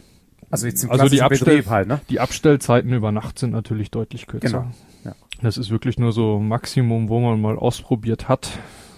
Und ja, man achtet schon drauf, dass man regelmäßig Feuer macht, ja. um halt auch die Dehnungsphasen des Kessels nicht zu überbeanspruchen. Ah, mhm. Weil, wenn man sich vorstellt, das Ding ist, wie lang? Also es ist so, wir haben das, wir haben das mal ausgerechnet. Also der Kessel wird von kalt zu warm, wird da glaube ich insgesamt 24 oder 26 Millimeter Länge. Mhm. So, und das kommt natürlich irgendwo her. Klar. Und das gibt insbesondere natürlich im Hinterkessel das große Problem, dass er die Feuerbüchse mit ganz vielen so kleinen zylindrischen Stäbholzen aufgehängt ist. Ah, die muss sich ja verankern und stabilisieren gegen den Dampfdruck. Und, und, und die werden dann ständig auf Biegung beansprucht. Und das ist wie mit der Büroklammer. Wenn ich ja, die 50 Biegung. Mal hin und her gebogen ja. habe, dann ist die ab. Ja. Ja, und das hat man dann natürlich auch hier. Und das möchte man natürlich vermeiden. Genau. Ja. Waren wir jetzt beim Öl schon weiter? Nicht wirklich. Öl.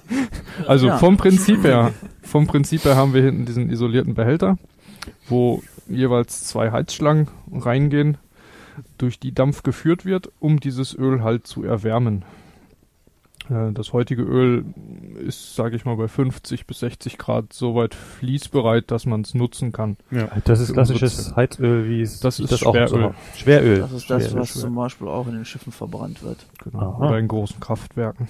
Wobei man dazu wissen muss, dass es früher wirklich ein, ein Abfallprodukt der, der Ölindustrie war und heute tatsächlich noch weiterverwendet wird. Also es ist heute nicht mehr so ein billiges Produkt wie früher, sondern heute tatsächlich ein Produkt, was man teuer am Markt bezahlen muss. Ja, der Nils hat Erfahrung. Man kann auch billig einkaufen, hat damit aber mehr Theater, als dass es sinnvoll ist. Ja, also das Problem ist wirklich, die haben dann, die, die liefern einem dann so eine Art Bitum, was dann wieder mit, ähm, mit Diesel dann aufgewertet worden ist, Ja. dass es einen höheren äh, äh, Heizwert hat. Aber das, das merkt man auch hier in der Verbrennung. Das ist also äußerst schlecht. Ja, und auch das Bilden von Rückstoffen, das ist dann ein großes Problem, weil wenn da irgendwelche Brösel ausfallen und die setzen sich dann irgendwo ab, das, das kann einem dann die ganze Saison versauen. Ja. Bei so einer Lokomotive, weil die, man muss sagen, die, ähm, die, die, die entsprechenden Kanäle, durch, durch, durch das das Öl zugeführt wird in diesem Ölverteilungsschieber, die sind also relativ klein, ja. Also da haben wir vielleicht einen Durchmesser von 5, 6 Millimeter. Mhm. Hat Ja. dann eine ölgeförderte Lok mehr Reichweite, weil der Brennwert höher ist bei Ja. gleicher Masse an Brennstoff, die man Deutlich, vielleicht mitführt? deutlich, also- Okay. Ein, einmal dadurch und auch dadurch, dass wir nicht ausschlacken müssen, ähm, haben wir auch eine größere Reichweite. Bei einer Kohlelok sind die äh, bei einer maximalen Laufweite von 450 Kilometern, da ist normalerweise Ende, weil der Aschkasten dann einfach voll ist und ich keine Feuerentfachung mehr habe. Und da komme ich bei einer Lok, äh, ölgefeuerten Lok deutlich weiter. Deutlich heißt, Also wir sind so im Bewegungsbereich von 800 bis 900 Kilometer, je nach zu fahrender Strecke und der Zuglast. das ist schon ganz ordentlich. Ich komme mit meiner 218 auch nur 1000 Kilometer, dann ist der Tank Ja. leer. Das wird dann eher schon wieder dadurch unterbrochen, dass man dann die entsprechenden Achslager und so weiter nachölen muss. Und dann kommt man da an die Laufgrenzen. Ja, wenn wir das Öl dann soweit warm haben, passiert nichts weiter, als dass es über die Schwerkraft vorläuft zu den Brennern. Da haben wir hier ein Hauptabsperrventil, ein äh, Klappenventil, welches auch als Notbetätigung von außen zu schließen ist, falls äh, mal was schief geht, was wir natürlich nicht hoffen. Kann das auch von unten verschlossen werden, von außen, dass man hier oben einfach einen sicheren Zustand hinkriegt und das Feuer unterbrechen kann. Ja. Genau. Und dann fließt das Öl per Schwerkraft außen durch einen sogenannten Vorwärmer nochmal, wo es dann nochmal auf die Verbrennungstemperatur hochgeheizt wird, vorne zu den Brennern. Und wie wir das dann sehen, was der Patrick vorhin auch schon mal erklärt hat, haben wir da zwei so Augen, sage ich mal, wo das Also Öl dann sogenannte, sogenannte Froschmauldüsen sind das. Das heißt, wir sehen also oben diese beiden Öffnungen, dadurch plätschert quasi das Öl raus und unten dieser winzig kleine Schlitz, der ist also, Ah. glaube ich, nur oh, sechs Zehntel groß. Da wird also dieser Heißdampfstrahl Okay, der aufgefächert. zerstäubt das Öl, was ja, das heißt, das ist dann Ah, also okay. wie so ein, wie so ein, wie so ein, wie so ein Dampfteppich, Ja, ja. wo, wo oben das Öl drauf fällt und wird dann mitgerissen und in Ja. ganz winzig kleine Tröpfchen zerstäubt. Mhm. Mhm. Das ist simpel, aber hocheffektiv. Mhm. Genau. Und die Tatsache, dass man da Dampf einspritzt, nee, der hat ja wahrscheinlich feucht. Ich wollte gerade sagen, der löscht ja dann das Feuer. Heißdampf, der ist Ja, ja, genau. Das Ja. Kein Problem. Kann man da die und auch Klappe bei aufmachen Nassdampf ist das kein oder- Problem. oder- ja, wenn man sich flambieren möchte, gerne. Also aber äh, die macht keiner auf in Okay. dem Moment, wo gezündet wird. Okay. Ja, weil man muss sich ja vorstellen, ähm, man, es braucht ja einen kleinen Moment, bis es wirklich zündet. Ja. Das heißt, ich habe dann hier ein, ein, ein zündfähiges Gemisch in Ja, der ja. ganzen Feuerkiste, was dann mit einem Schlag durchzündet. Ja. man sieht vielleicht die Bilder da irgendwo, wo so eine 95 äh, auf irgendeinem verschneiten Bahnhof da im Harz steht und hat eine Stichflamme von, weiß ich nicht, drei Metern überm Kamin. Ja, oder in Rheine hat man das dann auch gemacht, dass man sowas hat verpuffen lassen. Das ist natürlich sehr gefährlich und deshalb muss der immer geschlossen sein. Mhm, Und man okay. merkt das auch, ja, wenn, wenn, wenn ein bisschen zu viel zündfähiges Gemisch da drin ist, ja, dann kommen auch hier aus allen Ritzen die Flammen rausgeschossen. Da gibt es in den einschlägigen Büchern aus der Rainer Dampflok-Zeit äh, diverse Bilddokumente, wo dann hier oben ein Heizer steht, mitsamt des Fotografen, wo dann die Zündung provoziert wurde. Dass es nach hinten rausschlägt und dann ist mehr oder weniger der ganze Führerstand einmal kurzzeitig in Flammen gehüllt. Ja. Okay. Das möchte man natürlich nicht und nee. man gibt sich dann schon Mühe, dass man hier äh, eine gescheite Zündung hinlegt. Das riecht dann so komisch nach Haare. ja. Und vor allem Ding, es riecht dann auch ganz eklig nach Schweröl. Mhm. Also man sieht das auch hier, wir können die Klappe jetzt mal zumachen. Ja, hier auch richtig schwere Vorreiber. Ja, ja, okay. So. Ja. Mhm. Und die müssen dann auch da richtig festgeschlagen werden. Und dann muss auch der Heizer vor der Dienststich dann wirklich prüfen, hier durch, mhm. durch, durch richtig ziehen, ja. dass die auch in Ordnung sind und nicht einfach aufschlagen. Mhm. Mhm. Also was passiert, wenn man es nicht richtig macht oder die Ausmauerung in dem Fall zu kalt war, gab es bei YouTube auch ein sehr nettes Video von den Dresdner Dampflok-Tagen, wo ich mir allerhöchste Mühe gegeben habe und es nicht geklappt hat. das passiert schon mal, aber es sollte nach Möglichkeit nicht passieren. Ja. Das Einzige, ja. was er machen kann, der Heizer, er hat hier so ein kleines. Guckloch. Mhm. Ja, das kann er aufmachen und dann kann er sehen, wie sich die Flamme da im, im Feuerraum ausbreitet. Ja. Mhm. Ob er seinen Druck Viele werden sich jetzt noch fragen wahrscheinlich, wieso brennt das Öl, wenn ich es einfach nur anmache? Also zum Zünden der Dampflok brauche ich dann natürlich eine, eine andere mal, Flamme. Eine andere Flamme. Und die erzeugen wir halt mit Putzwolle und Diesel. Okay. Die Deutsche Reichsbahn hat dafür eine sogenannte Lunte gehabt, wobei bei denen die Öllok auch vom Prinzip anders aufgebaut ist. Die Reichsbahn hat zum Beispiel gesagt, wir machen die Flamme unter den Führerstand, die Brenner. Mhm. Die schießen quasi nach vorne. Die schießen quasi nach vorne unter den Feuerschirm und erzeugen dafür damit eine doppelte Umlenkung der Flamme. Also die Flamme ist geformt wie der Kopf von der WC-Enteflasche. Mhm. Genau. Ja, also die möchten da gerne, dass die wie so ein Siphon läuft. Ja hat aber den Nachteil, es hat manchmal im Betrieb eben nicht funktioniert. Da habe ich einen zu starken Saugzug, dann sagt sich die Flamme, warum soll ich da wie so eine PC-Ente? Ja. Dann gehe ich doch am besten sofort über den Feuerschirm Richtung ja. Rohrwand und äh, dann ist halt der Weg zu kurz. Genau. Das verbrennt. Was heißt das? Ja, dann qualmt die Lokomotive. Ach so, mhm, okay. Naja. Ja. Wie gesagt, bei der Reichsbahn gab es eine Lunte, die im Prinzip auch nicht anders aufgebaut ist wie eine wie eine Lunte. Also auch nur ein getränktes brennbares Material, was dann hier einfach vor die Brenner ja. gehalten wurde und dann später wieder ja. rausgezogen wird. Mit irgendeiner Stange oder so. Genau. Hm. Okay. Ist es auch auf einer ölbeheizten äh, Lok eigentlich kühler auf dem Führerstand? Ich meine, ich habe ja keinen Feuer, was ich aufmachen kann. Wo also hier ist es eigentlich wärmer als auf der Kohle. Okay, okay. Ja, es ist dadurch auch wärmer, dass wir A, doch ein geschlossenes Führerhaus haben durch die, durch die Türen, was bei der Kohlelok, auf der wir jetzt mitgefahren sind, wo du, wo du mitgefahren ja. bist, hat es ja hinten ah. keine seitlichen Türen. Ja. Ähm, und durch dieser Sekundärluftschacht, oder dadurch, dass die Flamme ja bis kurz davor geht, ähm, ist es schon deutlich wärmer. Wir haben, gibt, äh, haben es mal gemessen, auf, im, im Hochsommer, wann war die, die Deutschland-Tour? vor zwei Jahren. 2015. 2015. Also sind wir mal in Schwarzwald gefahren, also da waren außen 40 Grad und hier auf dem Führerstand hatten wir 75. Gemütlich. Also es von den Temperaturen während der Fahrt kann man es aushalten. Das Problematische ist halt, man braucht Handschuhe, weil man verbrennt sich sonst überall die Finger, wo man hinfasst. Weil mhm. es ist ja alles aus Metall und Stahl und das erhitzt sich natürlich dann dementsprechend auch. Ja. Aber man, im Sommer ist das eine Extrem, im Winter ist es genauso kalt wie jetzt. Äh, ja. Das tut dann auch nichts. Da steht man auch im dicken Mantel hier, zwei, lang, zwei lange Unterhosen und es ist trotzdem noch kalt an den Füßen. Ja. Stichwort. Kalt. Kalt. Ne? Wir haben uns jetzt ins Warme verkrochen und ähm, ja, wollen auch ein bisschen über äh, etwas allgemeinere Themen reden. 140 fährt die Lok, ne? Ja. Gibt es auch schnellere Dampfloks oder war so war das so das? Also ursprünglich hat man die Lokomotive sogar für 150 Stundenkilometer ausgelegt. Ähm, man hat allerdings dann festgestellt, dass über die ähm, über die Hochleistungsbremse ähm, man in der Lage war, da die Bremsklötze anzuschmelzen oder hat dann entsprechend lose Radreifen provoziert. Und da hat man dann die Lokomotive runtergesetzt. Also es gab auch noch eine Bremsstellung oberhalb von R, die hat man dann auch reduziert, die ist also stillgelegt und hat dann die Lokomotive auf 140 reduziert. Ähm, es gibt natürlich noch die, äh, die 05, die man ja so als, als Weltrekord-Lok kennt. Ähm, steht ja auch im, im, ähm, im DBB-Museum in Nürnberg mit Stromlinienverkleidung. Die Maschine, die hat es also mal bis auf über 200 Stundenkilometer geschafft.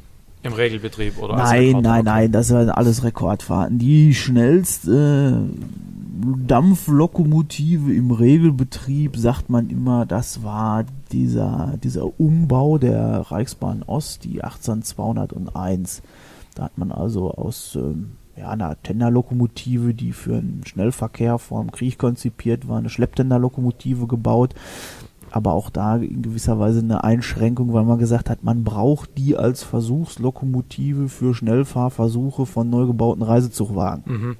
Deshalb ist natürlich bei einer Versuchslokomotive von Regelbetrieb zu sprechen auch ein bisschen merkwürdig, aber ja, das ist halt die Maschine, die glaube ich, wie viel hat die 18201? 175, 175 ja. ja. Das war auch die, die Geschwindigkeit, für die die äh, 05er zugelassen waren. Ja, genau. Ja, die hat auch dann Treibräder mit 2,30 Meter Durchmesser und äh, ja, Problem ist, darf sie aber trotzdem nicht ausfahren, die Lok. Ähm, man hatte ja mal gesagt, okay, man wollte gerne irgendwie eine Schnellfahrt machen. Dann hat dann hinterher noch eine E-Lok dran gehängt, weil ab 160, glaube ich, brauche ich ja LZB. Ja. Und das ist auf der Dampflok nicht aufgerüstet, ja. Aber das sind so das, was an Geschwindigkeit mit Dampfloks möglich ist, ja. Du hast jetzt Begriffe Tenderlok und Schlepptenderlok äh, mhm. benutzt. Was ist das? Äh, ja, das müssen wir vielleicht nochmal näher erläutern. Also, äh, die Tenderlokomotive, die führt ähm, ihren Brennstoff und ihren Wasservorrat in der, wie soll ich sagen, im, in ihrer eigenen Fahrzeugeinheit, nee, ist ja keine Einheit, also sondern in ihrem eigenen Fahrzeug mit. Die Tenderlokomotive ist im Prinzip ein Fahrzeug, während man eine Schlepptenderlokomotive als äh, zwei fest miteinander gekuppelte Fahrzeuge formulieren kann. Die Tenderlokomotive hat im Prinzip ihren eigenen Rahmen und die Betriebsstoffe sind dann halt mit auf diesem Rahmen integriert. Mhm. In der Regel hinter dem Führerhaus dann. Äh, sieht in der Silhouette sehr kompakt aus, während man sagen kann, äh, Schleppteiler-Lokomotiven haben für ihre Vorräte nochmal einen separaten Anhänger dabei, der fest mit der Lokomotive gekuppelt ist. Schleppt ihre Vorräte also mit sich.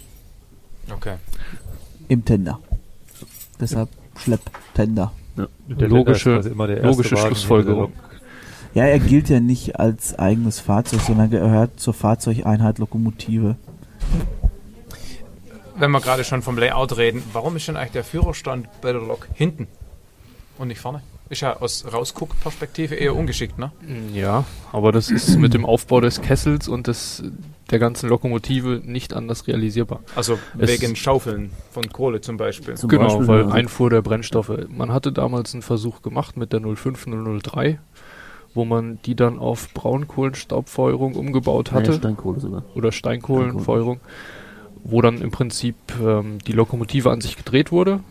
Der, das heißt, die, die Rauchkammer war zum Tender hingekuppelt und man hat dann halt Versuche damit gemacht, aber es hat sich nicht als wirtschaftlich und sinnvoll erwiesen, sodass man es dann wieder rückgängig umgebaut hat. Ja, 20 Meter Extruder da entsprechend dann den Staub nach vorne zu fördern, das ja. macht keinen Spaß mehr. Das hat auch irgendwie nicht richtig funktioniert. Das hätte prinzipiell bei den Öllokomotiven jetzt wahrscheinlich noch funktioniert, aber da hat man die Kosten überhaupt nicht mehr, da war, man hat sich angegriffen. Ja, gut, da hätte man existierende Loks umbauen müssen dann, oder? Die Ölloks waren ja, ja, meistens Umbaus von ja. ursprünglich mal für genau. Kohle designten Lokomotiven. Ja. ja. man hätte natürlich auch andere äh, technische Lösungen favorisieren können, wo man sagt, okay, man baut dann nochmal vielleicht ein extra Führerhäuschen vorne vor die Rauchkammer, wo dann nur der Lokomotivführer steht. Aber dann hat man natürlich auch das Problem, wenn man in die Rauchkammer rein möchte oder man muss mal irgendwelche größeren Instandhaltungsarbeiten machen, dann muss ich da alles abbauen. Naja. Denn ich muss ja auch die Rohre nach vorne rausziehen können.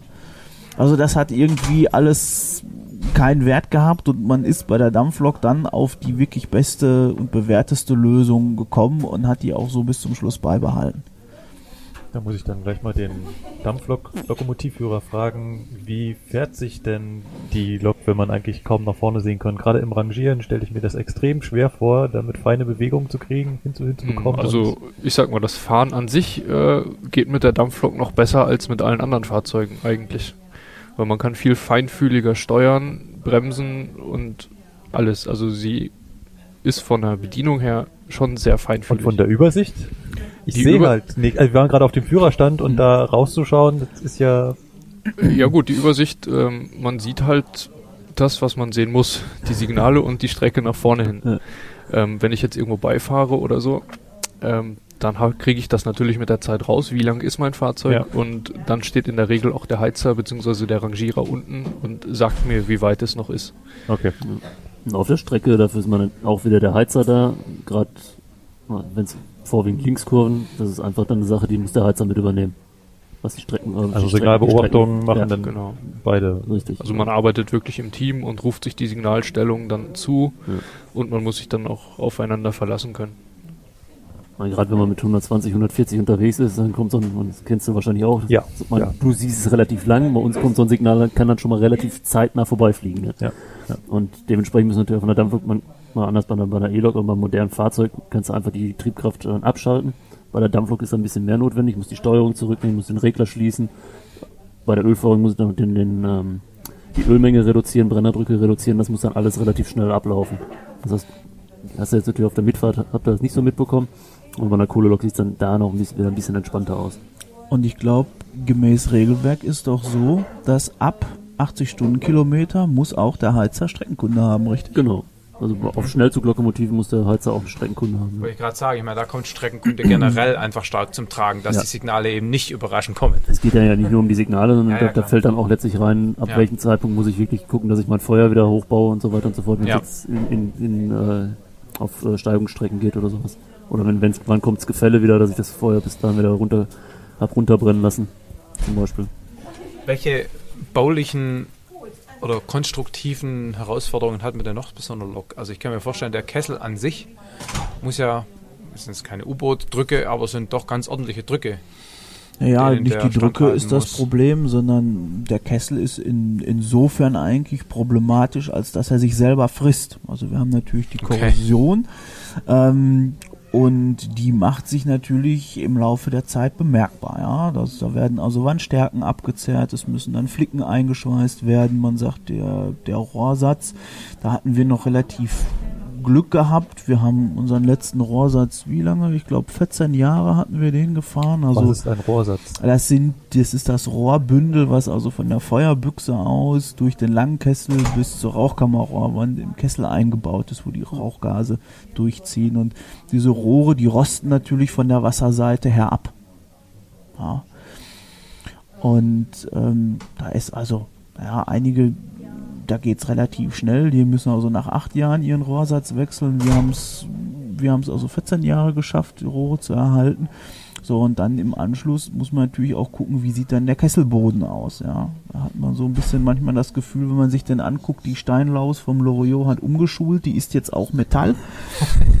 und äh, dann hat man da solche, solche, so ein Lochfraß und sehr lokale Korrosion die man dann aber auch behandeln muss. Das muss dann aufgeschweißt werden, ja, bis hin zum Tausch von Stehbolzen und Nieten, weil man halt feststellt, die sind auch so weit abgezerrt, dass sie den Betriebsbedingungen nicht mehr standhalten in der nächsten Untersuchungsperiode. Und äh, solche Kesseluntersuchungen, die können also dann auch schon mal bis zu 200.000 Euro kosten. Okay. Und woher wisst ihr, was ihr tun müsst? Also anders formuliert, woher habt ihr das Know-how? Ihr seid ja alle noch nicht so arg alt. Ähm, also ich will sagen, ihr habt das nicht vor dem Krieg auch schon mal selber gemacht, beruflich Dampflok gefahren. Naja, ähm, hat man ja noch nicht mal uns gesagt. Eben, ähm, woher gibt es da noch Handbücher, Vorschriften? Gibt es alles noch oder habt ihr euch das alles neu erarbeiten müssen? Nein, nein. Also es ist letztendlich so, nur mit Erarbeiten, da wird es ja wahrscheinlich ein, ein Leben nicht reichen. Und vor allem ist es so, wir haben ja heute auch nur einen Museumsbahnbetrieb. Wir kriegen also sehr wahrscheinlich in der Zeit überhaupt nicht die Erfahrungen mit, ja. die jetzt jemand bei der Deutschen Bundesbahn in den 1960er oder 70er Jahren gesammelt hätte. Das heißt, wir brauchen natürlich alle eine sehr fundierte technische Vorbildung. Das heißt auch, dass wir mit diesen ganzen Geflogenheiten der Materialkunde, der Technik ähm, dass wir damit zurechtkommen. Und dann ist natürlich so, man muss auch so ein bisschen in diesem ganzen Gebiet groß geworden sein. Also ich habe 1997 eine Heizerausbildung gemacht. Ähm, dann habe ich im Anschluss Maschinenbau studiert. Ähm, ich war fünf Jahre lang Projektleiter bei der Deutschen Gesellschaft für Eisenbahngeschichte und danach acht Jahre äh, bei einem professionellen Instandhalter, ähm, der Dampflokomotiven instand gesetzt hat als Arbeitsvorbereiter eingesetzt. Und da bekommt man natürlich dann auf einmal eine ganze Menge mit. Und es begleitet einen eigentlich ständig auch das Thema Forschung. Das heißt, wenn man so eine Lokomotive hat, ist es immer wichtig, was hat der Vorbesitzer gemacht, was hat er an Akten gesammelt, was ist ihm passiert, wo lagen die Probleme, wo sind die entsprechenden neuralgischen Stellen, worauf muss man Acht geben. Und da gibt es natürlich die ganz normale Literatur, die wir so kennen, ja, beim Eisenbahnkurier, die hilft einem allerdings meistens wenig weiter. Ähm, man recherchiert viel in, in, in Primärquellen. Im Bundesarchiv gibt es einen sehr guten Bestand. Ähm, es gibt verschiedene Privatsammler, mit denen wir zusammenarbeiten. Wir haben im historischen Dampfschnellzug auch einen Mitarbeiter, der sich auch nur um Archivalien kümmert. Ja, der sammelt also in ganz Deutschland alles das ein, was jemals zu der Lokomotive geschrieben wurde.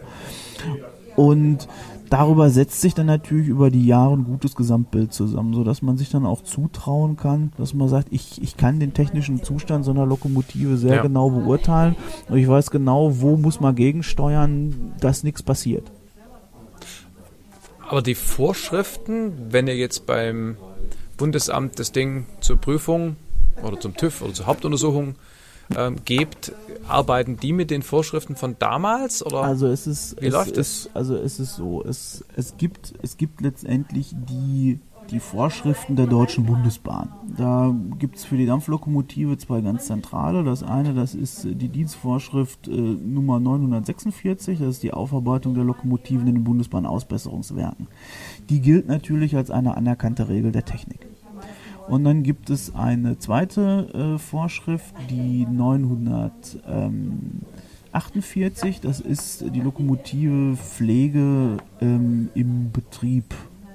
Da sind sozusagen die Grenzwerte drin, die ich jetzt, wenn ich unterwegs bin und feststelle, oh, da ist ja der Bremsklotz irgendwie abgenutzt, kann ich damit noch fahren oder habe ich jetzt hier irgendwie so ein bisschen erhöhtes Spiel, ist das, ist das kritisch. Ähm, kann ich damit gut einschätzen. Ähm, die, der TÜV selber muss sich natürlich in einigen Teilbereichen auch an aktuelle Regelwerke halten. Ja, das heißt, ich kann also jetzt zum Beispiel nicht mehr die Kesselfristen ansetzen, die mir jetzt eine 946 vorschreibt. Ja, sondern ich habe Kesselfristen von drei Jahren. Und frisch, um was zu tun? Um den Kessel grundlegend zu untersuchen. Okay. Das heißt also, ich muss nach drei Jahren hier den Kesselsachverständigen bestellen ähm, den kompletten Kessel öffnen. Der guckt dann in alle Luken rein. Der beurteilt den Zustand des Kessels, der macht Wandstärkenuntersuchungen und dann wird dieser Kessel einer Druckprobe unterzogen. So, das heißt, ähm, es werden ein paar neuralgische Stellen, die werden dann blind geflanscht, wie zum Beispiel die Sicherheitsventile, weil die sollen ja dann nicht irgendwie abblasen, sondern ja. ich will ja einen höheren Prüfdruck haben. Und dann drücken wir die Lokomotive mit insgesamt 23 23 Bar? Mhm, 23 Bar, aber dann nur kalt gedrückt, Bar also das macht man nicht mit Dampfdruck. wir die kalt ab. Das heißt, die, die muss dann dem, dem Wasserdruck standhalten. Obwohl der Betriebsdruck, hatten wir gesagt, maximal 16 ist. Der Betriebsdruck nachher Richtig. ist maximal 16, aber man hat natürlich eine gewisse Sicherheit. Und was man auch dazu sagen muss, der Kessel war ursprünglich auf 18 Bar zugelassen. Das heißt, die Deutsche Bundesbahn hatte da noch einen gewissen Sicherheitsbereich drin. So, und dann wird wirklich geprüft, ist der dicht? verformt er sich? Läuft da irgendwo was raus? Ähm, Habe ich ansonsten irgendwelche Auffälligkeiten? Ja. Und, und, du sagtest kalt, das heißt mit Wasser, 18 Bar Wasser. Wasser. Warum nicht Dampf? Weil ja. nichts explodiert. genau, ja. Wasser ist, explodiert nicht. Wasser explodiert halt nicht. Wie ja. gesagt, es ist halt inkompressibel. Ja, inkompressibel, okay. wenn, wenn dann irgendwo ein Riss ist oder der Kessel trotz dem Druck nicht standhält ähm, und platzt, dann ist halt der Druck schlagartig weg. Ja. Naja. Ist halt irgendwo was Klar, einen größeren Schaden habe ich dann schon, ja. aber mir fliegt nicht der ganze Kessel um die Ohren. Wenn ich das Ganze mit Dampfdruck mache, dann gibt es so schöne Bilder, wie und es gibt noch das was ganze anderes. das ganze Rohrbündel letztlich auf, äh, aufzwirbelt. Ja. ja. Man muss dazu sagen, es ist natürlich so, dass das Material unter Temperatur wesentlich gutmütiger reagiert. Das heißt, je wärmer das Material ist, ja, desto gutmütiger reagiert das. Ja, das merken Sie zum Beispiel auch in dem Moment, wo ich einen Kessel kalt abdrücke, wenn ich da eine Undichtheit, eine Undichtheit habe und da kommt ein Wassertropfen raus, den sehe ich. Ich sehe auch die Spur, wenn der läuft. Wenn der Kessel warm ist und da kommt ein Wassertropfen raus, der verdampft, der ist, der ist weg, den nehme ich überhaupt nicht wahr. Wo kriegt man 23 Bar Wasserdruck her? Vom Kercher. Okay. Ja, Wer aber nicht von dem Gartenkircher. Doch, also wir haben natürlich keinen Gartenkercher, der ist halt ein bisschen größer. Ja. Aber das läuft genau so. Da Okay. gibt's, da Das- gibt's ein extra Übergangsstück, ja, von. Das wird gleich eh rausgeschnitten, weil ist Werbung. müssen, müssen wir gesondert benennen. Ja, also es gibt, es gibt ein Übergangsstück ähm, von, ähm, äh, von, was ist das, M, M22 mal 1,5 auf, äh, was ist das, W23 mal 10 Gang pro Zoll. Das kann man dann also oben in den, in den, in den Deckel vom Kessel reinschrauben, in den Domdeckel.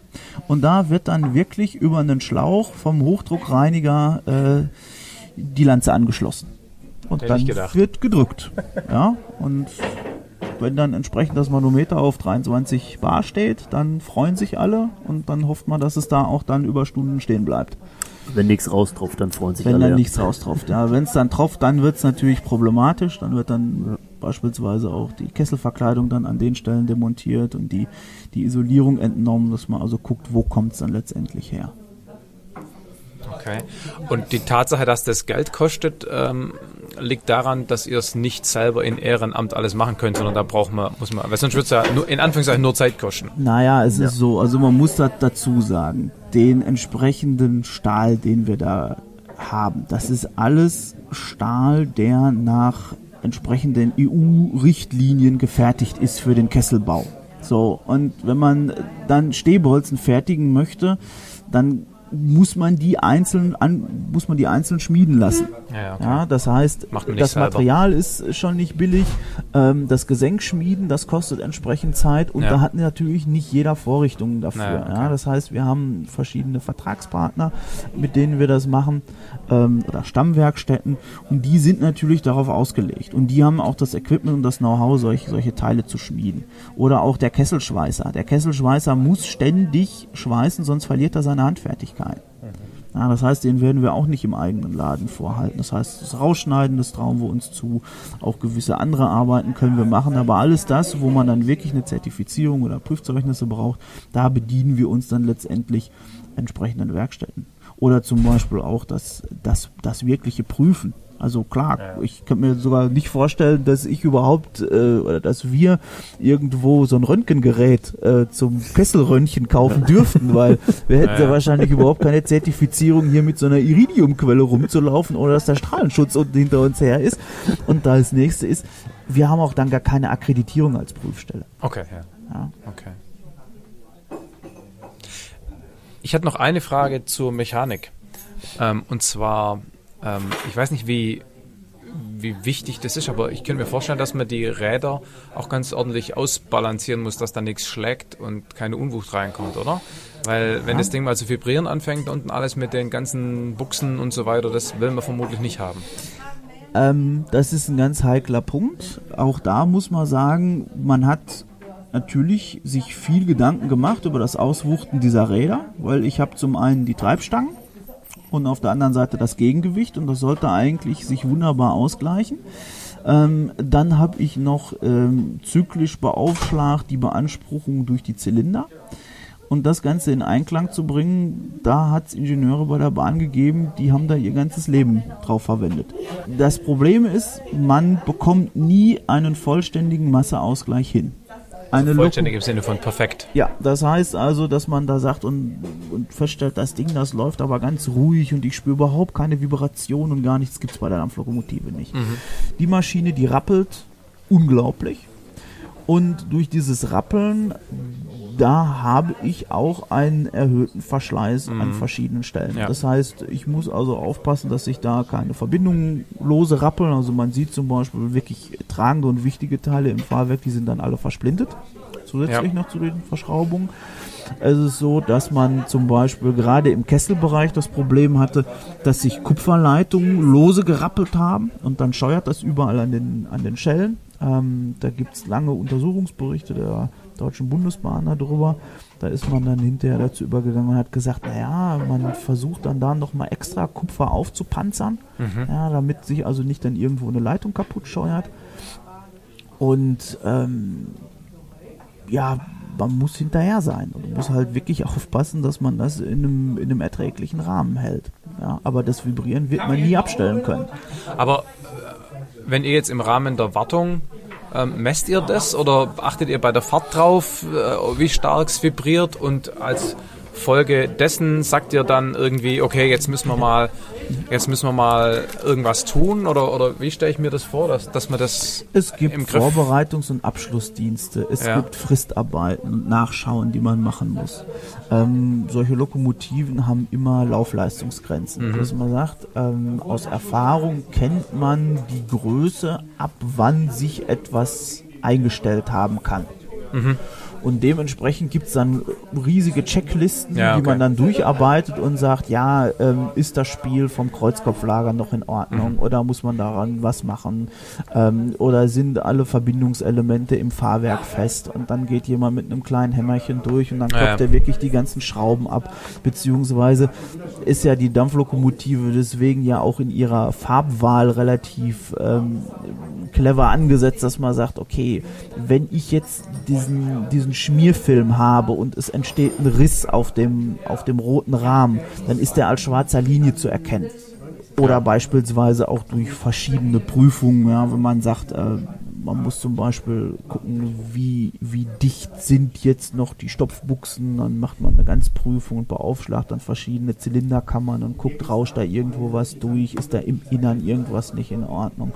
Und dafür gibt es Zeit und Kilometerfrist. Mhm, okay. Und, und das ist ja auch so, wenn der jetzt die Lokomotive angeheizt hat, wird er nie ungeprüft mit der Lokomotive rausfahren.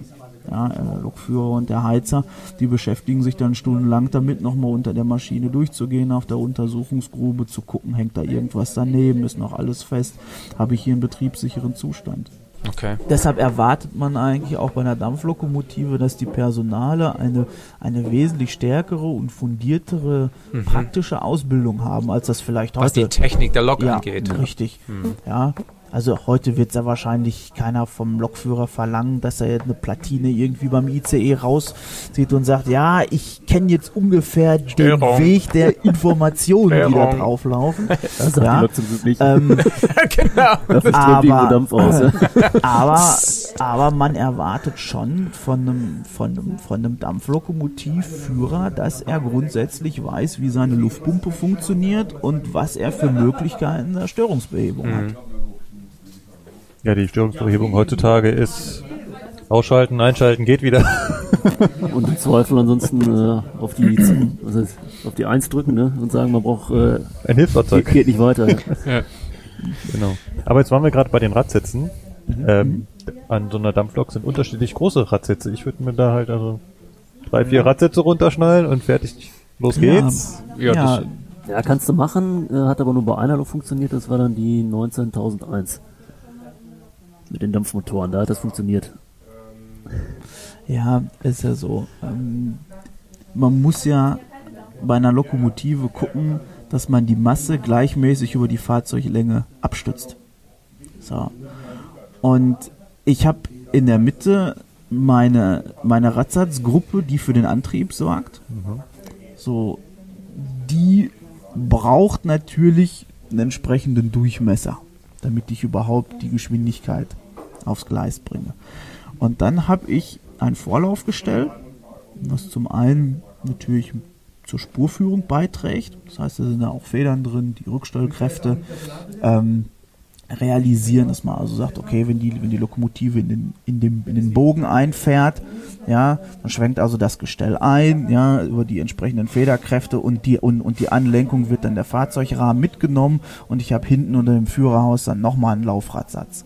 Die kann ich natürlich nicht genauso groß machen wie die, wie die Treibradsätze. Das wäre zum einen auch eine riesen Verschwendung von Material und zum anderen habe ich auch an der Lokomotive dann gar nicht mehr den Platz. Ja. Ja, und deshalb staffelt man das und sagt, okay, ich habe zwei Laufradsätze im Vorlaufdrehgestell mit einem Meter Durchmesser, dann kommen die zwei Meter Treibradsätze und, und Kuppelradsätze und hinten dran, da läuft, oh, was hat, was hat die Adamsachse? Ja, genau, mit 1250 Millimeter, dann hinten nochmal unter dem Führerhaus die Adamsachse als als Nachlaufgerüst. Also prinzipiell reden wir da von unserer 01. Es gibt natürlich auch noch die Güterzugloks der Baureihe 50, 52, die haben dann halt fünf gekuppelte Achsen. sind vom Vorlaufdrehgestell anders aufgebaut, damit diese fünf gekuppelten Achsen auch durch Radien fahren können. Und die sind natürlich kleiner ausgelegt, weil die Lok soll ja Gewicht ziehen und nicht schnell fahren. Ja. Und da braucht man dann keine großen Räder, sondern eine Art Übersetzung, ne? Genau. Ja, genau. Ja. Der ausschlaggebende Punkt für diese äh, für die Größe der Radsitze letztlich in Bezug auf die Geschwindigkeit hängt einfach mit den äh, mit den Kolbengeschwindigkeiten zusammen. Da Ja. gibt's halt eine, eine Grenze, ab wo im Grunde der Ölfilm Ah. abreißen würde. Okay, ja. Und deswegen gleicht man das damit aus, dass man die Räder größer macht. Ja. Ja, und, und ich muss natürlich auch dem Dampf eine gewisse Zeit lassen, durch die, durch die Kanäle einzuströmen. Ja. Ja. Irgendwie diese, die Anzahl der großen und kleinen Räder hat doch auch irgendwie eine Konsequenz für das Bezeichnungsschema, oder habe ich das falsch in Erinnerung? Richtig, richtig. Ja, also man, man, man setzt das ja vor und sagt, okay, also ich bezeichne dann diese, diese Treibradsatzgruppe mit den, mit den entsprechenden Buchstabenbezeichnungen, ja. Also A wäre jetzt eine angetriebene Achse, also ja, B, das ist dann die, die, die, die zweiachsige Dampflokomotive, C ist eine mit dreien, Drei so, mit drei gekuppelten Achsen und das kann ich dann so weiter fortsetzen. Ja, bis EF, mehr als sechs Achsen, das passt dann nicht mehr durch den Bogen. Ähm, Gibt es allerdings dann- auch mit äh, sechs. Gegeben hat's. Ja, richtig. Ähm, Die Spanier haben sowas gemacht. So, die, ja, die und, ich glaube, da ja. Bulgarien, so die die, Öst, die. Österreicher auch und hier die Württemberger doch auch mit Ja. ihrer, naja, gut. So, und dann habe ich noch als Bezeichnung davor oder danach, ähm, habe ich Vorläufer oder Nachläufer. Ja, und die 01 ist ja dann eine 2C1 Lokomotive. Das heißt, ich habe ein zweiachsiges Vorlaufdrehgestell, dann Mhm. kommt eine drei, drei Achsen. Treibradsatzgruppe mit drei Drei, Achsen. genau, Ja. Treibradsatzgruppe mit, mit drei Achsen und einen Nachläufer. Okay. Und dann kann man noch mit Apostroph oder noch zusätzen, kann man dann noch äh, ein bisschen was variieren. Wo ist das drin? Ist es, ist es, ist es in einem Rahmen, hat es einen extra Rahmen und sowas, aber das führt so weit. Da gibt es auch Genau. entsprechend tolle Literatur, wo man das alles nachlesen kann. Aus, Okay. aus diesen Achsfolgen heraus geben sich dann auch die Spitznamen wie jetzt bei der Schnellzuglok Pacific oder bei der 41er zum Beispiel Mikado. Ja, soweit Ja. gar keine Spitznamen. Ich glaube, das haben die Amerikaner mal. Richtig, die Ja, das Amerikaner haben dann ein Namensystem dazu eingeführt und haben also gesagt, eine 2C1, das ist eine Pacific. Dann Ja, die haben ja noch anders gezählt. Die haben ja nicht mit 2C1 gezählt, sondern die haben ja dann, ich glaube, tatsächlich die, die, ähm, die Räder an sich gezählt. Das heißt, wenn die jetzt einen Vorläufer hatten, was bei, oder ein Drehgestell, Genau, das Vorlauf Drehgestell hätten, was bei uns jetzt 2 ist, ist bei denen, 2-3-1 oder so, ja. ne, bei denen statt einem, also statt der 2 wäre es bei denen, glaube ich, ein, eine 4. Achso, weil es nicht Achsen, sondern Räder Ja, weil die die Räder Ach zählen. so. ja. Okay, Achsen statt Räder. Mhm. Räder statt Achsen. immer noch ein, ein anderes System, aber da stecken wir nicht so tief drin. Ja, ja, ja. Ja, aber äh, Kurvenradien sind schon ein Problem für so eine Dampflok, oder? Ich meine, wir haben ja keine Drehgestelle, die sich mit Richtig. den Ja, Kurvenradien aber wir haben ja glücklicherweise einen sogenannten Spurkanal. Ja, das heißt, die Spurkränze liegen ja glücklicherweise rechts und links nicht direkt an der Innenkante vom Schienenprofil an, sondern wir haben ja immer einen einen Freiraum. Das heißt, die Spurweite und das Spurmaß sind ja glücklicherweise nicht identisch. So, und diesen Spurkanal, den muss ich natürlich ausnutzen. Und jetzt wird man feststellen, wenn ich das Vorlaufgestell drehbar und seitlich verschiebbar mache und mache das gleiche mit meiner, mit meiner Nachlaufachse, dann schaffe ich es, mit so einer Lokomotive fast durch einen 140 Meter Bogen zu kommen. Aber nur fast, weil dann klemmt nämlich noch die Mittelachse mit ihrem Spurkranz. Und da macht man folgendes, der wird nämlich dann auch weiter abgedreht und geschwächt. Denn wir haben auf der Mittelachse einen 15 Millimeter dünneren Spurkranz. Ja. So, und wenn man dann die Lokomotive in so einen Gleisbogen reinstellt, dann stellt man also fest, okay, die durchläuft noch sauber einen 140 Meter Bogen. Wenn ich jetzt kleinere Bögen habe, dann laufen natürlich die Spurgrenze an und dann habe ich vielleicht das Problem, wenn es anfängt zu zwängen, dass die dann anfangen aufzusteigen. Und dann bin ich kurz vor meinem Gleisen. Und grundsätzlich ist es so, dass bei heutigen Loks natürlich die Fahrwerke an den beiden Enden sind und damit der Abstand größer und damit muss ich die auf jeden Fall drehbar machen, wobei hier sie ja quasi in der Mitte sind, sodass die Dinge das eine, eine kleinere Gesamtlänge ist und damit das Problem nicht ganz so Der, der, der, dramatisch der ist. feste Achsstand, der ist bei den heutigen Lokomotiven einfach kleiner. Also der Genau. feste Achsstand ist in dem Fall bei unserer Lok jetzt sind die drei großen äh, ist der Genau, Abstand das meinte ich. von, von den drei Kuppelachsen. Und der ist halt einfach größer, als wenn ich jetzt heutzutage modernes Drehgestell, eine moderne Drehgestelllok Ja. habe, wo ich 2,50 Meter festen Abstand habe. Ja. Also man stellt auch heute fest, dass man beispielsweise diese Spurerweiterung in Gleisbögen, die braucht man heute nicht mehr so. Und das wird doch dann zunehmend dann abgeschafft. Geschichte. Fürth, 1873, keine Ahnung. Nein, das sollte aber jeder wissen. Also, Sorry. ja, War ein bisschen früher. 1835 ging's ja los ähm, mit der gekauften Lok. Ähm, In Deutschland. In Deutschland, ja. Ähm, obwohl das auch nicht so ganz richtig ist, hat schon mal vorher einen netten Versuch gegeben, wo irgendwie die königliche Eisengießerei zu Preußen, glaube ich, versucht hat, irgendwas zu bauen. Das haben sie dann auch auf irgendeiner gegossenen ähm, Plakette dann abgebildet. Ist eine ganz äh, urige Konstruktion. Diese Lokomotive hat aber dann eigentlich nur durch Scheitern geglänzt. Ich glaube, Spurweite hat nicht gepasst und gefahren ist er auch nicht und dann hat man das totgeschwiegen. Ähm, und was wirklich funktionstüchtiges hat man dann 1835 aus England mit eingekauft. Ah. So, ja, das äh, Stevenson hat äh, den Adler geliefert und äh, der ist auf dieser Eisenbahn dann zusammen auch mit dem eingekauften Lokführer dann betrieben worden. Das war sogar keine deutsche Erfindung. Die haben nur das Auto erfunden, aber nicht die Eisenbahn. Ja, das ist auch wiederum nicht so ganz richtig, weil die Eisenbahn selber, die geht natürlich nicht auf das zurück, was wir so kennen, ja, mit schönen Schwellen und ein Eisenbahnfahrzeug draufgesetzt, sondern es gab schon vorher spurgeführte ähm, Fördersysteme im Bergbau. Ah ja. So, und da streitet man sich, ob da jetzt eher England oder Deutschland derjenige war. Und wenn man so die VDI-Zeitschriften über Technikgeschichte durchguckt, so aus den 1920er und 30er Jahren, da erklären alle, also das war doch die deutsche Ingenieurskunst, die auf die glorreiche Idee gekommen ist, äh, so eine spurgeführte Bahn einzuführen. Aber Und gut. Das in Fürth war dann, was war da genau der Meilenstein, der erste, die erste Ja, der Meilenstein, der Meilenstein war, dass man damit die erste Eisenbahnstrecke in Deutschland gebaut hat. also eine betriebene Strecke. eine wirklich, eine, eine, eine, eine wirklich im Betrieb stehende Eisenbahn, ja, mit Personenbeförderung, Okay. weil die Eisenbahn ist auch am Anfang nur für die Personenbeförderung gebaut worden. Und Nürnberg führt, da denken ja immer alle toll und dann ging's los. Im Grunde genommen muss man dazu sagen, diese Eisenbahn, das war so ziemlich das Einfachste, was man sich vorstellen konnte. Das ging in Nürnberg los, sechs Kilometer geradeaus, wirklich entlang der Chaussee wie eine bessere Straßenbahn und dann war in Fürth Schluss. Mhm.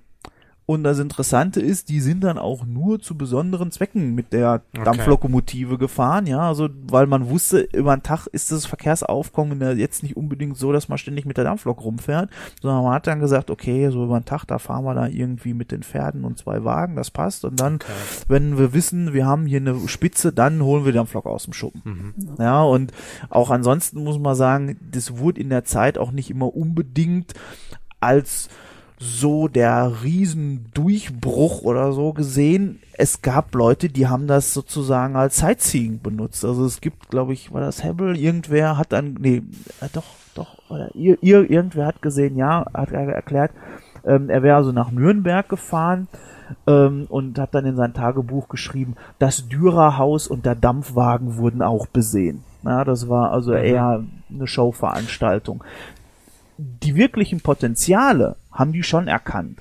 Nur man hatte halt das Problem, dass man gesagt hat, okay, es gibt hier Chausseen, warum brauche ich jetzt noch parallel eine Eisenbahn? Ja. Die haben also eine gewisse Aktivierungsenergie gebraucht. das ist ja immer so. Wozu brauchen wir den neuen Scheiß? Das alte geht ja noch. Genau, das alte, das alte geht ja noch und hat dann aber festgestellt, Mensch, da ist ein unglaubliches Potenzial drin. Das ist vielleicht auch ein bisschen das Tragische für die zwei, die sich da in Nürnberg stark gemacht haben. Den hat man nie weitere Konzessionen erteilt. Also nicht im großen Stil, weil die haben ja immer davon geträumt, wir fahren da irgendwie dann von der Nordsee bis irgendwie runter ans Schwarze Meer mit der Eisenbahn und das wird alles ganz groß, aber die sind irgendwie auf ihren sechs Kilometern hängen geblieben. Mhm. Ja, irgendwann hat Bayern dann selber Staatsbahn gebaut und hat die dann nicht weiter hochkommen lassen. Und 1922 hat man die Strecke Nürnberg-Fürth dann platt gemacht und okay. gesagt hat, wisst ihr was, da fährt dann morgen die Straßenbahn. Mhm. Und so, äh, das so bisschen zu den Wurzeln. Und, und wann ging es dann mit etwas los, was man als Eisenbahnnetz bezeichnen könnte? Also man muss sagen, ähm, Dresden-Leipzig war dann eine Eisenbahn, die natürlich einen ganz anderen Charakter hatte. Da, da war also schon eher so ein bisschen die, die, die Fernbahn und die, dieses wir entwickeln uns weiter und, und haben auch schon Gedanken, was wir ansonsten weiter vernetzen. Ähm, und natürlich in vielen anderen Teilbereichen Deutschlands ist das dann parallel entstanden. Okay. Ja, also. Und das war dann unter den Fittichen einer damals schon deutschlandweit organisierten Bahngesellschaft? Nein, nein, okay. das ist, das ist ja, es ist ja genau der Punkt, man hat also gemerkt, das ist absolut lukrativ. Es gab ja diese, diese Sache zum Thema Eisenbahnfieber weil man gesagt hat, hey, wir zeichnen Aktien und da werden brutale Dividenden ausgeschüttet. Das heißt, die gingen damals schon an die Börse. Ja. Was heißt an die Börse? Die, die mussten ja, die mussten, die mussten ja das Kapital irgendwo ja. herholen. Und wenn man sich dann die Bahnhöfe dieser, dieser Zeit anguckt, also da hat man gemerkt, da saß es Geld. Mhm. Ja.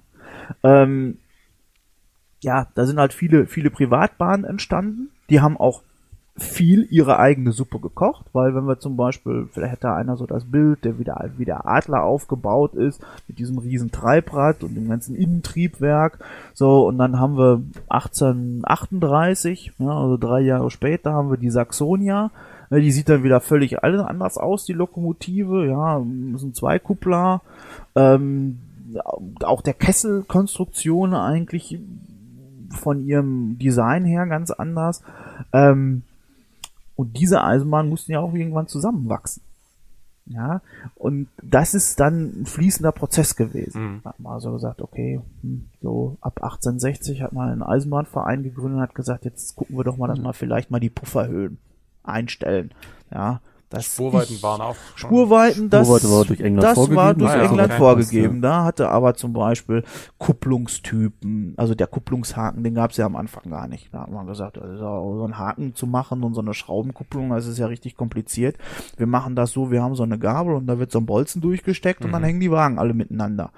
Ja, oder auch, dass man sagt, federnde Puffern. Ganz am Anfang hat man dann auch gesagt, okay, wenn das jetzt alles über den, die mittlere Kupplungsgabel geführt ist und so, reicht ja, wenn ich die jetzt vielleicht federe oder sowas. Ähm, das ist dann erst wes wesentlich später entstanden, als man gesagt hat, ja, ich will aber jetzt nicht vielleicht alle paar Kilometer dann umsteigen oder umladen oder irgendwas, mhm. sondern man muss ja vielleicht da Fahrzeuge auch austauschen können. Ja. Und das heißt, wo stehen wir jetzt nochmal auf dem Zeitstrahl so ungefähr? Also, also das Vereinheitlichen fand so um 1860 statt. Okay. also da ging es dann los, dass der Deutsche Eisenbahnverein gesagt hat, jetzt mhm. kümmern wir uns darum, dass wir hier die Sache mal ein bisschen harmonisieren. Und, und die Dampfloks, um wieder ein bisschen zentraler aufs Thema zu kommen, mhm. die sind, also es waren Dampfloks. Ja, was anderes gab's genau, nicht. Genau, eben. Und Dampfloks waren in Betrieb bis Ende der 70er, Anfang der 80er, irgend sowas ganz grob. Hier in Westdeutschland war 77 Ende. Ja, genau. Und in, in Ostdeutschland war es. Also, also der Osten, der ist noch bis 1988 mit ja. Dampfloks gefahren. Allerdings muss man mal sagen, das ging natürlich schlagartig. Die, die Bundesbahn hat gesagt, wir haben einen Strukturwandel, den Strukturwandel 1. Und der soll letztendlich damit auch abschließen, dass wir hier die Dampflokomotiven wegrationalisieren. Ja. ja man kennt vielleicht dieses schöne Plakat, äh, unsere Loks gewöhnen sich das Rauchen ab, wo die beiden E-Loks dann nebeneinander stehen. Ah, das ist von der Werbeagentur McKen damals erzeugt worden. Das war so ein bisschen der Zeitgeist. Da ja. hat man gesagt, man möchte da entsprechend fortschrittlich bleiben. Das Problem war natürlich, viele Strecken waren nicht elektrifiziert und die Bundesbahn konnte natürlich auch nicht finanzmäßig aus dem Vollen schöpfen. Das heißt, die waren davon abhängig, dass sie irgendwie ihre Diesellokomotiven und ihre Fahrzeugflotte nur peu à peu modernisierten. Ja, und da waren Dampflokomotiven lange Zeit nicht verzichtbar. Ja. Also wir wissen sehr genau, mit dem Jahr 1976 sind die noch mit einem Bestand von ungefähr 250 Dampfloks okay. in den Jahreswechsel reingegangen. Mhm. Also Und den hat man dann natürlich bis 26.10.77, da war dann Schluss. zumindest endgültig Schluss für den Fahrbetrieb, Ja. hat man das also dann sukzessive reduziert. Das heißt, wir haben ungefähr so von 1860 bis 1980 so ungefähr 120 Jahre Dampflok. Nun, nun, acht- äh, 1835 schon. Also Okay, ja gut, okay. Die, die Adler war. Gut, das sind war die 150. erste, ja. Auf was ich so ein bisschen raus will, ist, was hat sich denn da über die Jahre an, an der Lok als Technologie, nicht am Netz, sondern an der Lok entwickelt? Also, ähm, was wir jetzt angeguckt haben, die 01, das war ja sozusagen mit das Ende, also die höchst entwickelte Form. Ja, man könnte vielleicht noch die Stromlinienförmigkeit als vielleicht noch einen kleinen Schritt Ja, das weiter. war keine Weiterentwicklung. Also die, da hat man zwar wunderbar den CW-Wert reduzieren Ja. können, aber die entsprechende Wirtschaftlichkeit der Lokomotive war dadurch nicht mehr gegeben, dass man bei Reparaturen dann immer die ganze Blechverkleidung abbauen Ah, musste. Ja, okay. das hat sich definitiv nicht durchgesetzt. Okay. Ja. Okay, also dann 150 Jahre. Ähm, kannst du da vielleicht so ein bisschen, oder könnt ihr, ähm, Patricks Monolog unterbrechen. Äh, ja. Genau, genau. Und zwar indem ihr ein bisschen erläutert, was sich quasi so, was so die, die, die Durchbrüche waren technisch äh, in der Entwicklung der, der Dampfloks, denke ich. Das, das Also, wäre eine spannende Geschichte. Klar, vom äußeren und Erscheinungsbild her haben die Loks dann irgendwann mal Führerhäuser bekommen. Ja, Ähm, fing, fing an mit einem Wetterschutz, also man hat im Grunde nach vorne hin ein Blech hingekriegt mit zwei Fenstern. Also hinten, vor, vor, vorher standen wir einfach im Freien. Vorher stand Genau. also beim Adler angefangen, stand man im Freien. Ja. Komplett. Ähm, dann gab's die, die nächste, der nächste Schritt war dann ähm, wirklich ein Blech vorne hochgezogen und schon mal ein Dach drüber. Irgendwann sind da nochmal Seitenwände dazu gekommen. Ich weiß nicht, ganz zu Anfang hat man auch noch reine Fahrpumpen gehabt, das heißt, um Wasser in den Kessel zu bekommen, musste man mit der Lok hin und her fahren. Ich weiß nicht, ab wann da dann die ersten Standpumpen. Plungerpumpen waren das. Ja. Ähm, Ab wann kamen dann die ersten ähm, Pumpen auf, die, die ich im Stillstand betreiben konnte? die Strahlpumpen. Also ich gehe mal davon aus, solche Geschichten, die waren dann so ab 1860 war das war da schon irgendwo äh, etabliert. Ähm, viel hat natürlich auch die Werkstofftechnik beigetragen. Ähm, wenn man sich so ein so Speichenradsatz vom Adler anguckt, dann stellt man also fest, das ist was ganz Heikles. Ja, da sind also irgendwelche, irgendwelche geschmiedeten Speichen in irgendeine Narbe und irgendeinen Reifen da eingegossen.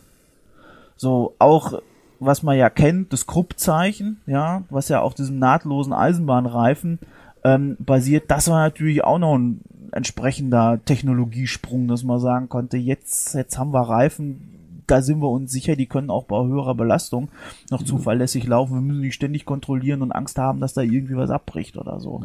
Dann natürlich die Achswellen selber, dass man äh, gemerkt hat, oh, wo wird's gefährlich mit Kerbwirkungen, welche Übergänge brauche ich, welche Schmiedeverfahren sind gut.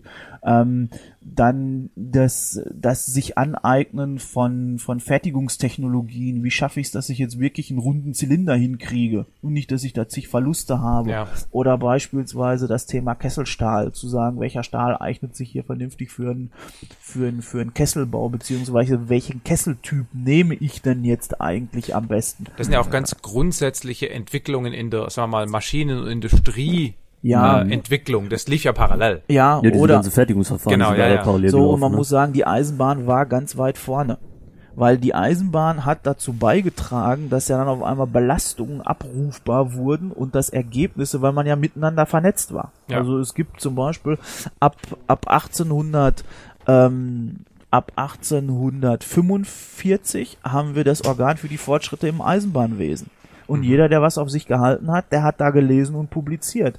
Das heißt, wenn der wusste, oh, da ist aber irgendwie der, weiß ich nicht, Dingsbums Fürstenfelder Eisenbahn der Kessel weggeflogen, ähm, weil da waren die, die und die Probleme, dann hat er natürlich geguckt, ob das entsprechend bei sich selber auch der Fall ist. Oder zum Beispiel das Thema äh, Werkstofftechnik, Kerbwirkungen oder so. Dann hat man dann Achswellenbrüche untersucht und hat dann Ergebnisse eingesammelt.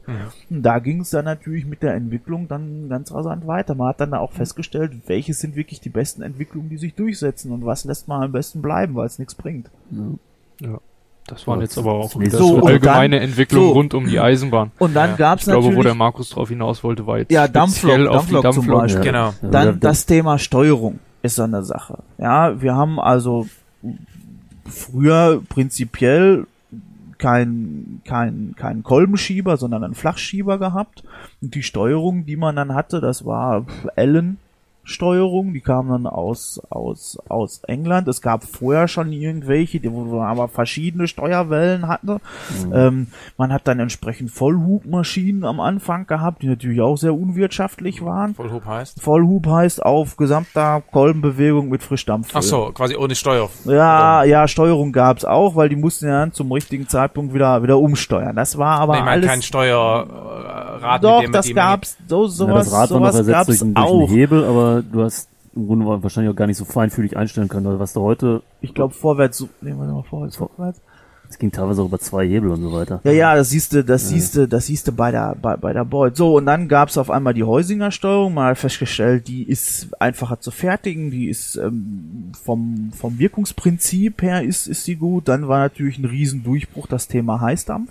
Also einer also gesagt also Überhitzung. Hat, ja, Überhitzung, dass ja. einer gesagt hat, Mensch, da können wir das irgendwie gucken. So, dann funktionierte das aber mit dem Flachschieber nicht mehr. Da musste der Kolbenschieber natürlich erstmal erfunden sein, sage ich mal, damit das richtig zusammenspielt. Dann hat man viel mit der Verbundtechnik rumexperimentiert und hat gesagt, ja Mensch, äh, ich kann ja vielleicht den Dampf aus dem ersten Zylinder nochmal in den zweiten dann einströmen lassen. Dann hat er zwar nicht mehr so viel Druck, aber dann mache ich einfach den Zylinderdurchmesser ja. größer. Dann hat man gemerkt, ja Mensch, da kriege ich ja auch nochmal ähm, eine gewisse Ersparnis raus.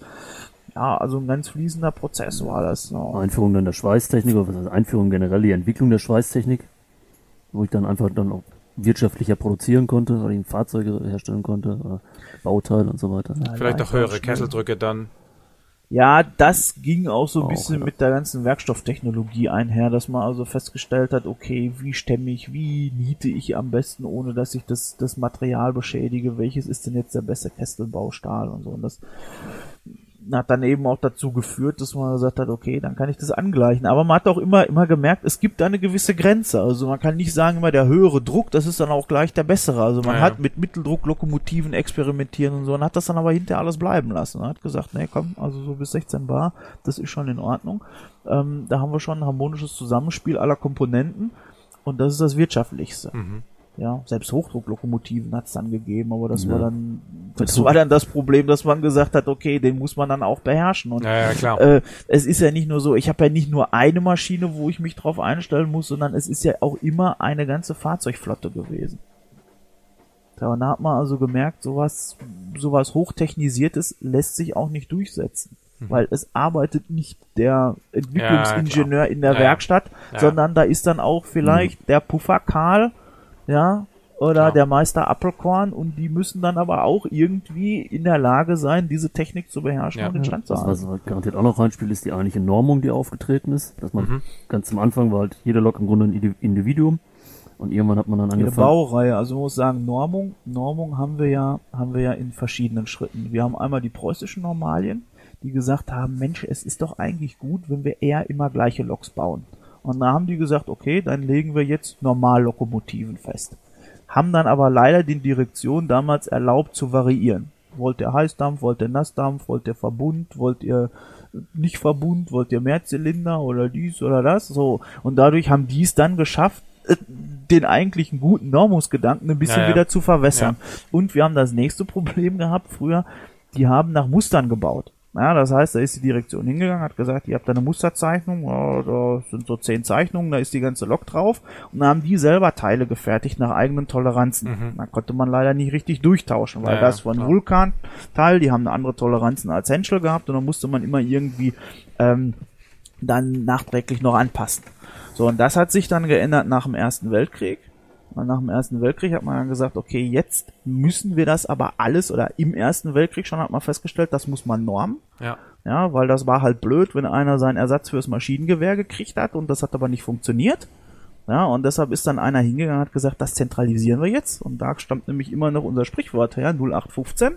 Das basiert nämlich auf dem Maschinengewehr 08 in der Entwicklungsstufe 1915. Okay. So, und da hat man gesagt, okay, ja, es werden Toleranzen genormt, es werden Zeichnungen genormt, es wird alles so genormt, dass man es durcheinander tauschen kann. Und da war die Eisenbahn ganz früh mit dabei. Die ersten, die einen eigenen Ausschuss hatten im Bereich dieser, dieser Normung, das war die Eisenbahn. Und die hat das Potenzial erkannt und die haben sogar Werbung gemacht. Die haben dann DIN A4-Bögen verschickt und haben gesagt, guck mal, wir haben ein neues Papierformat, ja. Das passt in genormte Ordner, mach das doch auch am besten. Damit haben die dann allen Zulieferern quasi das DIN A4 schmackhaft gemacht. Mhm. Wie viele, wie viele Loks gab es denn jetzt zum Beispiel von der 01 Stück? Weil die eine hieß 1066, war das die 1066 Nein, Stück? von denen hat es nur 55 Stück gegeben. Okay. Weil man muss sagen, die Benummerung ist ja so, dass man sagt, okay, ich habe die Seriennummer, also die, nee, wir haben, die Nummer der wir haben, wir haben Gattungs- und Ordnungsnummer. Mhm. Und das erste 01, das ist halt die Gattungsnummer, was mal A, das ist die Baureihe 01, da hat man diese Ordnungsnummer. Und man weiß eben, okay, wenn die jetzt nur dreistellig ist, die entsprechende Ordnungsnummer, dann ist es die Regelbauart, steht dann eine 1 davor, dann ist es die Unterbauart 0110. Ah. So. Die haben also aber nicht durchgehend bestellt. Das war nämlich. Die, nee, nee, durchgehend haben die schon bestellt, aber es wurden dann nicht alle gebaut. Es ne? wurden nicht alle gebaut, weil die Lieferungen dann umgeswitcht wurden auf Kriegsloks der Bauer 52. Aha, okay. Also bestellt waren tatsächlich, glaube ich, 120 Stück. Ja, das heißt, die haben, die haben irgendwie ja, gebaut.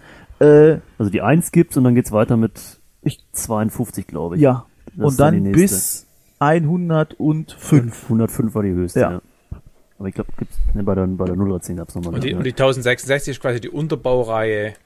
Also äh, von der 0110 eigentlich die 66. Lok. Genau, ja, ja, genau, genau, ja, genau, ja. Ja, ja, ja. Bei der normalen 01 da waren's, die haben bei 1 angefangen, also 01 001 angefangen. Ja. Und da war die höchste Nummer dann äh, 232. Okay, okay. Und, und das waren aber schon verhältnismäßig große Serien dann, weil früher. Ja, also, also bei der 0110 nicht. Ähm, bei der normalen 01 für eine Schnellzuglok ist schon ein relativ große, lo, großes Los mit über 200 Lokomotiven.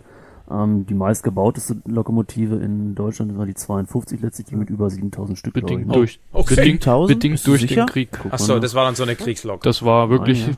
Das war eine Wegwerflokomotive. Da hat man gesagt, die, die, die fahren wir zehn Jahre runter und dann hauen wir die ungesehen in eine Tonne. Okay. Was natürlich sicherlich also, nicht so passiert sein wird. Naja, Nö, nee, stopp. Das ist, kann man auch wiederum ja. nicht so pauschal sagen. Also die Bundesbahn hat die relativ schnell rausgeschmissen und hat festgestellt, das Ding taucht nicht. Na, da müssten wir so viel umbauen, das lohnt nicht. Während die Reichsbahn Ost gesagt hat, oh, wir haben hier einen großen Mangel, vielleicht kriegen wir die doch nochmal ertüchtigt. Dann haben mhm. die dann komplett zerlegt, neuen Kessel drauf gebaut und ähm, am Fahrwerk unheimlich viel geändert, dass sie gesagt haben, naja, jetzt haben wir eine halbwegs brauchbare Lokomotive. Mhm. Bloß ein bisschen Überblick, was wir noch fragen wollten. Ich habe den nämlich nicht mehr. Doch, ich habe noch ganz viel auf über der Liste. Okay. also was ich hier zum Beispiel drauf habe, ist... Was? 7000? Äh, ja. Über 7000. 7000. Was ich auf jeden Fall auf der Liste habe, ist Farbe des Dampfs. Also, wenn man Videos von Dampfloks sieht, die irgendwo rumfahren, dann hat der Dampf, der oben draus kommt, unterschiedliche Farben. Im, Ideal, Im, Idealfall ist er weiß. Dann ist es purer der, Wasserdampf. Der, der, Dampf ist immer weiß. Aber dann kommt die Beimischung der Verbrennungsrückstände dazu. Das ist eigentlich Und, auch falsch. Dampf ist normalerweise farblos. Okay, Dampf ist ein ist farbloses Gas. Das, was wir sehen, sind die kondensierten Wassertröpfchen als Nebel. So, das bezeichnen wir dann da als Dampf. So, und der ist prinzipiell wirklich immer weiß. Wenn der jetzt grau oder sonst wie wird, dann mischt er sich natürlich mit den entsprechenden Verbrennungsgasen aus der Feuerung. Und da muss man dazu sagen, derjenige mit seinem Kohlefeuer, der hat es natürlich schwer. Wenn der frisch aufwirft, dann braucht er natürlich viel Luftzufuhr, um eine vollständige Verbrennung hinzubekommen. Und deshalb räuchert das oder wird dann natürlich auch dunkel. Ja, dann muss er das mit den Luftklappen, seinem Bläser, muss er das dann so beisteuern.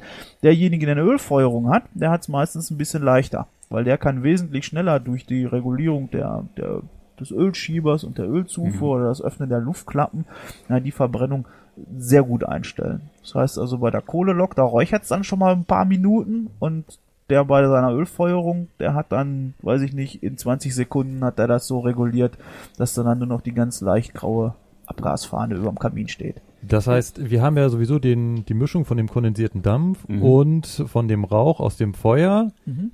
Wie verhält sich das denn jetzt, äh, wenn die Dampflok, also man sieht sie manchmal halt, da kommt kaum mehr was raus, aber andererseits sieht man auch Dampfloks rumfahren, die haben einen tief schwarzen Rauch oder die haben auch einen tief weißen Rauch. Und dann ist immer die Frage, fahren die mit was anderem oder fahren die also langsamer, also, schneller? Klar, es, es gibt Unterschiede bei der Kohle, es gibt Unterschiede beim Öl. Es ähm, gibt Unterschiede beim Heizer. Es gibt Unterschiede beim Heizer, ja. Ähm, menschliche Komponente. Wir bemühen uns natürlich, äh, aufgrund der allgemeinen Lage schon äh, rauchfrei zu fahren. Sprich, noch Möglichkeit weiße Wölkchen. Ja. Wo der Passant draußen sagen kann, oh super, Dampflok, sieht gut aus, macht keinen Dreck. Äh, wenn man natürlich jetzt tief schwarz fährt, äh, ist das nicht so schön. Ja, aber von was hängt's ab? Vom, von der Kohle, vom Heizer, Okay. vom Ja. Öl. Sind schon ist verschiedene Parameter. Luftzufuhr, also letztlich Genau. wie, wie, wie sauber ist meine eigentliche Verbrennung? Habe ich einen Luftüberschuss? Habe ich einen Lu äh, zu wenig Luft? Ähm, Habe ich zu viel Brennmaterial aufgeworfen? Ja, aber das gibt zum Beispiel auch ungeeignetes Material. Also ich weiß, vor einigen Jahren gab es das Problem, da wurde, ähm, ich glaube, polnische Kohle war das, günstig angeboten. Da haben sich alle super gefreut, haben gesagt, das ist super Kohle, die ist total günstig. Und da hat man also festgestellt, die hat unglaublich viele flüchtige Bestandteile. Das heißt, die hat man reingeschmissen und diese flüchtigen Bestandteile haben sich sofort freigesetzt. So viel Luft konnte man gar nicht zuführen. Und dann hat das, hat die Lokomotive natürlich unglaublich schwarz geräuchert. Ja. Und das kriegte man dann auch nicht im Griff. So. Dann waren die flüchtigen Bestandteile raus. Dann ist die Kohle ruckzuck zerbrochen. Und dann sind die Stücke durch den Rost in den Aschkasten gefallen und haben da weitergebrannt. So. Und dann gibt's beispielsweise russische Kohle. Die brennt unheimlich schwer an. Ja, die räuchert aber auch nicht so, aber hat dann super Brand. Ja, man muss eben nur mehr Geduld haben. gibt da noch eine, Das war die Kohle, die wir auch bei unserer Fahrt Ah ja. ja, auf gibt da noch in der der jüngsten Zeit gab es noch ähm, Kohle in, aus einer walisischen Zeche, die wir da neu angefahren haben. Ähm, die war vom Brand, vom Anbrennverhalten noch schlechter im Grunde, weil man teilweise zehn Minuten vorher schon sich vorbereiten musste bei, bei einer Kohlelok jetzt, mal zehn Minuten vorher gucken Ja. musste, dass das Feuer dann in der, äh, in der Zukunft äh, richtig brennt. Ja. Ist eine Dampflok umweltschädlich? Ganz, ganz, ganz, ganz gefährliche Frage. Ähm, jetzt ist die Frage, worauf zielt das ab? Zieht das auf die Verbrennung ab? Tja, ist ähm, jetzt der Punkt. Äh, ist Also es gibt, also es ist so, um, um das Thema haben wir uns natürlich viele, viele Gedanken machen müssen, weil wir sind heute in einer Debatte, wo natürlich auch stark beeinflusst wird in den Städten, dass man mit einer Ja. Feinstaubdiskussion klarkommen Ja. muss, wo man letztendlich auch ein bisschen vorgeschädigt ist durch die Automobilbranche und wo man natürlich sagt, Kerr, wie kann das sein? Ich darf mit meinem Diesel nicht mehr in Hamburg in die Innenstadt fahren, aber der Öltanker mit seinem Schweröl, der darf das noch und die uselige Dampflok mit der schwarzen Rauchwolke auch. Einmal So. im Monat für die Museumsfahrt. Also da So. muss man natürlich auch die Mengen. So, und jetzt, und jetzt muss man natürlich sehen, was stößt die Maschine da eigentlich aus? Das Schwarze, was wir da sehen, ist prinzipiell ja eigentlich der Ruß. So. Den sollte man natürlich nicht direkt einatmen. Ähm, das wird auch sicherlich keiner machen. Also, der kommt dann irgendwann als schwarze Flocken wieder runter.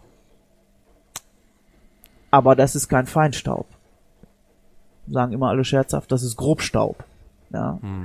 Ähm, diese Verbrennung an sich, wenn man jetzt vergleicht, wie viel Stickoxide, was ist da sonst noch an, an Kohlenwasserstoffen drin und so weiter, da muss man sagen, da ist eine Dampflok eigentlich so nicht schlecht. Natürlich muss man sagen, was kommt da raus ansonsten? Bei einer vollständigen Verbrennung eine Menge CO2. Ja. So, das heißt, der Fußabdruck, der CO2-Fußabdruck der Dampflokomotive ist natürlich unterirdisch.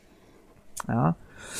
Ähm, also eine Grußkarte von Greenpeace werden wir ja nicht kriegen. ähm, jetzt muss man allerdings dazu sagen, wenn man sich das wieder hochrechnet und sagt, wenn jetzt aber in dem Zug mit Klar. zwölf Wagen die ganze Gemeinde, die sich irgendwie für historische Technik interessiert, damit einen tollen Tagesausflug machen und die sind aber von der Straße weg, dann sind wir quasi, was so diesen CO2-verhältnismäßigen Fußabdruck anbetrifft, wieder gar nicht so schlecht. Weil die könnten sich auch alle in ihren SUV setzen. Klar. Ja. Und dass eine E-Lok, die idealerweise Strom aus dem Solarkraftwerk bekommt, umwelttechnisch besser ist, Ist ist klar. klar. ne? Das Also insofern ist ist schon nicht die Frage, Logisch, ja. ist das umweltschädlich? Naja klar, die Frage ist halt, wie stark und na, heutzutage betreibt man Dinge ja sowieso nur noch in Ausnahmefällen. Und ähm, Ja, klar, du machst ja keinen Regelbetrieb mehr. Eben, also von dem her, die Frage ist natürlich absolut sinnvoll, nur ähm, wenn man dann argumentiert, man dürfte zum Beispiel keine Museumsbetriebe mehr fahren, weil da alle paar Wochen mal so eine Lok fährt und hätte dagegen dann Proteste, müsste ich sagen, hm, vielleicht gäbe es wichtigere Dinge. Da ne? ist aber dann letztendlich auch der falsche Ansatzpunkt zu sagen, oh, die Museumsbahnen sind das Problem. Es gibt ja, ja auch eine ganze Menge Touristikbahnen die ja auch noch ah, im täglichen stimmt, Betrieb ja. Dampflokomotiv Harz, genau, ne? so. Das ich ganz vergessen, ja. Richtig. Und da ist es so, wir haben ein Bundesemissionsschutzgesetz. Und dieses Bundesemissionsschutzgesetz, das sieht auch einen gewissen Bestandsschutz vor. Ja, und dieser Bestandsschutz sieht so aus, dass man sagt, okay, diese technische Anlage, die man betreibt, die darf natürlich nicht die Umwelt kaputt machen.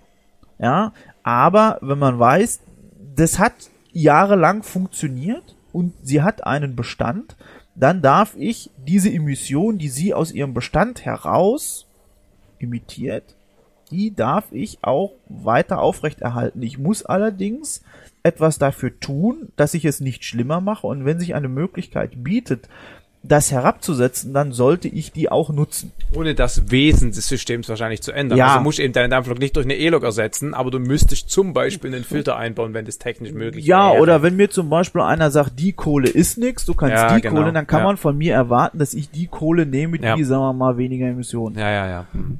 verursacht. Und um jetzt mal von der Umweltgefahr wegzukommen, was für Gefahren hat denn so eine Dampflok noch? Also ich habe schon von Kesselexplosionen gehört, die äh, die Menschen am Bahnsteig ganz kalt erwischt hat. Ähm, ist eine Dampflok gefährlich?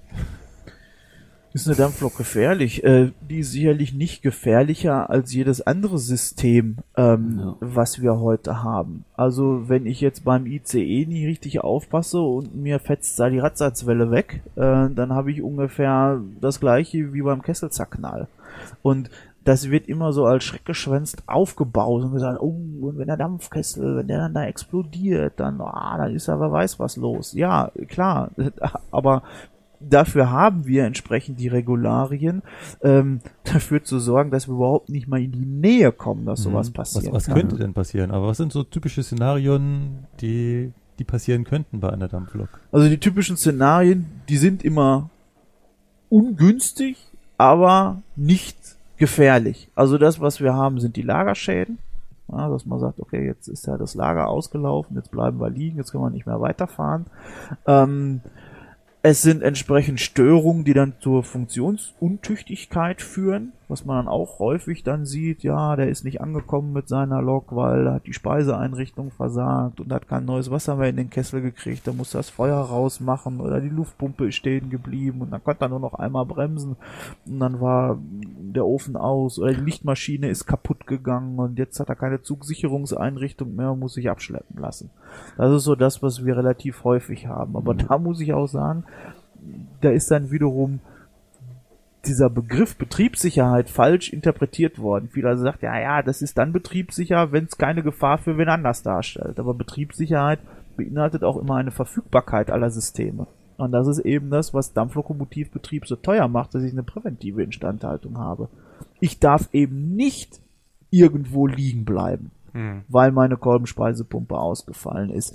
Ich kann nicht sagen, oh, jetzt ist duster, ja, jetzt kann ich nicht mehr fahren mit der Lokomotive, weil die Lichtmaschine ist kaputt. Weil da hätte der Netzbetreiber ein Problem damit, wenn da ständig ja, Dampf rumlegen. Es ist nämlich so, zum einen schaut man mit Argusaugen da drauf, was diese Vereine machen.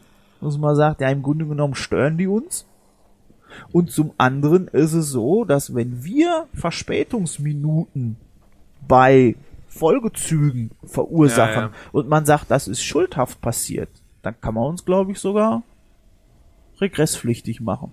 Im ganz schlimmen das Fall schon, glaube ich, ja. Ganz sicher nicht Beziehungsweise wird, wird man da sagen, ey, hör zu, der Regelbetrieb, der hat hier Vorrang. Ja, ja, Räum ja. deine Lok weg und wenn du es nicht machst, dann machen wir es mit dem Hilfszug. Ja, und das kostet da, euch dann. Da kommt dann Und das kostet, ja. Ist es der Grund, warum an so Sonderzügen mit Dampf oft dann die äh, Angstlok hinten mit dranhängt? Mitunter oder weil Kann, viele ja. dann zum Beispiel sagen, wir haben das Problem, dass wir unserer Lok das nicht unbedingt zutrauen wollen. Wir wollen die mhm. schon. Wir wollen keinen Zehnwagenzug da mit, mit voller Leistung durch die Gegend fahren oder was auch. Letztendlich das Problem ist nicht nur Dampflok ist kompliziert, sondern auch ein Reisezugwagen. Und wer stellt sich heute noch hin und unterhält bei einem Reisezugwagen die Dampfheizung? Oder vielleicht kriegt er überhaupt gar keine mhm. dampfbeheizten Wagen mehr. Und dann hängt vorne eine, eine Dampflok dran und dann kommen die ganzen klimatisierten Reisezugwagen und hinten ist dann die E-Lok aufgebügelt, die dann den Zug mit Strom versorgt.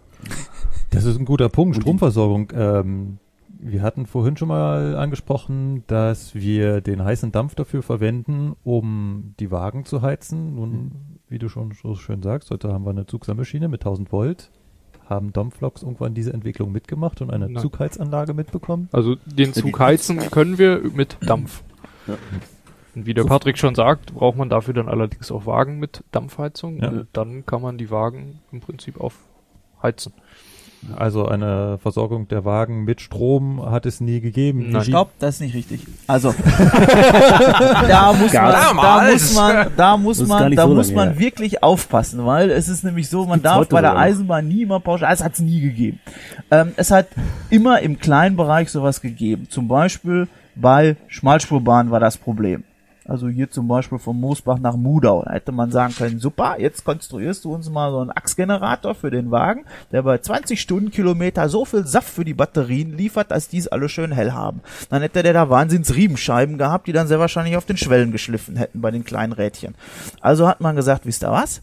Ja, ihr kriegt eine riesen Lichtmaschine auf die Dampflok und dann gibt's so eine kleine Zugsammelschiene, ja, sah aus wie ein bisschen, bisschen größerer ja, Schuko-Stecker. Fünfpoliger ja, Stecker, glaube ich. Ja. Fünfpoliger Stecker und den führen wir dann durch den Zug und dann können die alle mit dem Licht, was die Lokomotive dann erzeugt, da ihre Lampen anknipsen. Oder zum Beispiel, was es auch gegeben hat, dieser Henschel-Wegemann-Zug. Da hat man auch gesagt, da kriegt die Lokomotive zwei dicke Generatoren, dass die den Zug mit Strom versorgt. Ja, aber dass einer sagt, ich betreibe hier eine riesen Dampfturbine, die dann 1000 Volt Generator irgendwie antreibt, damit die da im Zug eh heizen können. Das wäre mal eine Erfindung, ja. Das wäre mal ah, interessant, ah, ja. Dinge, glaube ich. Aber ansonsten erzeugt die Dampflok ihren Strom, die sie selber braucht. Äh, den erzeugen wir selber, ja. Genau, da ja. habt ihr die, die Lichtmaschine und genau. die ist eine eigene Dampfmaschine auf der Dampfmaschine. Dampfturbine. Dampfturbine. Dampfturbine. Dampfturbine, ja. Also da wird einfach nur der äh, heiße Dampf äh, auf dem Schaufelrad, Schaufelrad. und treibt da die, mit die Turbine an und da ist ein genau. Fliehkraftregler drin, dass die Lichtmaschine sich letztlich auf eine genaue Drehzahl einspielt, dadurch dann die entsprechende Spannung und die, den entsprechenden Strom erzeugt und dann letztlich fürs Licht, Funk, Indusi, auch PCB heutzutage sich selbst versorgt. Ja. Genau. Und ähm, dann habe ich auch noch so Bauteile dabei, äh, um Druckluft zu erzeugen. Das habt ihr wahrscheinlich auch.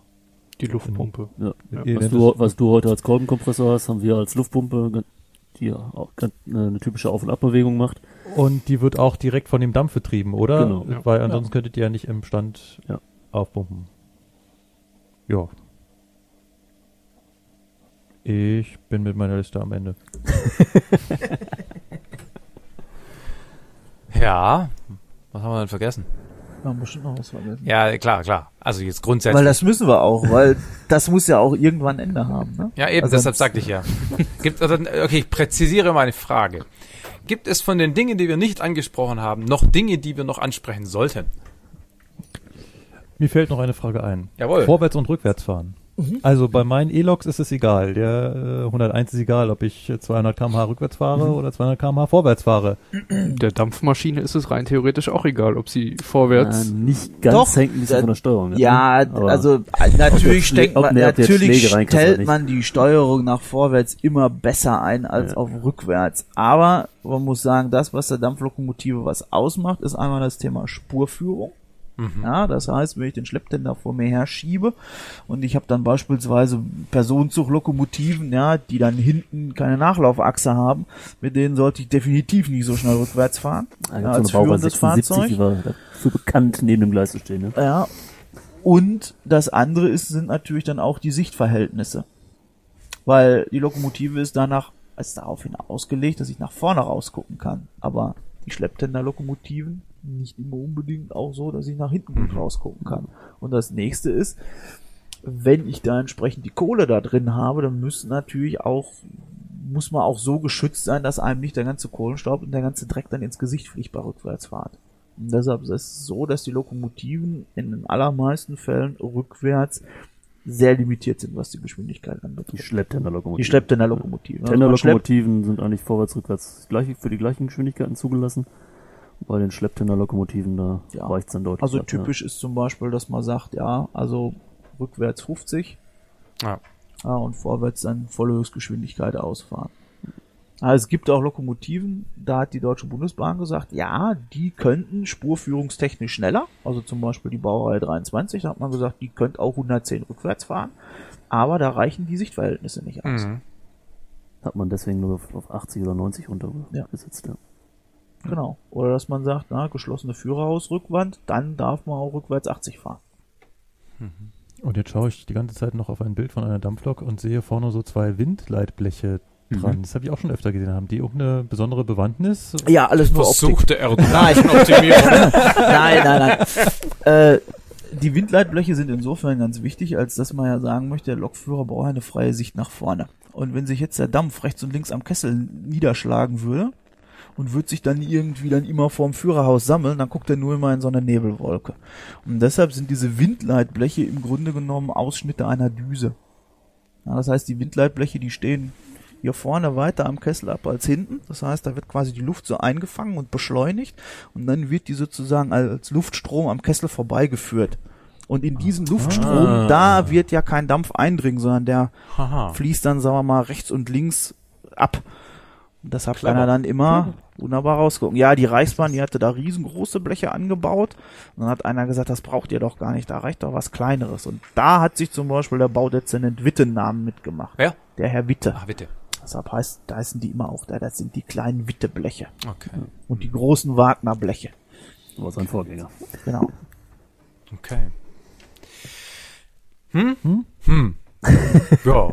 Dann bedanken wir uns, oder? Auf jeden Ja, oder Fall. haben wir noch was Wichtiges vergessen? Ja, das habe ich ja vorhin schon gefragt. Wüsste nicht. Das wissen wir wirklich nicht, dass wir noch was Wichtiges vergessen hätten. Das fällt uns bestimmt erst dann später ein. Der Spendenaufruf für euren Verein kommt dann äh, in die Shownotes, das beziehungsweise super. den, den erwähnen wir halt ah, dann noch. beziehungsweise, also Betteln liegt uns ja eigentlich immer ein bisschen fern. Also Ja. viel lieber wäre es uns, wenn wir den Leuten da ein bisschen Geschmack auf die Sache gemacht hätten und die informieren sich dann und fahren vielleicht mal bei uns mit Mhm. und empfehlen uns Oder, weiter und sagen, oder hey, kommen womöglich noch und wollen sich dreckig machen bei uns in der Werkstatt. das wäre natürlich das Allerhöchste, wenn einer sagt, das ist so interessante Technik und ich möchte mal weg von meinen Leiterplatten und Ja. möchte mal richtig was in die Hand nehmen, ja, wo ich auch noch sehe, wie Technik funktioniert, dann ist er natürlich bei uns auch Ja. jederzeit herzlich eingeladen. An welcher Ecke seid ihr denn? Also wir sitzen ähm, hier in Heilbronn und, Und in Stuttgart, in ja. Stuttgart. Sind aber auch äh, mehr Deutsch- oder weniger in ganz Deutschland aktiv. unterwegs, ja. Aber die Werkstatt, äh, also wenn jemand Ja. in Hamburg jetzt Interesse hat, das wäre vermutlich nicht ganz so. Er darf praktisch. gerne vorbeikommen. Ja, ja, so klar. ist es nicht. Schlafmöglichkeiten unter Umständen gibt's. Naja, also Mitglied kann er natürlich dann trotzdem gerne werden, aber es ist natürlich so, er muss dann sehr wahrscheinlich warten, bis wir dann irgendwo in Hamburg vorbeifahren. Ja. Aber ich bin mir sicher, das wird passieren. Ja, Ja. Ja, aber die entsprechenden Links, die bauen wir natürlich auf Ja. jeden Fall ein. alles klar. Gut, alles klar. Dann Ja. vielen Dank. Gern geschehen. Gerne. So, dann wären wir am Ende. Ich hoffe, euch hat's gefallen. Ich fand's echt spannend. Ähm, ich hatte natürlich so ein vages Verständnis davon, wie eine Dampflok funktioniert, aber da waren doch viele Sachen offen und äh, die sind jetzt nicht mehr offen. So soll's sein. Ich bedanke mich nochmal ganz herzlich bei Patrick, bei Tobias und bei Nils und natürlich bei Markus Metzdorf. Ähm, hat viel Spaß gemacht und äh, ja, vielleicht soll ich auch nochmal erwähnen, äh, wenn ihr auf schnellzuglok.de vorbeigeht, dann findet ihr die Fahrten, bei denen man mitfahren kann. Ähm, das ist für euch vielleicht interessant oder spaßig. Zum anderen hilft's aber natürlich auch der Finanzierung. Ähm, zum anderen kann man auf der Webseite natürlich auch Mitglied werden. Ihr hattet ja gehört, ähm, das sind äh, tatkräftige und arbeitswillige Mitarbeiter, also Mitglieder, die dann mitarbeiten, durchaus gesucht. Und ich glaube auch Mitglieder, die nicht arbeiten, sondern das Ganze ideell, Klammer auf, mit Geld, Klammer zu, unterstützen, sind sicherlich auch willkommen. Schnellzuglog.de findet ihr die Details dazu. Gut, ähm, ansonsten wünsche ich euch Äh, ja, was wünsche ich euch? Wann haben wir denn heute? Zum Tag der Veröffentlichung sollte der 2. Mai sein. Das heißt, ich kann euch keinen schönen 1. Mai mehr wünschen. Ich hoffe, er war schön. Äh, wie auch immer, bla bla. Man hört sich in der Woche oder zwei. Bis dann. Ciao.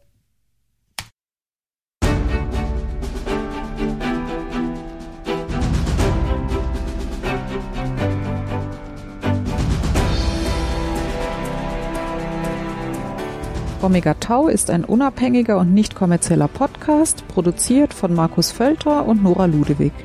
Ihr findet uns im Netz unter omegataupodcast.net und auf Facebook, Google Plus und Twitter jeweils unter dem Namen Omega Tau Podcast. Wir freuen uns über euer Feedback. Dazu erreicht ihr uns entweder durch Kommentare zu den Episoden auf der Webseite, durch die sozialen Netzwerke oder per Mail unter feedback at omegataupodcast.net. Omega Tau ist lizenziert unter der Creative Commons Lizenz Namensnennung nicht kommerziell keine Bearbeitung 3.0. Ihr dürft die Episoden also beliebig weiterleiten, dürft sie aber nicht kommerziell verwenden und ihr dürft auch keine veränderten Versionen verbreiten. Zitate sind in Ordnung, gebt dann bitte die Quelle omegataupodcast.net an. Details zur Lizenz finden sich unter creativecommons.org. In diesem Sinne, bis bald!